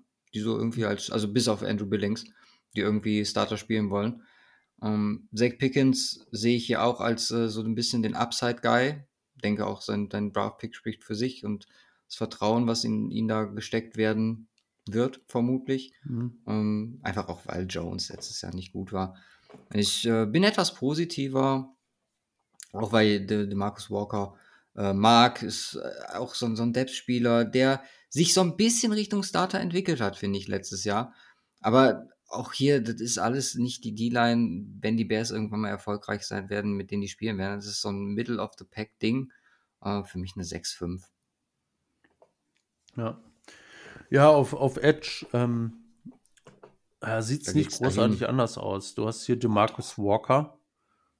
Äh, du, ach, du hast DeMarcus Walker auf Edge mit eingerechnet. Ja, ich habe DeMarcus Walker auf Edge. Ähm, okay. Ich sehe den eher als Edge-Guy. Mhm. Ähm, ist auch im Depth-Chart so gelistet. Ähm, mhm. Ja, es ist, äh, daneben ist halt nichts. Also du, du, hast, du hast ein paar Spieler, ein paar Rotational Pieces mit Green, Travis Gibson, Terrell Lewis, die ich aber alle nicht mag. Also Travis Gibson habe ich letztes Jahr noch zugeschrieben, dass das so ein bisschen Upside im Pass Rush äh, bietet, ja, aber im, im, letzten Jahr war, war es nicht in dem Ausmaße, was ich mir erhofft, erhofft hätte. Ähm, ja, fehlt ein zweiter Starter. Das, äh, DeMarcus Walker hatte wirklich eine gute Saison letztes Jahr und die haben, den haben sie jetzt bei Pflicht von Titans, glaube ich, ne? Äh, wo ist er denn nach Denver hingegangen? Ich glaube schon. Titans. Dass er in. Ja. Muss, muss man mal gucken. Ich, ich habe hier. Ich, ich Der ist, glaube ich, noch schon zwei Jahre. Ist jetzt zweite Jahr bei in Chicago, glaube ich. Ja, und äh, ich, ich gebe hier leicht schlechter als die Inside Dealer und ist eine 5,8. Äh, ja, ich habe hier, weil ich Walker hier rausgerechnet habe, aber du hast eigentlich recht, eigentlich müsste man ihn als, ähm, ne, ist sein erstes Jahr von Walker in hm. Chicago. Eigentlich müsste man ihn auf Edge rechnen, ist ja auch eine 4-3 Base. Von daher, ja, nehmen wir ihn hier mit rein und sind dann nicht ganz so brutal. Ich gebe hier trotzdem eine 5-1, ganz ehrlich. Da muss ich aber äh, Inside D-Line runterschrauben, wenn ich ihn da rausnehme. Ja. Ähm, Ja, dann packe ich Inside D-Line auf eine 5-9 und packe das entsprechend drauf. Dann bin ich bei 4. Ja, ich war 5 glatt. Ich hatte vorher eine 4-4. Ja, 5 glatt raus. Passt. Ist ja, Linebacker. Meine beste Position Group der Bears. Ja, so steht am meisten drin, ne? Für ja. Agency angeht. TJ. Insgesamt beste Position Group? Ja. Oh, okay. TJ Edwards ist ein sehr guter Linebacker. Äh, also wirklich starke Verpflichtung. Ich hätte es dabei belassen. Ich hätte Jermaine Edmonds nicht den Vertrag. ich wusste, dass der Shot kommt. Ich habe mich schon gewundert, dass du das beste Position Group hast mit, äh, mit Edwards. Ist ja auch so ein Kandidat von dir. Äh, äh, TJ Edwards von den Eagles, den finde ich gut. Tremaine nee, ich meine, äh, sorry, habe ich versprochen. Ich meine Edmonds. Ja. Dein, ja. Also, was habe ich mir dazu geschrieben? Ich meine, das letzte Jahr war wirklich gut. Ist so. Coverage. Das ist halt sein erstes gutes Jahr gewesen nach vier Jahren. Ja. Jetzt geht er ein anderes Team. Ist halt ein dickes Fragezeichen dran. Ihm da so einen Vertrag zu geben, weiß ich nicht. Und ähm, dass er, dass er wahrscheinlich besser spielen wird als in seinen ersten drei Jahren, davon würde ich jetzt einfach mal ausgehen, dass er so spielt wie letztes Jahr. Wie gesagt, das Fragezeichen. Dazu hast du noch Jack Sanborn, gutes Depth Piece ähm, und Noah Sewell in der fünften Runde gedraftet, der Bruder, der mhm. Kleine vom Penny Sewell. Ähm, interessant, ähm, kein Spieler, wo man jetzt riesen Impact von erwarten kann. Äh, aber, äh, und das ist ganz wesentlich getrieben durch TJ Edwards, der, echt, der ein echt guter Linebacker ist, äh, bringt es bei mir auf eine 8,0. Mm. Holy shit. Ja, ich bin bei weitem nicht so hoch. Äh, 7,4. Um, klar, Edwards äh, außer Frage. Stimme ich dir zu 100% zu. Kommt aber auch aus einer Eagles-Defense. Äh, die Eagles-Defense ist jetzt nicht die Bears-Defense. Zumindest äh, nicht mehr in diesem Jahr. Und äh, Edmonds ist halt äh, auch so, ein, so, eine Traumvorstellung, ne? Äh, so im Contract hier so eine Leistung hinzulegen und dann bezahlt werden. Mhm. Kann man mal machen. Absolut, ja. Also, wie gesagt, Edwards hat auch in seiner Karriere gezeigt, dass er äh, ein super guter und super solider und eine sehr hohe Baseline hat an, an Leistung. Aber alles daneben mit Fragezeichen. Ähm, vielleicht, wie du schon sagst, ein oder andere Death Piece dabei. Nur ich tue mich schwer, hier in Achterbereich zu gehen mit der Edmund-Situation und ähm, einen Edwards, der, wie gesagt, aus dieser unvergleichlichen Eagles-Unit kommt. Weißt du? Weißt du? Weißt du? Ja, weißt du. Ja. Gut, Cornerback. Wir haben einen Jalen Johnson und einen Jalen Jones. Das fiel mir direkt auf. Ähm, ja, wie sieht es hier aus? Jan Johnson äh, auch im zweiten oder dritten Jahr. Letztes Jahr, Kommt ich weiß es nicht. Äh, keine, keine Kommt ins vierte, der gute Jahr schon. Ins vierte, dann war das letztes Jahr seine dritte. Auch nicht da eine deutliche Steigerung gesehen. Ja, ist dein Outside Guy Number One aktuell? Dein Outside Top, Guy Number Two? Was? Er wäre ein Top Number Two äh, Cornerback in der Liga glaube ich. Ein Top Number Two. Ja, er wäre so ein guter Number, Number Two in so einem Corner. Also ist für mich noch eine Kategorie unter einem Cam Sutton und einem äh, äh, Emmanuel Mosley. Äh, die war ja schon ja, hatten heute. Okay, ja, muss ich recht geben. Ähm, ja, aber schwierig. Es ist aktuell halt dein Number One Guy und Tarek Stevenson in der zweiten Runde gedraftet, finde ich richtig gut. Ähm, mag ich kann, guter, äh, kann wirklich guter Cornerback in der NFL werden. Ähm, aber ist halt ein Rookie. Muss man auch noch abwarten. Und dahinter, ja, Kyler Gordon hat im Slot gespielt viel. Das war für den Arsch. Keine gute erste Saison. Ähm, ja, Terry Smith in der fünften Runde gedraft. Da hast du den Jalen Jones und Kindle Wilder. Mag ich beide auch nicht als Outside Corner. Also, keine Ahnung. Ich würde wahrscheinlich so wie ich es machen würde, Jane Johnson, Tarek Stevenson outside, Kyler Gordon im Slot.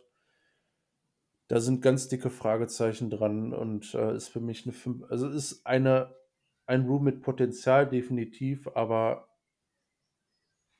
bei Jane Johnson sehe ich nicht mehr so allzu viel Potenzial, deswegen eine 5,2. Okay. Könnte echt problematisch ja. werden. War ich etwas besser. Na, ich sehe halt noch bei allen irgendwie die Upside. Also ein Gordon kann einen Schritt machen. Jane Johnson kann sich auch noch entwickeln. Ein OJ Mudia hat jetzt einen, ähm, ja, mal einen neuen Tapetenwechsel.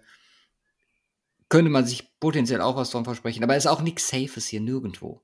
Also auch ein Tariq Stevenson, klar, Runde 2, für mich eher Runde 3. Aber ja, guckt mal, was er damit macht. Es ist äh, ohne Scheiß, selbst wenn zwei bis, na, zwei bis drei wäre schon krass, aber wenn ein bis zwei davon langfristig auf dem Niveau von Jalen Johnson spielen und du, also wie gesagt, ein Kyler Gordon seinen Versprechen auch nur annähernd gerecht wird, dann hast du zumindest eine solide Baseline und kannst weiter drumherum bauen. Kannst weiter in, in Runde 2, 3 Cornerbacks draften, gucken. Das Team braucht halt auch noch gewisse Zeit. Ich habe 5,8 gegeben. Um, ähm, gucken wir mal, ja. wie das gehen kann mit den Jungs. Safety sieht dafür besser aus. Ne? Ja. Eddie Jackson mal wieder mit einem guten Jahr. Das war auch notwendig. Die Jahre davor war nicht so dolle. In der allgemein regressierenden Bears Defense ähm, kommt da, legt er letzte, letztes Jahr mal wieder einen drauf. Jaquan Brisker ist der zweite Guy, der Hybrid äh, sowohl in der Box als auch Deep. Ähm, ja, das ist ein gutes Starting-Duo, wirklich gutes Starting-Duo. Die Depth dahinter besteht eigentlich aus Late-Round-Picks der letzten Jahre, die alle bisher noch nicht den Step so richtig machen konnten. Ähm, deswegen gebe ich hier eine 7,4.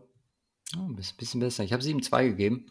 Einfach weil ich der Jackson-Saison nach den ja, relativ krassen Slump-Jahren, äh, nach den Fangio-Ausbrüchen zu Beginn seiner Karriere jetzt nicht so vertraut habe. Aber Eberfluss hat zumindest äh, die richtige Richtung vorgegeben. Gucken, ob er ja. das halten kann. Von Brisker bin ich echt angetan. Ich glaube, dass der mit seinen 24 Jahren äh, das Potenzial hat, zum Top-Top-Safety zu werden in der Liga. Also, ja. wie gesagt, wenn man jetzt das erste Jahr als Baseline nimmt. Aber ähm, ja, noch zu ungewisser, deswegen 7-2. Genau. Ja, bleiben nur die Special Teams. Teams. Carlos Santos. Ein guter Kicker. Äh, wir haben noch irgendeinen so einen undrafted Rookie als Kicker dessen Namen ich mir Andre Smith mit SZ. Ja. Weiß ich nicht. Ah.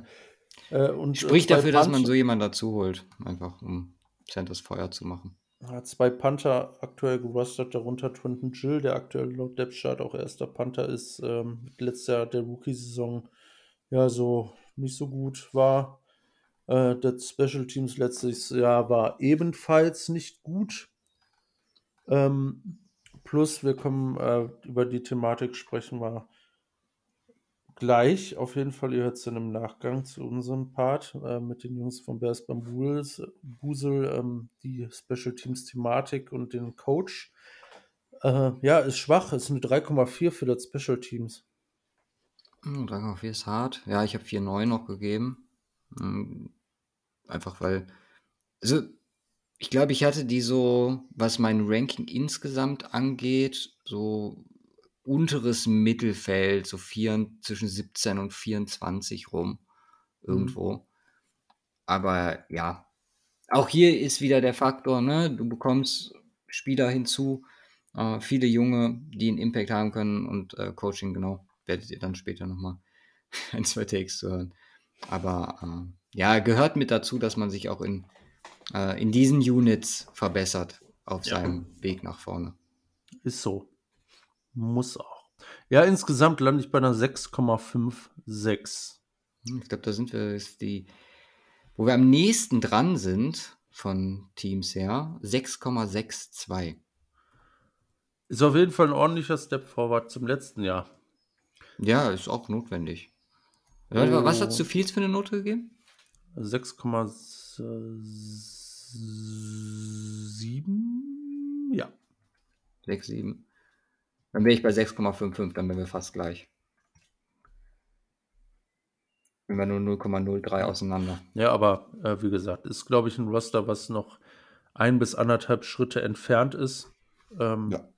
Und fängt an beim Quarterback. Und äh, da wäre ein Step in die richtige Richtung schon mal eine gute Ansage für die kommende Saison. Was den Schedule angeht, dieser Schedule ist bei mir ja in, in, in Richtung der Packers unterwegs. Ähm, ist natürlich schwierig, also ähm, die, die Division, also du spielst jetzt nicht gegen die Bears, äh, dennoch hast du natürlich ein paar einfachere aus, äh, aus dem Rest erwischt. Äh, ja, du hast ein paar Sachen vor dir. Das, äh, gegen die Browns ist äh, jetzt, glaube ich, die Browns, da bin ich ganz gespannt, wenn wir die überhaupt, äh, wenn wir die ähm, nächste Woche dran nehmen. Das wird, wird eine interessante, interessante Geschichte, wie, wie die auch abschneiden werden. Was? Mhm, mich diese Woche hart mit rumgeärgert. Ja, ist schwierig. Ähm, aber sonst, was hast du? KC, Denver, Charger, offensichtlich, also die AFC West. Und ansonsten hast du halt nicht, äh, hast halt grundsätzlich ein paar, ja, in Anführungsstrichen, Sachen, wo, da, wo, wo, wo es theoretisch machbar wäre. Für die Bears natürlich Ernst? schwierig. Ja. Wenn die, wenn die Bears halbwegs, also wenn Fields ein, zwei Schritte nach vorne macht, ne? Dann haben die Bears in, bis auf die AFC West Games, und ich würde Denver jetzt sogar fast schon rausnehmen, ich würde nur Kansas City und LA sagen. Und sonst sind die Bears, für, ist jedes Game für die machbar. Im Grunde Wenn schon. alles super potenziell äh, super gut läuft. Ja, absolut. Muss es dann auch, aber deswegen, ich äh, ähm, gehe von einer 5,1 aus. Ah, 5,1 ist hart eigentlich. Also ich, wenn, wenn ich hier so überlege, die verlieren nur zwei Spiele und gehen dann. Ähm, was wäre das? 16, nee, 18 Wochen, 17 Games, 15 und 2, ist schon krass. Nein.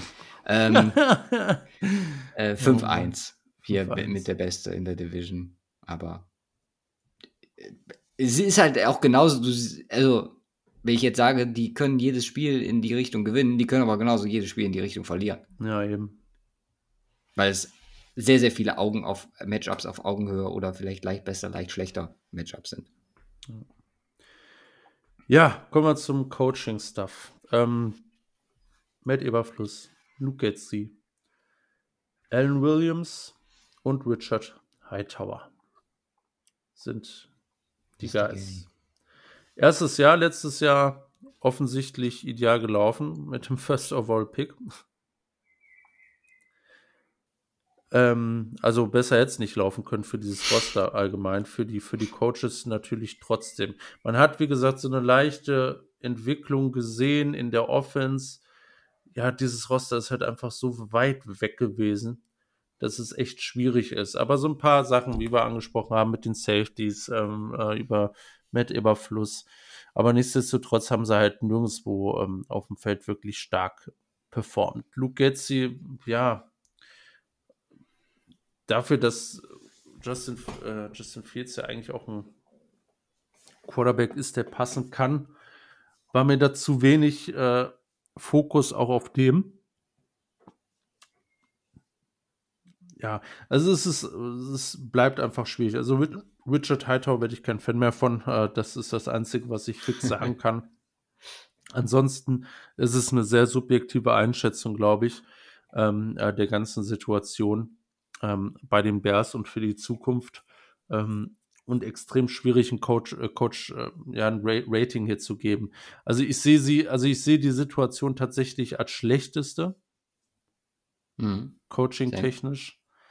Ähm, hängt nicht äh, speziell mit, mit Eberfluss zusammen, sondern ja, einfach allgemein, wie ich damit rechne. Ich meine, das kann, kann sich gut entwickeln nächstes Jahr. Da müssen sie ein, ja, schon fast einen Giants-like äh, drauflegen für kommende Saison. Ähm, aber ansonsten bleiben wir aktuell so im mittleren bis unteren Sechser-Bereich stecken. Ich habe eine 6-3 gegeben. Ja, ich habe 6-5. Ähm, das Einzige, was mich hier wirklich positiv auf die Situation gucken lässt, weil ohne Scheiße, wir sprechen über das, den Coaching-Staff, der letztes Jahr das schlechteste Team gecoacht hat. So. Ja. Und das Einzige, was wirklich positiv daran ist, ist, dass es auch nicht nur einen Funken, zumindest meiner Wahrnehmung nach, an Diskussion um Eberflussrolle gab. Weil alle wussten, in welcher Situation oder mit welcher Situation man da reingekommen ist und er sich anscheinend sehr gut positioniert hat, Brian Poles zusammen, intern. Deswegen, ähm, das letzte Jahr kann man, wenn es eine erfolgreiche Karriere von Eberfluss wird, glaube ich, als sehr äh, oder den Umständen entsprechend abhaken und ab jetzt zählt's. Weil das Roster ist nicht, hat sich deutlich verbessert, so und ist nicht schlecht. Er muss sich jetzt halt wirklich an den Sachen defensive Entwicklung, was ihn persönlich angeht, plus halt den Stuff, den er gemacht hat, wie kriegt man Fields entwickelt. Er wird wahrscheinlich sogar noch eine Chance bekommen, sollte das mit Fields äh, schiefgehen, potenziell. Aber hm. ja, es ist, äh, ab jetzt zählt So, darauf kann man es, glaube ich, runterbrechen für Überfluss. Ja. Gut, landen wir insgesamt bei den Bears, bei mir bei 6,3, bei dir bei 6,4. Perfekt. Und es ist ein schönes Bild eigentlich, ähm, wenn man so im Gesamten guckt. Im Grunde gibt es so eine Top 3, wo eigentlich fast alles passieren kann. Ja. Mit Vikings, Lions und Packers und die Bears sind halt noch einen Step dahinter. Ähm, gilt für uns beide. Ich habe alle im Schnitt ein bisschen schlechter, schlechter bewertet, aber auch leichte Unterschiede in der Reihenfolge haben wir. Ähm, bei mir sind die Packers vor den Lions, bei dir andersrum. Ähm, aber im Grunde ist es, ist es so ein bisschen Dreikampf um den Division Title nächste Woche, äh, nächstes Jahr, nächste Woche. Ja, ich, ich würde es Zweikampf nennen. Weil ich, wie gesagt, bei Jordan Love noch ganz, ganz vorsichtig. Es kann Dreikampf werden, aber es Ja. kann halt genauso gut. Ne? Das ist richtig. Äh, Frage der Woche für diese Woche haben wir mehr oder weniger äh, bei den Lions und ganz früh schon besprochen. Äh, alleine wegen dem Namen muss oder musste er ausgewählt werden. Der Scheunentorverfehler fragt, ähm, wird das Lions Running Game mit kompletten Running Back Overall besser oder schlechter? Und ähm, wir haben darüber gesprochen, ich lande bei besser. Ähm, Glaube ich auch im Vergleich zum letzten Jahr besser mit mehr Fragezeichen, um es mal so runterzubrechen. Würdest du, oder, also, Oh, du hast eine gute Baseline mit Swift, aber jetzt hast du halt Gibbs plus Montgomery, Also Jamal das Williams im Vergleich. Es stimmt, eigentlich, das Run Game war schon ziemlich insane letztes Jahr. Also das war schon ja, vor allem Jamal Williams. Wi- Ja, Ja, Wer? stimmt. Jamal Williams. ja. Ich habe Jonah verstanden, dachte, ja. Ähm, Nee, nee. Ähm, nee, das, das war schon richtig krass. Also ist, äh, wenn das auf dem gleichen Niveau vom Running Game al allein ist, wie gesagt, Gibbs gibt dem Ganzen, glaube ich, nochmal eine andere Komponente einfach von, vom Athletischen her. Ähm, aber wenn die ansatzweise genauso erfolgreich sind, ist es eine gute Saison und ein sehr guter Einstieg. Also ich glaube nicht, dass sie auf einmal noch einen Tacken drauflegen. Nicht im ersten Jahr vielleicht, vielleicht perspektivisch. Aber ähm, das ist schon echt schwer zu toppen gewesen. Oder Ich guck mal eben aufs letzte Jahr sein. hier, äh, was ich bei den Lions hatte. Und zwar eine 8-1. Also ich bin besser. Nee, doch, ich bin besser. Bei den Lions. Weiß es nicht mehr, was ich letztes Jahr hatte. Aber ich glaube, ich bin Ja. einen Tacken runtergegangen. Okay. Aber minimal. Gut. Dann würden wir sagen, oder würde ich sagen, wir verabschieden uns. Natürlich ist noch nicht vorbei. Wir haben noch den Off-Season-Breakdown mit den Jungs von Bears beim Busel. Ähm, mehr zu denen erfahrt ihr dann entsprechend gleich. War eine sehr, sehr witzige Aufnahme mit den zwei. Genau, Oh. das müssen wir noch sagen. Simon Spur ist komplett verloren gegangen. Ja, Das bedeutet, wir haben Simons Takes, zumindest die, an die wir uns erinnern konnten und was von der Spurenaufteilung Sinn gemacht hat, ähm, komplett neu eingefügt. Das macht auch, also ich habe es mir nochmal angehört, das macht auch im Großen und Ganzen ziemlich viel Sinn. Ähm, sollte da irgendwann mal eine Pause sein oder so, bitte ich das zu entschuldigen. Das ähm, ja, ist nicht so gelaufen wie geplant. Da hat uns die Aufnahme irgendwie äh, komplett das Ding zerhebelt. Keine Ahnung, irgendwie irgendein Wort für. Ne? Ihr wisst Bescheid, äh, wir entlassen euch da rein und genau. Haut rein, Ja. bis nächste Woche. bis denn. Peace. So, dann dürfen wir für unser kleines Extrasegment äh, zwei, ja, wie soll man sagen, neue Gesichter, neue Stimmen in der deutschen Football-Bubble bei uns begrüßen.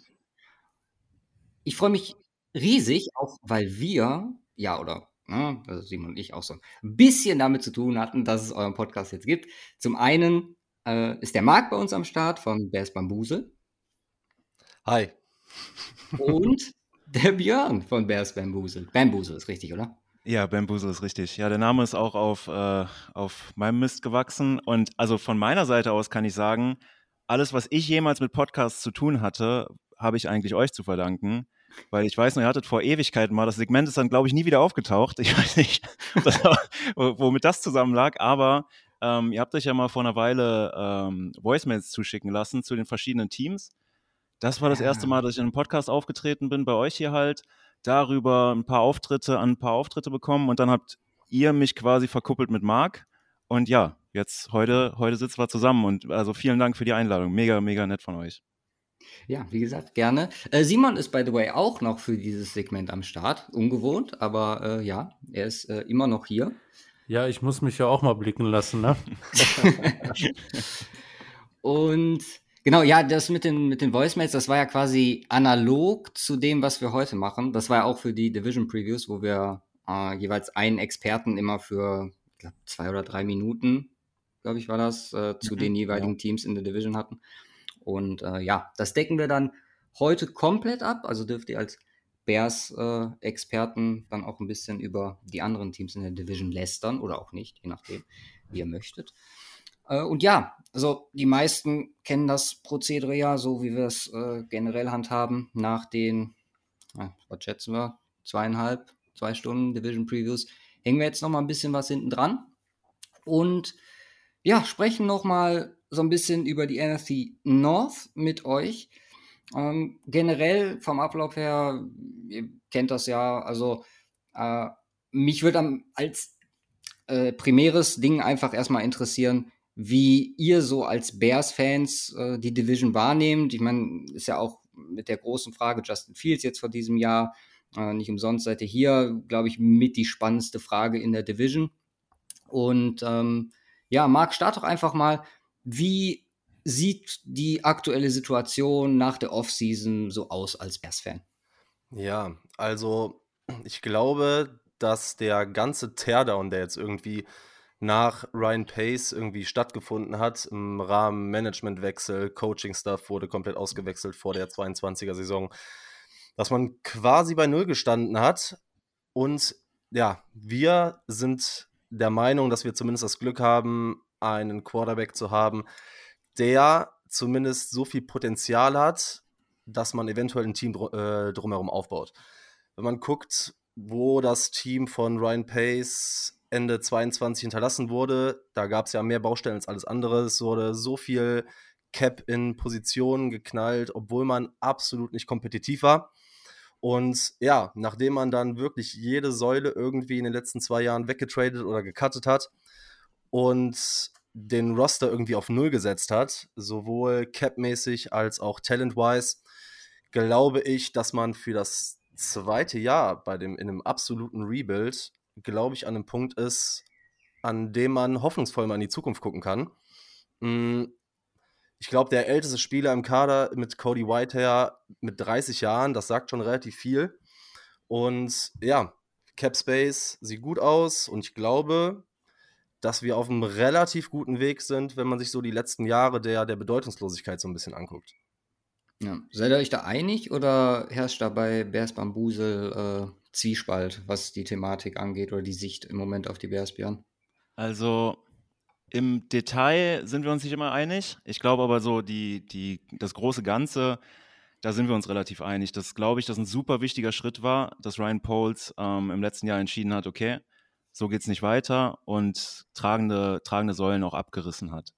Ähm, das war ein Move, den ich mir wirklich erhofft hatte. Ich hatte gehofft, dass ähm, Ryan Pace und äh, Matt Nagy, dass die gehen und wir wirklich was von Grund auf neu hochziehen.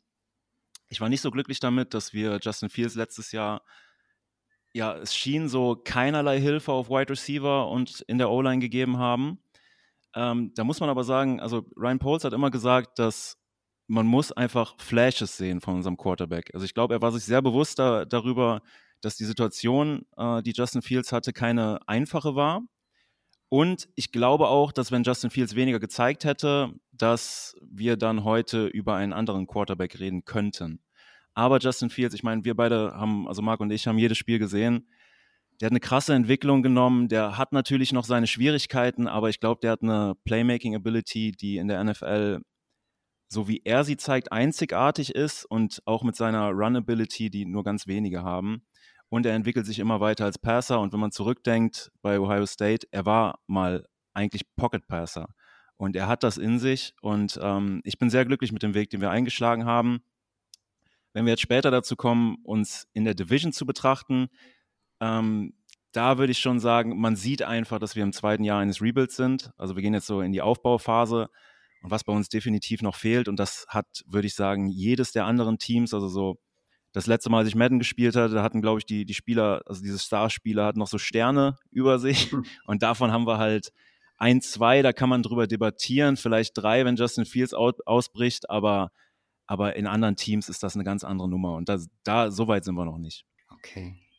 Also für mich ist es relativ safe, dass es, und da, da würde ich gerne eure Einschätzung auch hören, weil ich habe heute schon ein bisschen Feedback von Kumpels bekommen, die das anders sehen. Ähm, also für mich wäre DJ Moore so ein Spieler, der ist keine, der ist auch nicht 1A, aber ich würde sagen 1B. Äh, Tremaine Edmonds, den wir jetzt neu haben. Ja, gut. Also die beiden würde ich erstmal so nennen und dann Justin Fields könnte sowas in Zukunft werden. Okay. Ja, also wir haben ja jetzt, wie gesagt, auch schon viel im Vorhinein der Folge gesagt. Ähm, was Starpotenzial angeht, generell glaube ich einfach, das kommt auch in gewisser Weise mit so einem Rebuild. Ne? Das sind junge Spieler, die sich dann halt dazu entwickeln. Ich bin da eigentlich bei dir. Also klar, DJ Moore ist jemand, der jetzt auch so ein bisschen Pedigree mitbringt und in gewisser Weise halt auch ja schon seinen Mann in gewiss, also ne, in Anführungszeichen gestanden hat in, der NFL.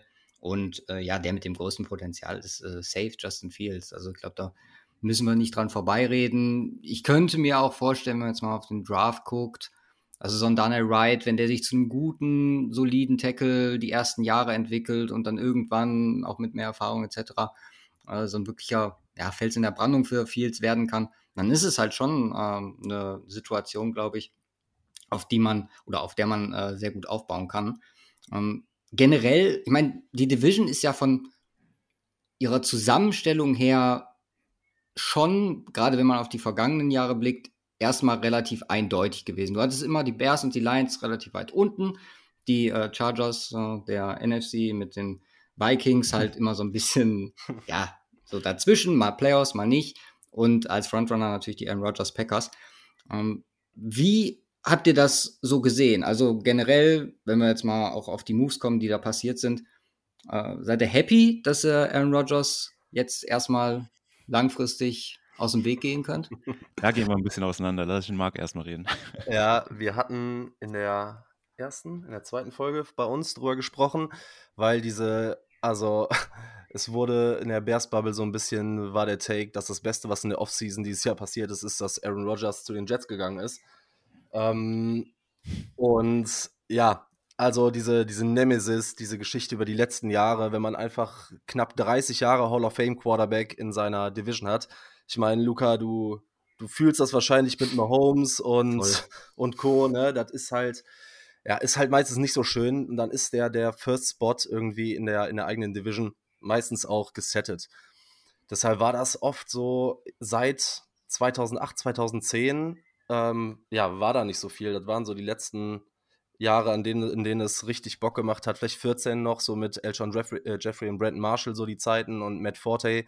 Aber da muss man schon echt lange zurückgucken. Und wenn man so überlegt, wie lange die, der Football generell so sich so in, in Deutschland etabliert hat, jetzt auch durch diese Run-NFL-Geschichte und so, mh, hm, daran können sich viele, die jetzt mit den Bears sich verbunden fühlen, wahrscheinlich gar nicht mehr so groß daran erinnern und haben da gar keinen Bezug zu. Aber die Veränderung, die jetzt gerade in der NFC North einfach stattfindet, ja, da bin ich halt schon sehr, sehr happy drüber, weil ich muss halt sagen, die Lions sind, auch wenn die jetzt letztes Jahr diesen 10-Siege-Stretch hatten und ähm, vielleicht sogar, kommen wir vielleicht nachher noch zu, dass der, der Frontrunner in der Division sind, halte ich die Division für relativ offen und du hast nicht mehr dieses klare Team, was hundertprozentig über Jahre dominiert. Mhm.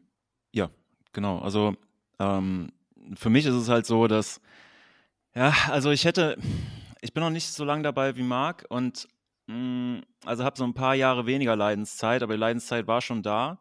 Trotzdem, ich, also es ist schön, dass die Division jetzt ein bisschen weiter offen ist, aber gleichzeitig, also irgendwie, man möchte doch Aaron Rodgers selber stürzen. Also man möchte doch selber dabei sein, wie die Bears besser werden als die Packers und dann den Mann halt nicht in unserem Stadion sehen und wie er, wie er meint, äh, er sei I still own you und diese Dinge und dann einfach mal ihn auf dem Boden sehen und so. Und es gab immer, also für mich ist es so, es gab immer diese Momente, wo man dachte, boah, jetzt haben wir ihn. Und im Endeffekt, der, der hat uns mal, das ist dieses, dieses ein Spiel, was mir nie aus dem Kopf geht, ähm, als Matt Nagy bei uns das erste Spiel hatte, wir, wir führen in der Halbzeit, ich glaube, erster Spieltag, 20-0 oder so, circa so. Und Aaron Rodgers ist verletzt, kommt auf quasi einem Bein zurück und dissected uns komplett, nimmt uns auseinander und am Ende verlieren wir wieder. Und man steht da und denkt so, ah, das kann doch nicht sein. Und das beschreibt es, glaube ich, ganz gut. Ähm, Ja, aber auf der positiven Seite, ähm, wie Marc schon sagt, also die Division scheint ziemlich offen. Alle Teams haben bestimmte Fragezeichen. Und ähm, ja, wir haben die meisten, was aber in der Natur des Rebuilds liegt. Aber genau, es kann einiges passieren. Ja.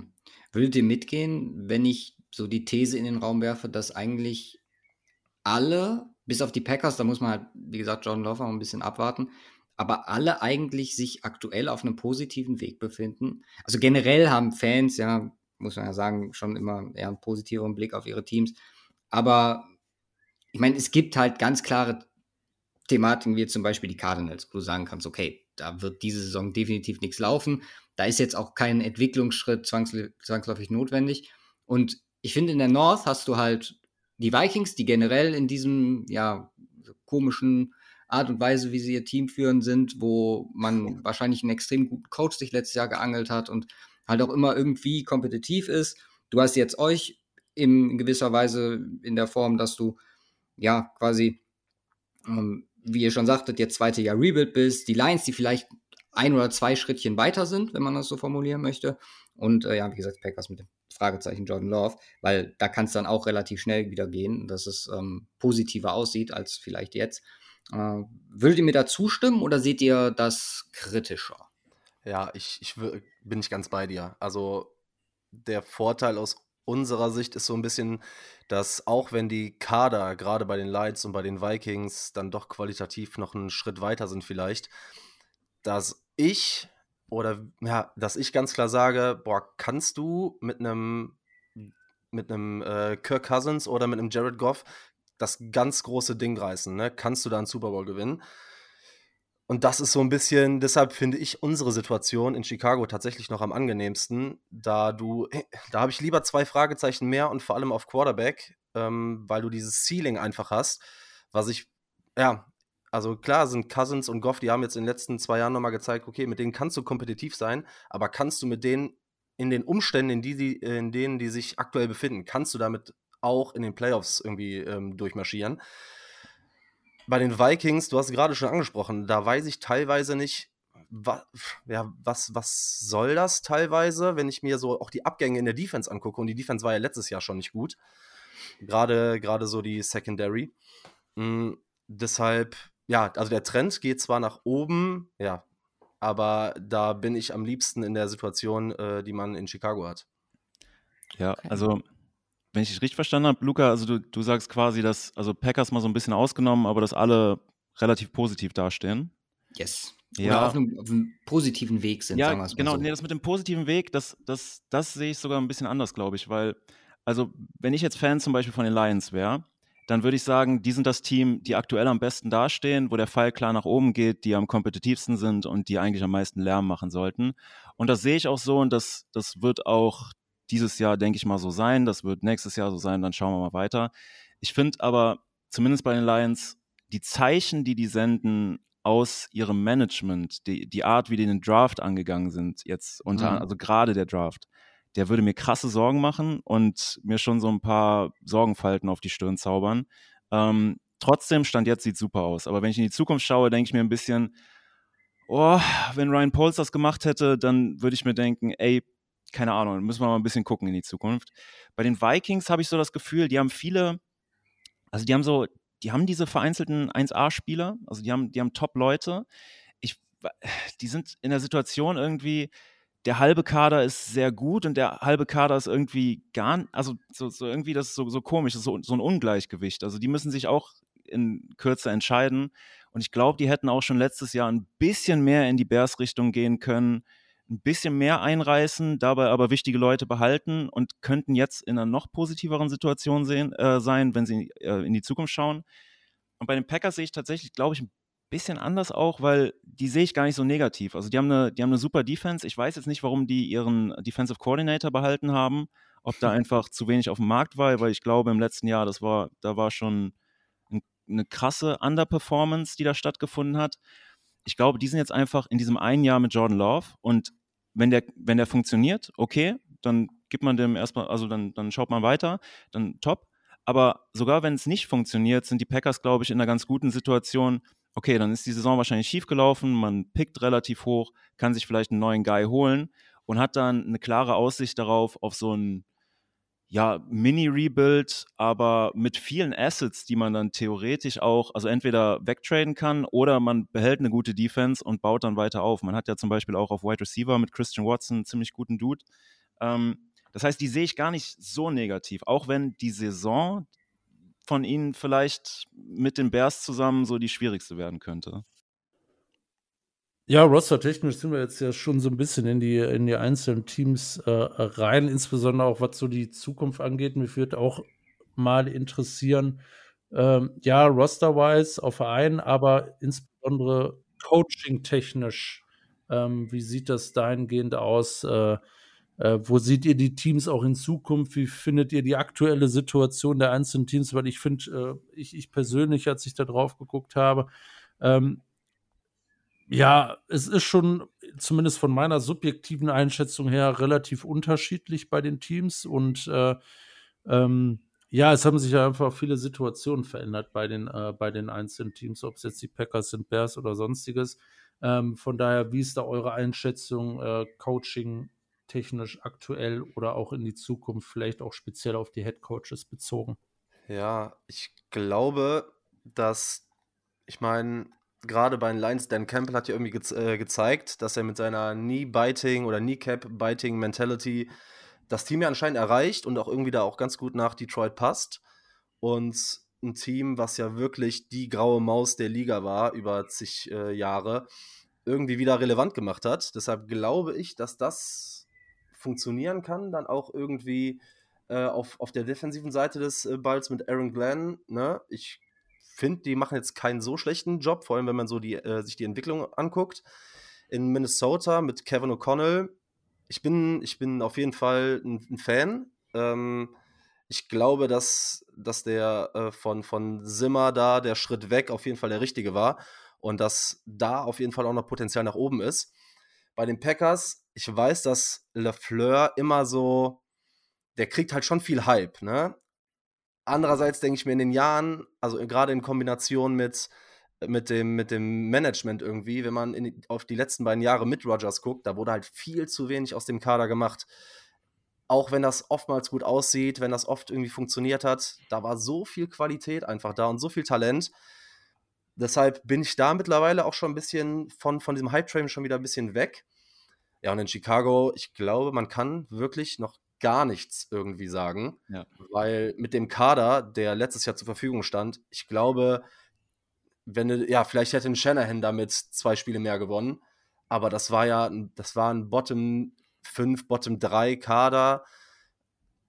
Und die mit Ausfällen über die ganze Saison und keine Ahnung. Also ich weiß, den, also den Coaching-Staff kannst du nach dem einen Jahr, finde ich, in Chicago null bewerten. Die Frage ist, warum habt ihr Hightower behalten? Hast du eine persönliche Beziehung zu dem Mann, oder? Nee, nee. ja, also weiß ich nicht. Ich glaube, also generell, ähm, also ich müsste jetzt von Hightower weggehen, wenn das in Ordnung ist für dich. Ähm, ja, äh, generell äh, würde ich, würd ich unterstützen, was, was Marc gesagt hat. Ähm, mit der kleinen Ausnahme, dass ähm, unser Offensive Coordinator Luke Getzi zumindest gezeigt hat, dass man Adjustments machen kann. Also wir sind im Jahr besser geworden. Ähm, ja, LeFleur sehe ich immer noch ziemlich positiv und ich glaube, das größte Problem könnte auf die Lions zukommen, weil ich glaube, also Dan Campbell hat, glaube ich, bewiesen, dass er mehr ist als das, was man am Anfang vermutet hat. Ähm, aber ich glaube, ein tragendes Piece ist ja Ben Johnson ne, als Offensive Coordinator. Und wenn der nochmal halbwegs so ein Jahr hinlegt wie letztes Jahr, dann wird er halt wahrscheinlich der Nummer 1 Kandidat im nächsten Coaching Circle sein. Ähm, aber gut, das ist ein Problem, das werden wir auch haben. Also wenn wir offensiv performen, dann wird äh, Luke Getzi auch nicht mehr lange bei uns sein. Das ist immer so ein Ding, weshalb ich mir damals auch tatsächlich gewünscht hatte, dass wir einen Offensi äh, offensiven Coach holen. Ähm, Matt Eberflus macht einen wirklich guten Eindruck so, äh, aber also letzte Saison, der, der hat halt eine Ruine gecoacht, ne? Also da kann man echt wenig zu sagen. Aber zu Hightower nochmal eben, ne? Ähm, das ist so dieser Bayern-München-Effekt, ne? Der, der ist gegen andere Teams oder gegen uns gut. Zack, holen wir den, dann muss der ja was können. Aber ich, ich muss den so ein bisschen, was heißt in Schutz nehmen? Aber guck mal, wie die Spieler, was Willis Jones letztes Jahr an ähm, Punts zum Beispiel gemacht hat oder so. ich glaube, irgendwann bist du auch einfach limitiert, wenn deine Spieler, keine Ahnung, Backsteinhände haben, ne? So, keine Ahnung, dann, dann reißt du halt auch nichts mehr. Und was, was Björn gerade noch wegen Überfluss sagte, was ich halt cool finde, ist, dass der anders als mit Nagy sagt, okay, ich will einfach diese ähm, Sideline-Aufgaben haben. Ich übernehme gar nicht erst das Play-Calling, das gebe ich an meinen Offensive Coordinator ab und ich will mich mit anderen Aufgaben beschäftigen.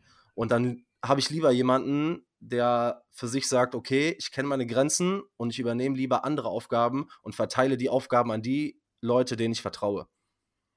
Ja. Äh, lass uns mal so ein bisschen so ein kleines Off-Season-Recap machen der jeweiligen Teams und an der Stelle die dann auch in unsere Kategorien einordnen, die ich euch geschickt habe. Besten fangen wir einfach mit euren Bears an. Ähm, generell, wo seht ihr die jetzt? Ich habe euch ja geschickt, äh, Contender, Playoff Team, Limbo, Rebuild und What the fuck are they doing? Ähm, wo würdet ihr die Einordnung und welche Moves, die jetzt in der Offseason passiert sind? Also ich habe da einen ganz klaren Favoriten, den behalte ich aber, oder den habe ich wahrscheinlich in den äh, vergangenen zwei Stunden schon mal ein oder andere Mal erwähnt, äh, halte ich jetzt mal eben zurück. Deswegen, äh, welcher Move und ähm, wo stehen sie aktuell? Marc, fang einfach an. Jo, also für mich der, der Move, der erstmal den Turnaround vielleicht ähm, gebracht hat, war der, der Downtrade von yes. 1 an 9. Genau. Ja. Weil man hat, also ich finde, man kann auch nicht mal sagen, dass man die Panthers irgendwie ausgezogen hat. Ich fand das Value fair, auch, aber man hat halt viel bekommen, ne? Alleine und die, die größte Edition und der größte Wert, finde ich, in diesem Trade Down war einfach die Edition von DJ Moore. Da hat ähm, Poles ja auch anscheinend, der hat ja seine ein, zwei Guys gehabt bei den Panthers und ganz klar gesagt, einen von denen wollen wir haben. Unter anderem waren da, glaube ich, äh, JC Horn, äh, Burns und Brown, glaube ich, standen zur Debatte. Und ähm, ja, genau, da du irgendwie endlich mal diesen Wide Receiver 1 hast, den, den Fields unbedingt braucht, plus äh, du konntest deinen äh, am höchsten gegradeten Tackle irgendwie draften. Ja, wie gesagt, du hast die zwei wichtigsten Dinge für Justin Fields getan, um seine Entwicklung fortzuschreiten. So, das war ja der Go-To-Move auf jeden Fall.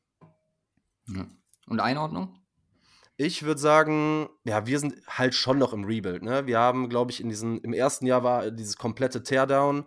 Im zweiten Jahr hat man jetzt geschafft, sich auf vielen Positionen, ich würde sogar sagen, auf jeder Position bis auf Edge sogar zu verbessern.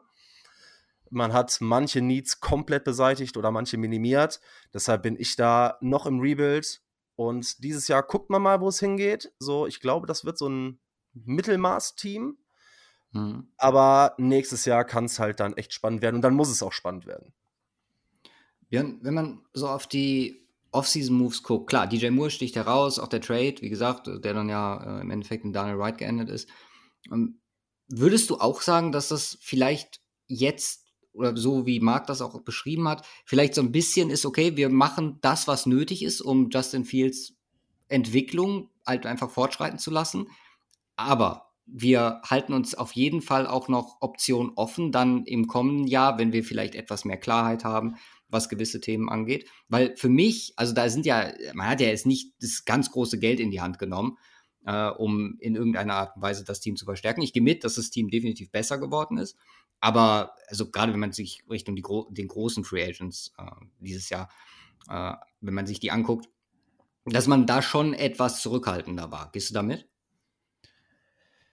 Hm, ja, also man muss halt sehen, dass als Ryan Poles sich bei uns vorgestellt hat äh, vor der letzten Saison, hat er schon gesagt, dass die Free Agent Signings, die er bevorzugt, das war natürlich auf die damalige Saison bezogen, aber ich glaube, da hat er auch generell über seine Strategie gesprochen, dass das eher nicht so die Big Names sind, weil er auch, also Ryan Poles ist ein relativ offener Kommunikator, der sagt eigentlich das, was er denkt und ist dabei nicht dumm, also er haut nicht zu viele Infos raus, aber so, dass äh, am ersten Tag die Splash-Signings sind eher nicht so sein Ding, auch wenn Jermaine Edmonds jetzt dieses Jahr so ein bisschen in eine andere Richtung ging. Aber ähm, dass er da eher in der Tiefe Leute holt und durch den Draft bilden will.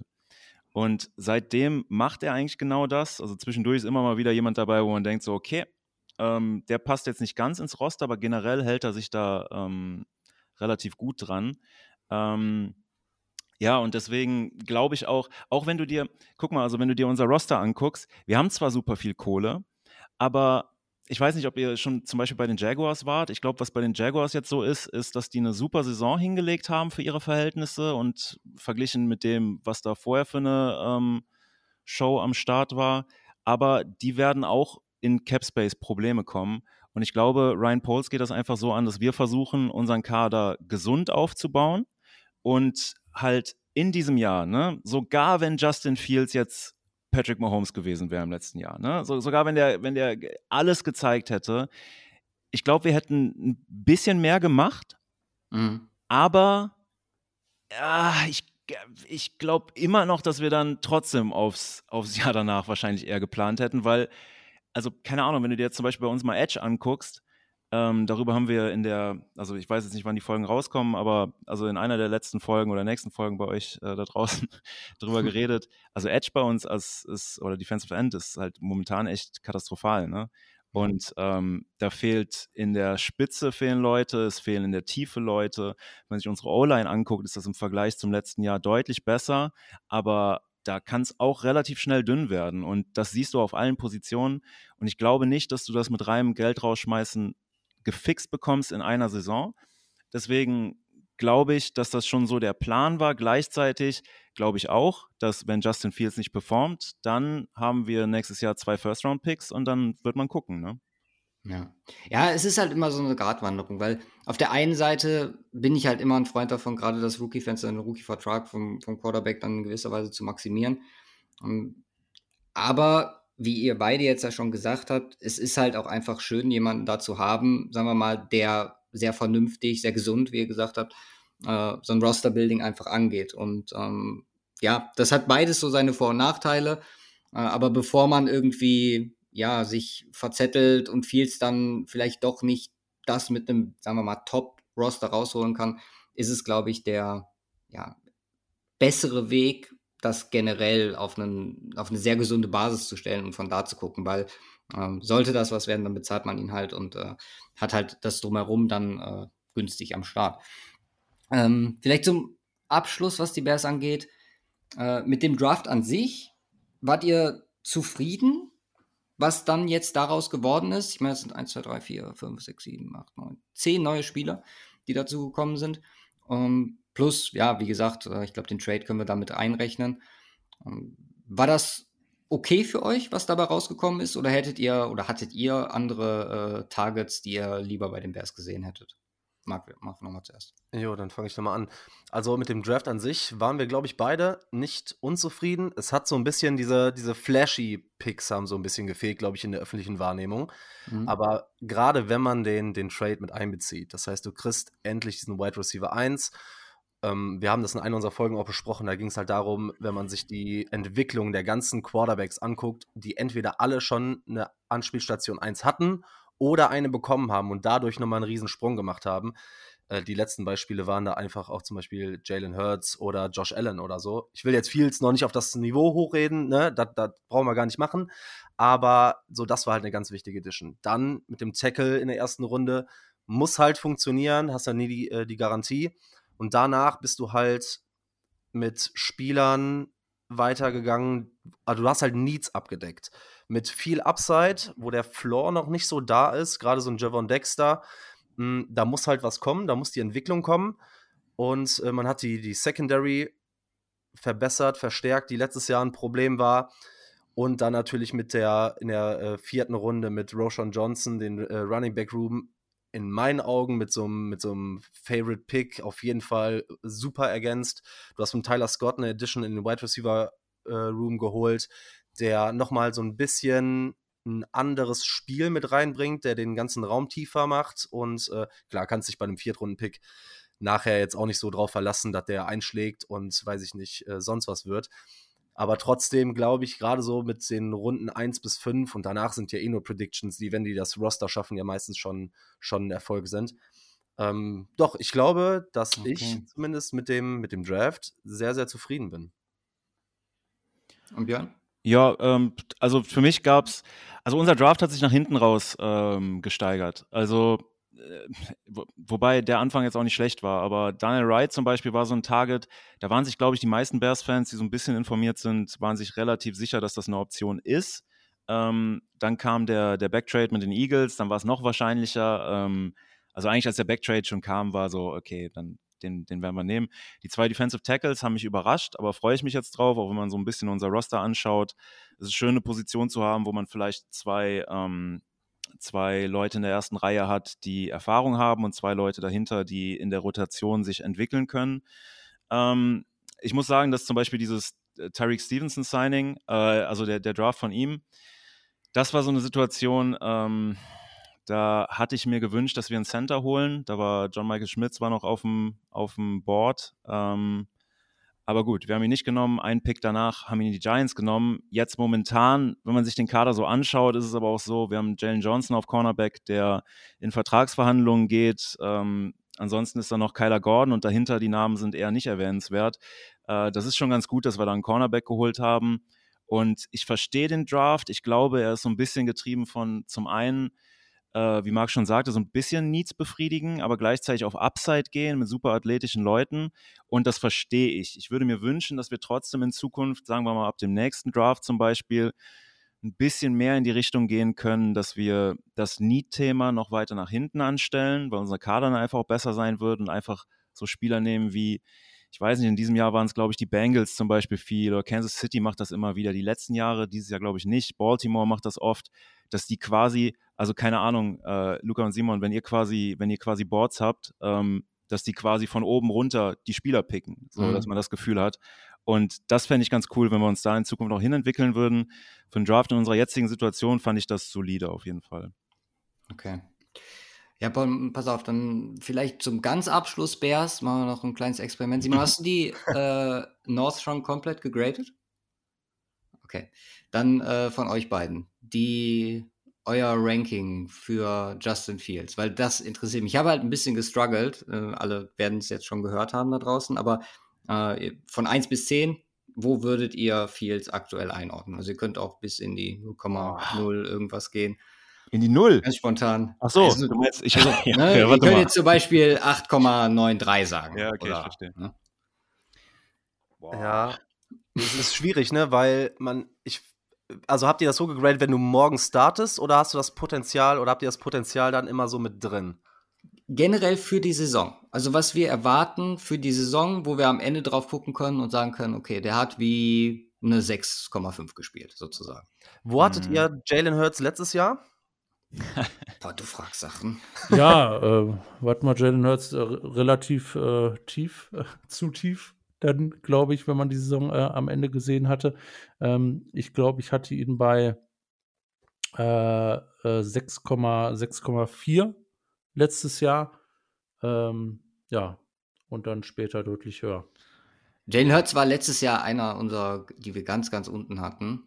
Ähm, ich hatte Hertz letztes Jahr zu Beginn der Saison bei 7,2 und dann in der Saison bei 8,9 bei den Midseason Rankings.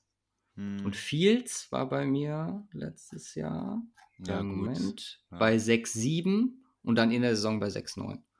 Boah, ich glaube, also um wenn das, wenn man das so ein bisschen äh, sympathisch und ohne diesen Homer-Pick und ein bisschen objektiv be betrachten will, bin ich aber schon so bei siebenhalb, vielleicht einen Tacken höher.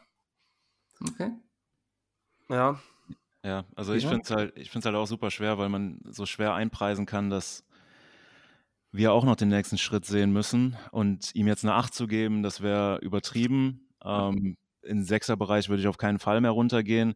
Ich würde auch, auch ihn wahrscheinlich in so einem 7,4er-Bereich sehen, so wo er, wo er zwar von dem, was er gezeigt hat, noch große Fragezeichen mit sich bringt, aber der Weg zu, in, in die Achterregion und mehr nicht so weit ist. Also das wäre wahrscheinlich auch meine Idee.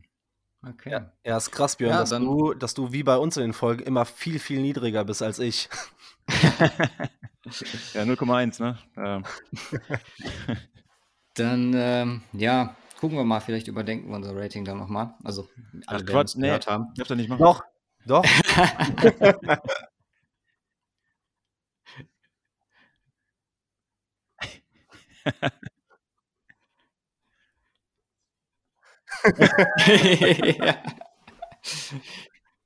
Ich meine, es ist ja kein Geheimnis, dass wir die vorher aufnehmen. Von daher, der hat schon sonntags dreieinhalb Stunden Zeit. Also, ja, da muss es so. zweieinhalb reichen. Ja.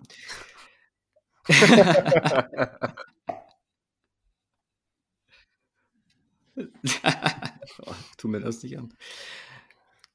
Gut, lass uns ein Team weitergehen. Ähm, wie gesagt, auch wieder an Off-Season-Moves so ein bisschen festmachen, plus äh, wo wir landen. Gibt es äh, für euch ein Team, wo ihr sagt, das ist der eine Move in der Division, der mich extrem beeindruckt hat, wo ich sage, wow, äh, oder vielleicht der Move mit dem, mit dem größten Impact, muss ja nicht mal positiv sein. Ähm, Björn, wer wäre das für dich?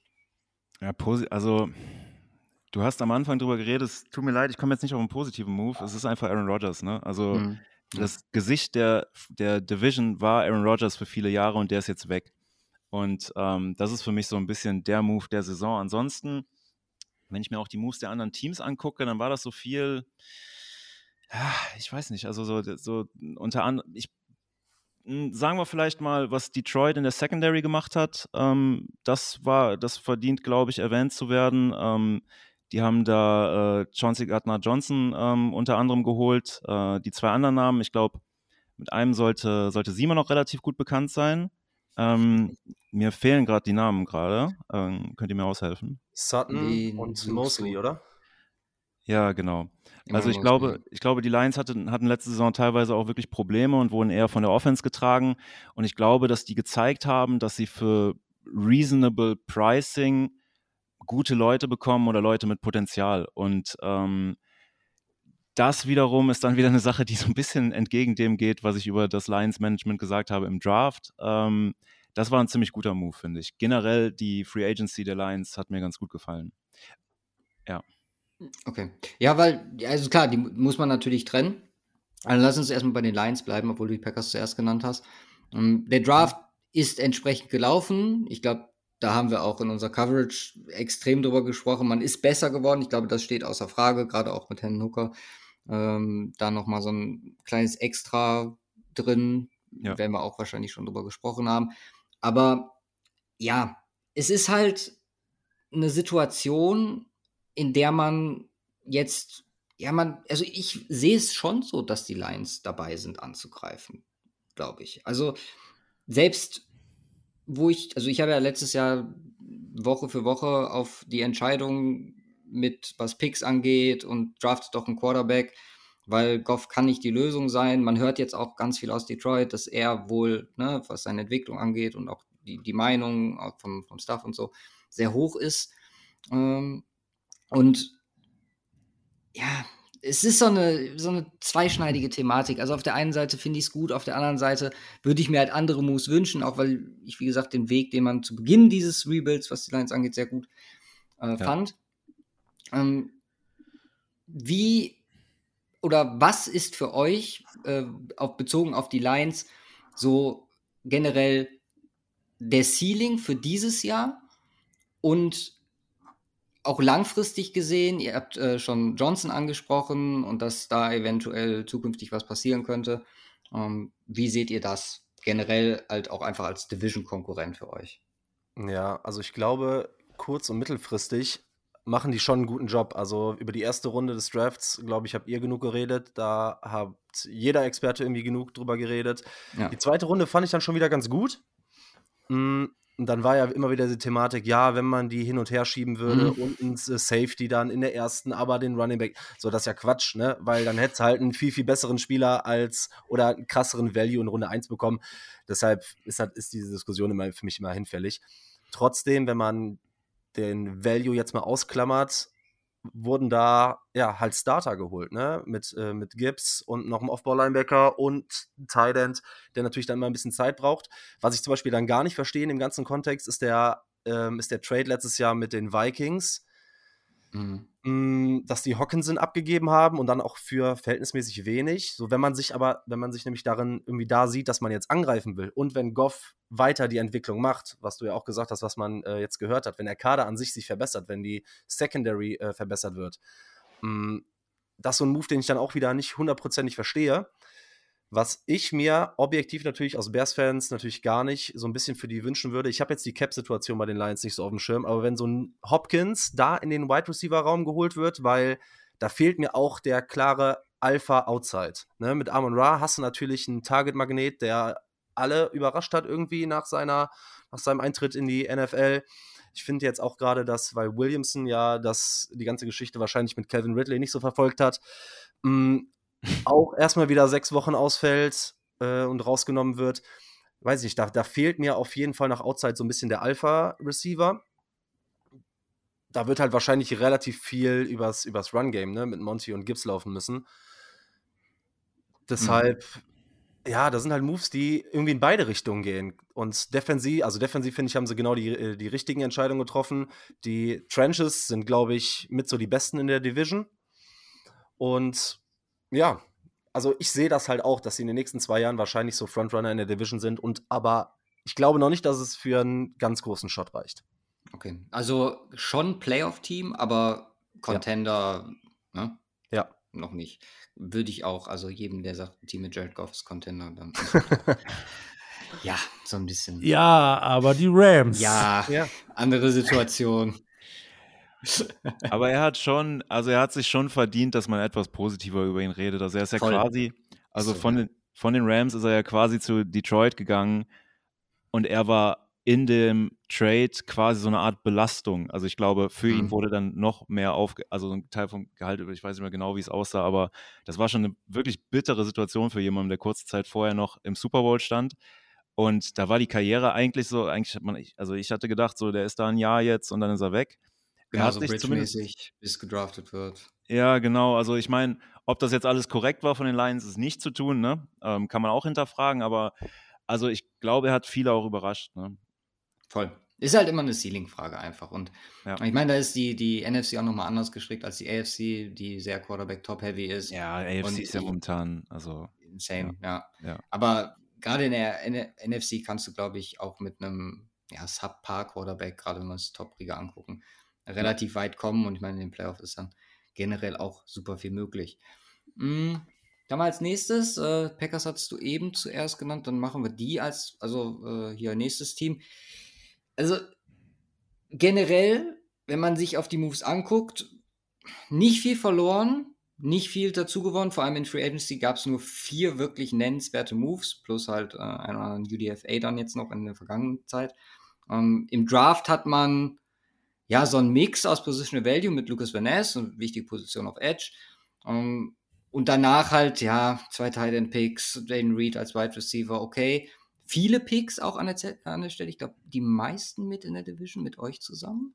Da könnte ja. sogar einer mehr sein, müsste ich jetzt zählen. Meine Aber äh, auch ein gewisses Management, was ein Standing von einem Team und eine Richtung ja schon in gewisser Weise definiert. Ähm, um jetzt hier meine Einordnung vorzunehmen, ich würde bei den Packers tatsächlich, was glaube ich selten in den also bisherigen Folgen, die wir aufgenommen haben, aber ich würde hier fast Limbo gehen, weil man halt wirklich gucken muss, wo steht Jordan Love und was können wir damit anfangen. Sehr vorsichtige Moves, Moves, die nicht wehtun, auf die Jugend setzen und von da aus dann weiter nach vorne schauen. Äh, richtig oder seht ihr das anders, beziehungsweise viel, vielleicht viel interessanter. Wie seht ihr das? Könntet ihr euch vorstellen, dass das bei denen relativ schnell gehen kann, à la Eagles? Oder, ähm, ja, wie schätzt ihr das ein bei den, bei den Packers? Also ich hoffe, dass du da komplett mit richtig liegst und dieses Mittelmaß, Limbo, diese Einschätzung da greift, weil meine Sorge ist so ein bisschen, dass die Defense nicht das Niveau von dem Jahr davor kriegt und die Offense einfach mit Jordan Love einfach nicht funktioniert und die auf einmal mit ihren zwei First-Round-Picks in der Situation sind, wo die für einen Caleb Williams oder ähm, Drake May hochgehen mhm. können und wir dann das nächste Mal so einen so Quarterback in der Division haben, dann, dann ist, weiß ich nicht, was ich dann mache. Also das wäre für mich die größte Katastrophe. Ich aus Bears Sicht hoffe natürlich, dass die schlecht sind, aber nicht so schlecht, dass die einen Shot haben auf einen Quarterback. Ähm, objektiv, glaube ich, trifft das das ganz gut, was du gesagt hast. Ne? Die ganzen Editions, die die jetzt in der Offense gemacht haben, wieder nicht in der ersten Runde, ist ja mhm. irgendwie schon Tradition in Green Bay, aber halt mehr als sonst so viel hat äh, Aaron Rodgers, glaube ich, in den Drafts nie an Unterstützung bekommen. Ich glaube aber gerade mit den beiden Titans, die brauchen halt. Das haben wir alle überall, äh, sehen wir ständig, dass Titans in der Regel in den ersten ein, zwei Jahren jetzt nicht die großen Difference Maker sind. Und ja, die Offense muss man, muss man gucken. Also ich erwarte in der Offense eigentlich einen Rückschritt. Alleine von, der, ähm, von dem Wechsel von Aaron Rodgers auf John Love. Die Defense wird wahrscheinlich wieder einen Tacken besser sein. Ja, und dann, wie du sagst, ne, dann wird man das Ganze langsam angehen und so ein bisschen gucken, ich weiß nur nicht, ob man dann viel Talent verschwendet, ne? Mit, äh, alleine mit Clark, mit mhm. äh, Quay Walker, Rashawn Gary, Jay Alexander, Rasul Douglas. Da ist ja eine Menge Qualität in der Defense einfach da. Und ich habe so ein bisschen die Sorge als neutraler Beobachter, dass man so ein bisschen dieses Talent ja verschwendet mittelfristig. Ja. ja eher, eher Angst auch vor. Ich meine, es ist ja ein beständiges Management bei, ja. bei den Packers, ein Management, was ja, auch situativ bedingt durch Aaron Rodgers sehr, sehr einfach hatte, sagen wir mal so, also erfolgreich zu sein in der NFL. Mhm. Ähm, also hast du da eher Sorge oder ist es mehr Zuversicht auf die nächsten Jahre? Ähm, also du kannst ruhig aus Bears Sicht sprechen. Ja, ne? ja, ja, okay. Ähm, ja, das, das, das, also bei, bei dem Ranking, was ihr nutzt, ist ja so ein bisschen die Thematik. Also die Packers zum Beispiel, die sind für mich in Limbo, aber gleichzeitig ein Playoff-Team, einfach weil unsere Division so komisch ist. Ähm, okay. Die, also die, die sind, also ein ganz komisches Team. Also die sind halt defensiv super stark. Ich glaube fast so, also von den Namen her, die in der Defense haben, die dürften eigentlich nicht so also so schwach sein, wie Marc es jetzt so ein bisschen nicht prophezeit hat, aber so ein bisschen gesagt hat, dass er Angst davor hat. Das dürfte eigentlich nicht passieren. Aber sollte es in die Richtung gehen, dass Jordan Love wirklich schwach ist, dann werden wir einen Teil der Defense vielleicht auch innerhalb der Saison bei anderen Teams sehen. Also mhm. sollte wirklich die Offense so schwach sein, dann müsste man da wahrscheinlich handeln. Ich gehe aber jetzt nicht davon aus, weil auch, wenn man sich mal zurückerinnert, als ähm, das ja so ein bisschen, keine Ahnung, in der Fußballsaison wurde am Anfang gesagt, ja, ohne Lewandowski ist Bayern deutlich besser und dann hat man rausgefunden, ja, ist wahrscheinlich doch nicht so. Ähm, bei den Packers war es ganz am Anfang, als John Love gedraftet wurde und Matt LaFleur da war, da wurde viel drüber geredet, dass Matt LaFleur eigentlich eine andere Art Quarterback möchte, dass der jemand möchte, der schnell den Ball los wird, der nicht so lange hält und schaut, ob, ob äh, die tieferen Leute frei werden, der jemand möchte, der nicht so wie Aaron Rodgers einiges auf seine eigene Kappe nimmt. Und da wurde eigentlich gesagt, so, boah, mit John Love, das könnte noch besser aussehen. Ähm, deswegen, und zudem ist es halt so, dass ich Matt LaFleur sehr hoch schätze und ähm, ja, also so ein bisschen in so eine Shanahan-Richtung denkend. Also Shanahan ist ja zum Beispiel jemand, der kann aus den, äh, weiß ich nicht, mit Quarterbacks, die gewisse Stärken haben, aber in, ich sag mal, 30 anderen Teams floppen würden, holt der noch was raus. Vielleicht kann Matt LaFleur das hier auch zeigen. Man muss natürlich auch gleichzeitig sagen, und, und man merkt das so bei mir jetzt so ein bisschen, wenn ich über die rede, ich bounce so hin und her, weil mhm. das halt, also die sind halt gleichzeitig, die sind mega in Gefahr, ein super schlechtes Team zu werden, aber die können auch wirklich gut dastehen. Ähm, aber bei allem, was man jetzt hört aus dem Camp, so von wegen, man muss die Erwartungen drosseln und so zu Jordan Love, wenn man sieht, dass die Fifth-Year-Option nicht gezogen wurde, sondern ähm, quasi so ein Mittelvertrag genommen wurde, der Jordan Love ein bisschen mehr Sicherheit bietet und die, die Packer, den Packers aber auch so ein bisschen mehr, ja, also die Chance gibt, ihn sich anzuschauen auf einem niedriger dotierten Vertrag als der Fifth-Year-Option. Ähm, das sieht auch alles nicht perfekt aus. Ähm, Luca, mir ist auch aufgefallen, dass du, äh, Simon auch, dass ihr meine Dynasty-Trade-Anfragen nicht annehmt und John Love einfach nicht mir abnehmen wollt. und da sieht man ja auch so, also die Meinung gegenüber John Love ist momentan nicht so hoch und wenn der floppt, dann, dann könnte es bei den Packers sehr schnell in eine, ja, in eine, also Bakhtiari hat das ja selber gesagt, dass die im Rebuild sind. Also er hat so ein bisschen erklärt, dass ähm, wenn, wenn ein Hall of Fame Quarterback geht, dann ist man immer im Rebuild, okay. Aber es könnte auch schneller passieren, als sich das viele vorstellen, vielleicht. Ja. Ist klar. Dann bleibt noch ein Team über, das sind die Vikings. Und ja, auch hier kann man eigentlich sagen, das ist eigentlich so ein, so ein typisches, also wirklich viel ist nicht passiert. Klar, du verlierst gewisse Spieler, ihr habt äh, über die Defense äh, defensiven Abgängen gesprochen. Patrick Peterson, Cameron Danzler, Eric Hendricks, Darius Smith. das ist schon heavy. Devin Thomason noch dazu. Auf der offensiven Seite natürlich Adam Thielen, der weg ist, man das so ein bisschen im Draft aufgefangen hat. Jordan Addison jetzt auch als Komplementärpick äh, zu Justin Jefferson. Und dann, ja, quasi fast schon analog dazu, das, was man getan hat. Marcus Davenport kann man ja mit Darius Smith so ein bisschen gegenüberstellen. Ähm, es ist halt so ein, also das Roster ist vom Stand her meiner Meinung nach nicht großartig schlechter oder besser geworden. Ähm, spielt auch so ein bisschen darauf hin, was wir zu Beginn der Folge gesagt haben. Einfach, dass die Vikings halt immer ja so dazwischen sind. Vielleicht auch so ein bisschen äh, also Schuld von äh, Kirk Cousins, der hm. ja, wo wir alle wissen, Cousins ist Cousins und äh, mehr und weniger ist nicht. Hm, ich glaube und äh, müsst ihr gleich mal sagen, wie man das, äh, wie ihr das seht, aber zum Beispiel mit den Chargers, da hat man halt Justin Herbert, der ist in, also in meiner Division jetzt mit den Broncos, der ist so ein bisschen vielleicht noch mal etwas gefährlicher, aber so die Chargers an sich geben einem eine gewisse Sicherheit, dass selbst mit so einem Talent wie Justin Herbert, das jetzt nicht insane krank werden kann und du auf einmal zwei äh, Chiefs-Teams, also zwei Chiefs-ähnliche Teams da rumlaufen hast. Also seht ihr das bei den, äh, bei den Vikings genauso? Weil jetzt auch in Vergangenheit bezogen mit Packers, die waren mal nah dran, mal waren sie kurz davor, aber nie so wirklich den Eindruck gehabt, das könnte jetzt das dominante Team werden für die nächsten Jahre. Mhm. Deswegen würde ich auch jetzt sagen, da ist man eigentlich aus Bears und Lions Sicht in einer sehr komfortablen Position, wo du sagst, okay, wenn wir das richtig machen, sind wir eigentlich in einer sehr guten Lage, die lang- und mittelfristig zu überholen. Wie seht ihr das? Ja, also äh, vielleicht ganz kurz, Marc, und dann, dann kannst du weiterschießen, weil für mich geht es eigentlich nur darum, das, wir hatten ein Spiel in der letzten Saison, da ist Kirk Cousins, glaube ich, gegen uns gestartet mit einem Completion Record. Ich glaube, er hatte 17, 18 oder 19 Completions in Folge, bevor das erste Mal ähm, ein Ball auf den Boden gefallen ist oder auf jeden Fall nicht angekommen ist. Die Vikings haben uns damals zerschreddert. Und das war in einer Phase, wo wirklich die Bears auch, keiner hat, un, an, hat uns irgendwas zugetraut. Und die Vikings haben es trotzdem geschafft, dieses Spiel fast zu verlieren. Das war unglaublich. Also die waren, ich weiß nicht, mit zwei, drei Touchdowns waren die vorne und dann haben die uns zurück ins Spiel gelassen. Und es war damals echt so, dass die Vikings so ein bisschen in die Richtung gegangen sind, boah, die könnten ja diese Saison wirklich mal ein Team sein. Und das beschreibt. Ja, auch mit Coach, ne? Mit äh, Kevin O'Connell, der sehr viel frischen Wind reingebracht hat, wo ich bin immer noch begeistert. Aber es ist halt mhm. so immer noch man hat irgendwie so, ein, so, eine, so eine, Barriere, finde ich, bei, bei denen, wo man sich so denkt, also so richtig. Ja, und der, der Quarterback von denen ist, ist also der, der passt da am besten zu, wo ich übrigens auch, also ganz kurz nebenbei, Justin Fields da auch anders sehe. Also Justin Fields ist so einer, der, der kämpft sich in die Situation rein.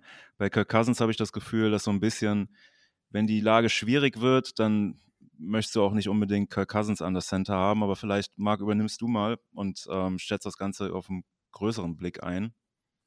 Ja, also ich sehe das, so wie Luca das eben angesprochen hat, ähm, das trifft es, glaube ich, ganz gut. Und besonders der Punkt, dass die Vikings letztes Jahr, ich glaube, elf One-Scoring-Games für sich entschieden haben mhm. und das Team sich nicht groß verändert hat und wahrscheinlich da eine Regression zu erwarten ist, glaube ich schon nicht, dass da irgendwie viel mehr kommt als letztes Jahr. Also die Passing Offense mit Kirk Cousins ist trotzdem gefährlich. Ne? Du hast äh, mit Hawkinson einen top tight end du hast mit Justin Jefferson und Addison, den ich sehr mochte, vor allem in der Rolle, in die, die jetzt, äh, in die er jetzt kommt. Da hast du halt schon einen gefährlichen Receiver-Room. Man muss halt gucken, was mit Cook jetzt passiert. Aber das wird auch wieder eine gute Offense. Man muss halt gucken, du hast eben äh, den Austausch von Smith und dann kam jetzt Davenport. Ja, wird sich qualitativ nicht so viel verändern. Man muss gucken, wie die Secondary funktioniert. Die war jetzt letztes Jahr auch nicht gerade Elite. Ich mache mir da ehrlich gesagt auch mittelfristig keine Sorgen. Ich glaube, dass die schon wieder so ein Team sein können, die in die, in die Playoffs reinrutschen. Ja.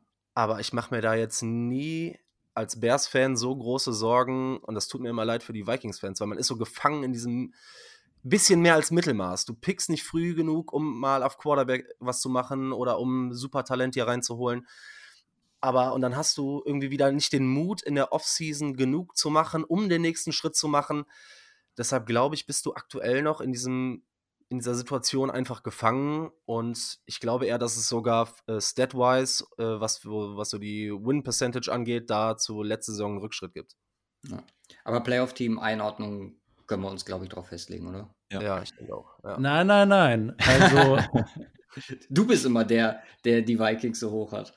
Vikings Playoff-Team weiß ich ja nicht. Also, wenn man sich die Vikings so in den letzten Jahren anhört, äh, nicht anhört, anguckt, ähm, ja, ist das ist das eigentlich so dieses typische Limbo-Team, weil sie auch einfach einen typischen Limbo-Quarterback haben ähm, mit äh, Kirk Cousins. Ich meine, so über die äh, letzten Jahre hinweg waren die Vikings immer so, immer so auf einem, einem Niveau. Waren zwar in den Playoffs teilweise drin, aber ja, Kirk Cousins ist halt nicht der Typ, der einen über die Schwelle bringt. Und ähm, ja, für mich, für mich eigentlich so der, der klassische, äh, der klassische Limbo Quarterback, weil der dich über ein gewisses Niveau einfach nicht hinausbringt, weswegen die Vikings so ein bisschen äh, ja im, äh, im Teufelskreis äh, fest, feststecken oder, oder festhängen. Also für mich so dieses klassische Team, ja, auch wenn sie in die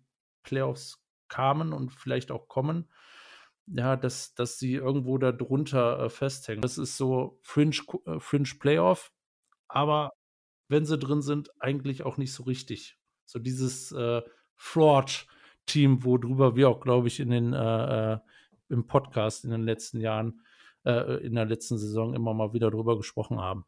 Stagnation. Ja, ich glaube, da wurden auch, da wurden auch so ein bisschen so Chancen vertan. Also als letztes Jahr bei denen, also die, die Pressekonferenzen, als Quasi Adolfo-Mensa vorgestellt wurde, bei denen der General Manager und bei uns Ryan Poles, die waren relativ nah beieinander. Und hast du es auch gesehen, zufällig? Also ja, okay.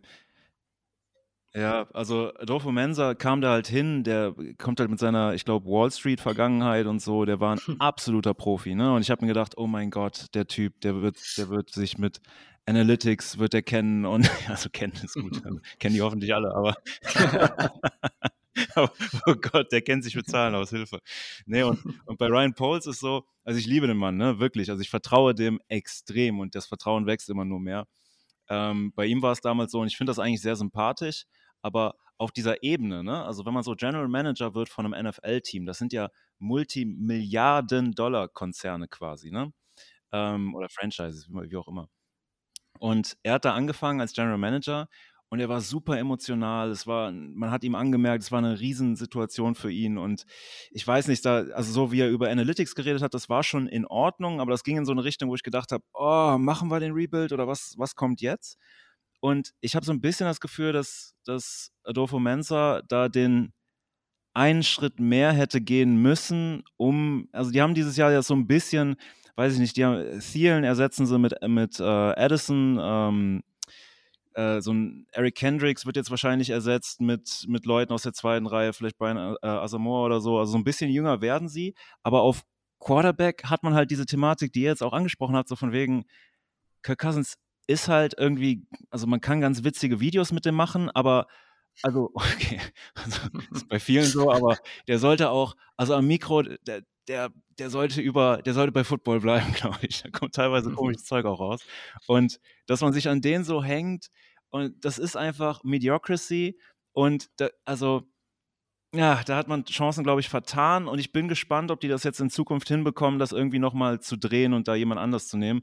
Bei mir ist es aber zum Beispiel im Freundeskreis so, die Vikings-Fans da, oder zumindest ein sehr outspokener Vikings-Fan, ähm, der ist ziemlicher Kirk-Supporter auch. Also vielleicht tun die irgendwas in Minnesota da ins Wasser, dass, dass die alle Kirk supporten. Ich weiß es nicht. Ja, aber das ein Take noch zu Simon gerade. Also ich bin gar nicht so weit weg von dir, was ich, wie, ich die, wie ich das Team einschätze. Aber den größten Vorteil, den die Vikings haben, ist so ein bisschen auch der Schedule. Ne? Die, die NFC North hat ja dieses Jahr gar nicht so einen schlechten Schedule. Du spielst halt unter anderem äh, die Bucks, die Saints, die Panthers, Falcons. Panthers und Falcons. Ne? Und du hast halt die Packers. Äh, da kannst du halt auch schon mal irgendwie so lucky in die Playoffs reinrutschen. Aber Team an sich bin ich ganz bei dir. Okay. Gut, ähm, normalerweise stelle ich am Ende immer noch die Frage mittellangfristig Frontrunner. Ähm, ich würde das vielleicht ein bisschen umformulieren, weil wir jetzt auch so Teilen darauf eingegangen sind mit Vikings, ne, immer dabei irgendwie, also solange Cousins da ist und aber nie so richtig, Packers mit Fragezeichen Love. Ähm, was muss passieren für die Bears, damit man die Lions überholt? Kann das nur über Zeit gehen, dass, wie ihr schon sagtet, theoretisch die Lions irgendwann auch in finanzielle, in eine finanzielle Situation kommen, wo es dann schwieriger wird, das Ganze zu gestalten?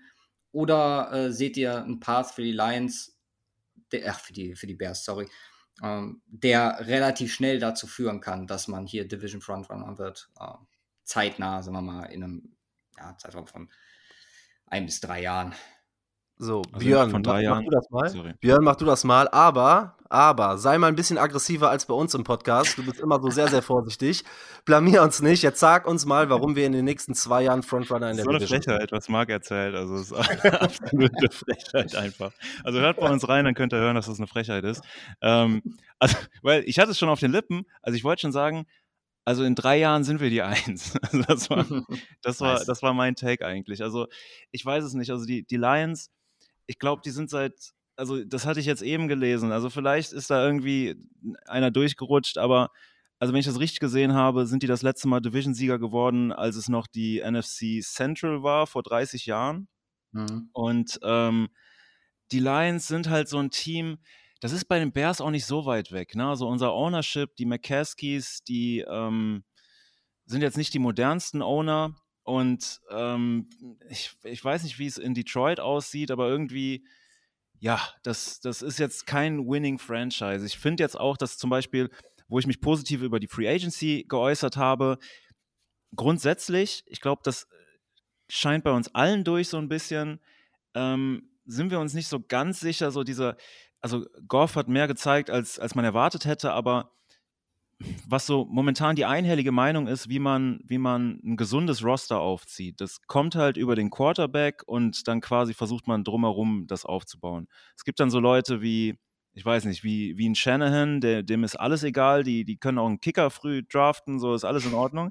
Ähm, aber da, das gibt's halt, das ist halt one of a kind. Und ich habe aktuell halt das Gefühl, dass, dass die Bears auf einem wirklich gesunden, also fast Bilderbuchweg sind, wie man eine Franchise aufbauen kann. Ähm, und deswegen sehe ich uns mittel- bis langfristig auf der Nummer 1 Position. Aber es hängt halt alles am Quarterback. Ne? Was machen wir, wenn nächstes Jahr Justin Fields nicht gut war? Dann versuchen wir wahrscheinlich hochzutraden, aber Marc hat es schon gesagt, nächstes Jahr kommen wirklich gute Talente in die NFL. Ob man daran rankommt, weiß ich nicht, aber wir beide glauben an Justin Fields. Deswegen, ich glaube, die Lions, das ist eine Geschichte für dieses Jahr. Wenn Ben Johnson geht, könnte es nächstes Jahr schon schwer werden, aber ich sag mal, ein, zwei Jahre gebe ich denen, aber nächstes Jahr werden wir mitcompeten und danach die Saison, da sehe ich die Bears schon auf einem sehr guten Weg. Die Vikings, die werden, glaube ich, also die haben wirklich, die haben deutlich bessere Spieler als wir momentan, aber die sind so irgendwie zwischen zwischen den Welten gefangen. Also zwischen Top-Leuten, die die haben und halt so ein bisschen der, der Cap-Space-Hölle. Und äh, dann haben wir die Packers und da, keine Ahnung, Top-Defense, Offense weiß momentan keiner, was da passiert. Ähm, da könnten wir auch von einer der schlechtesten Offenses der Liga reden. Ne? Also ich weiß es nicht. Deswegen, ich sehe uns schon, ich sehe uns auf einem guten Weg. Das ist doch ein eigentlich perfektes Schlusswort für die ganze Thematik hier.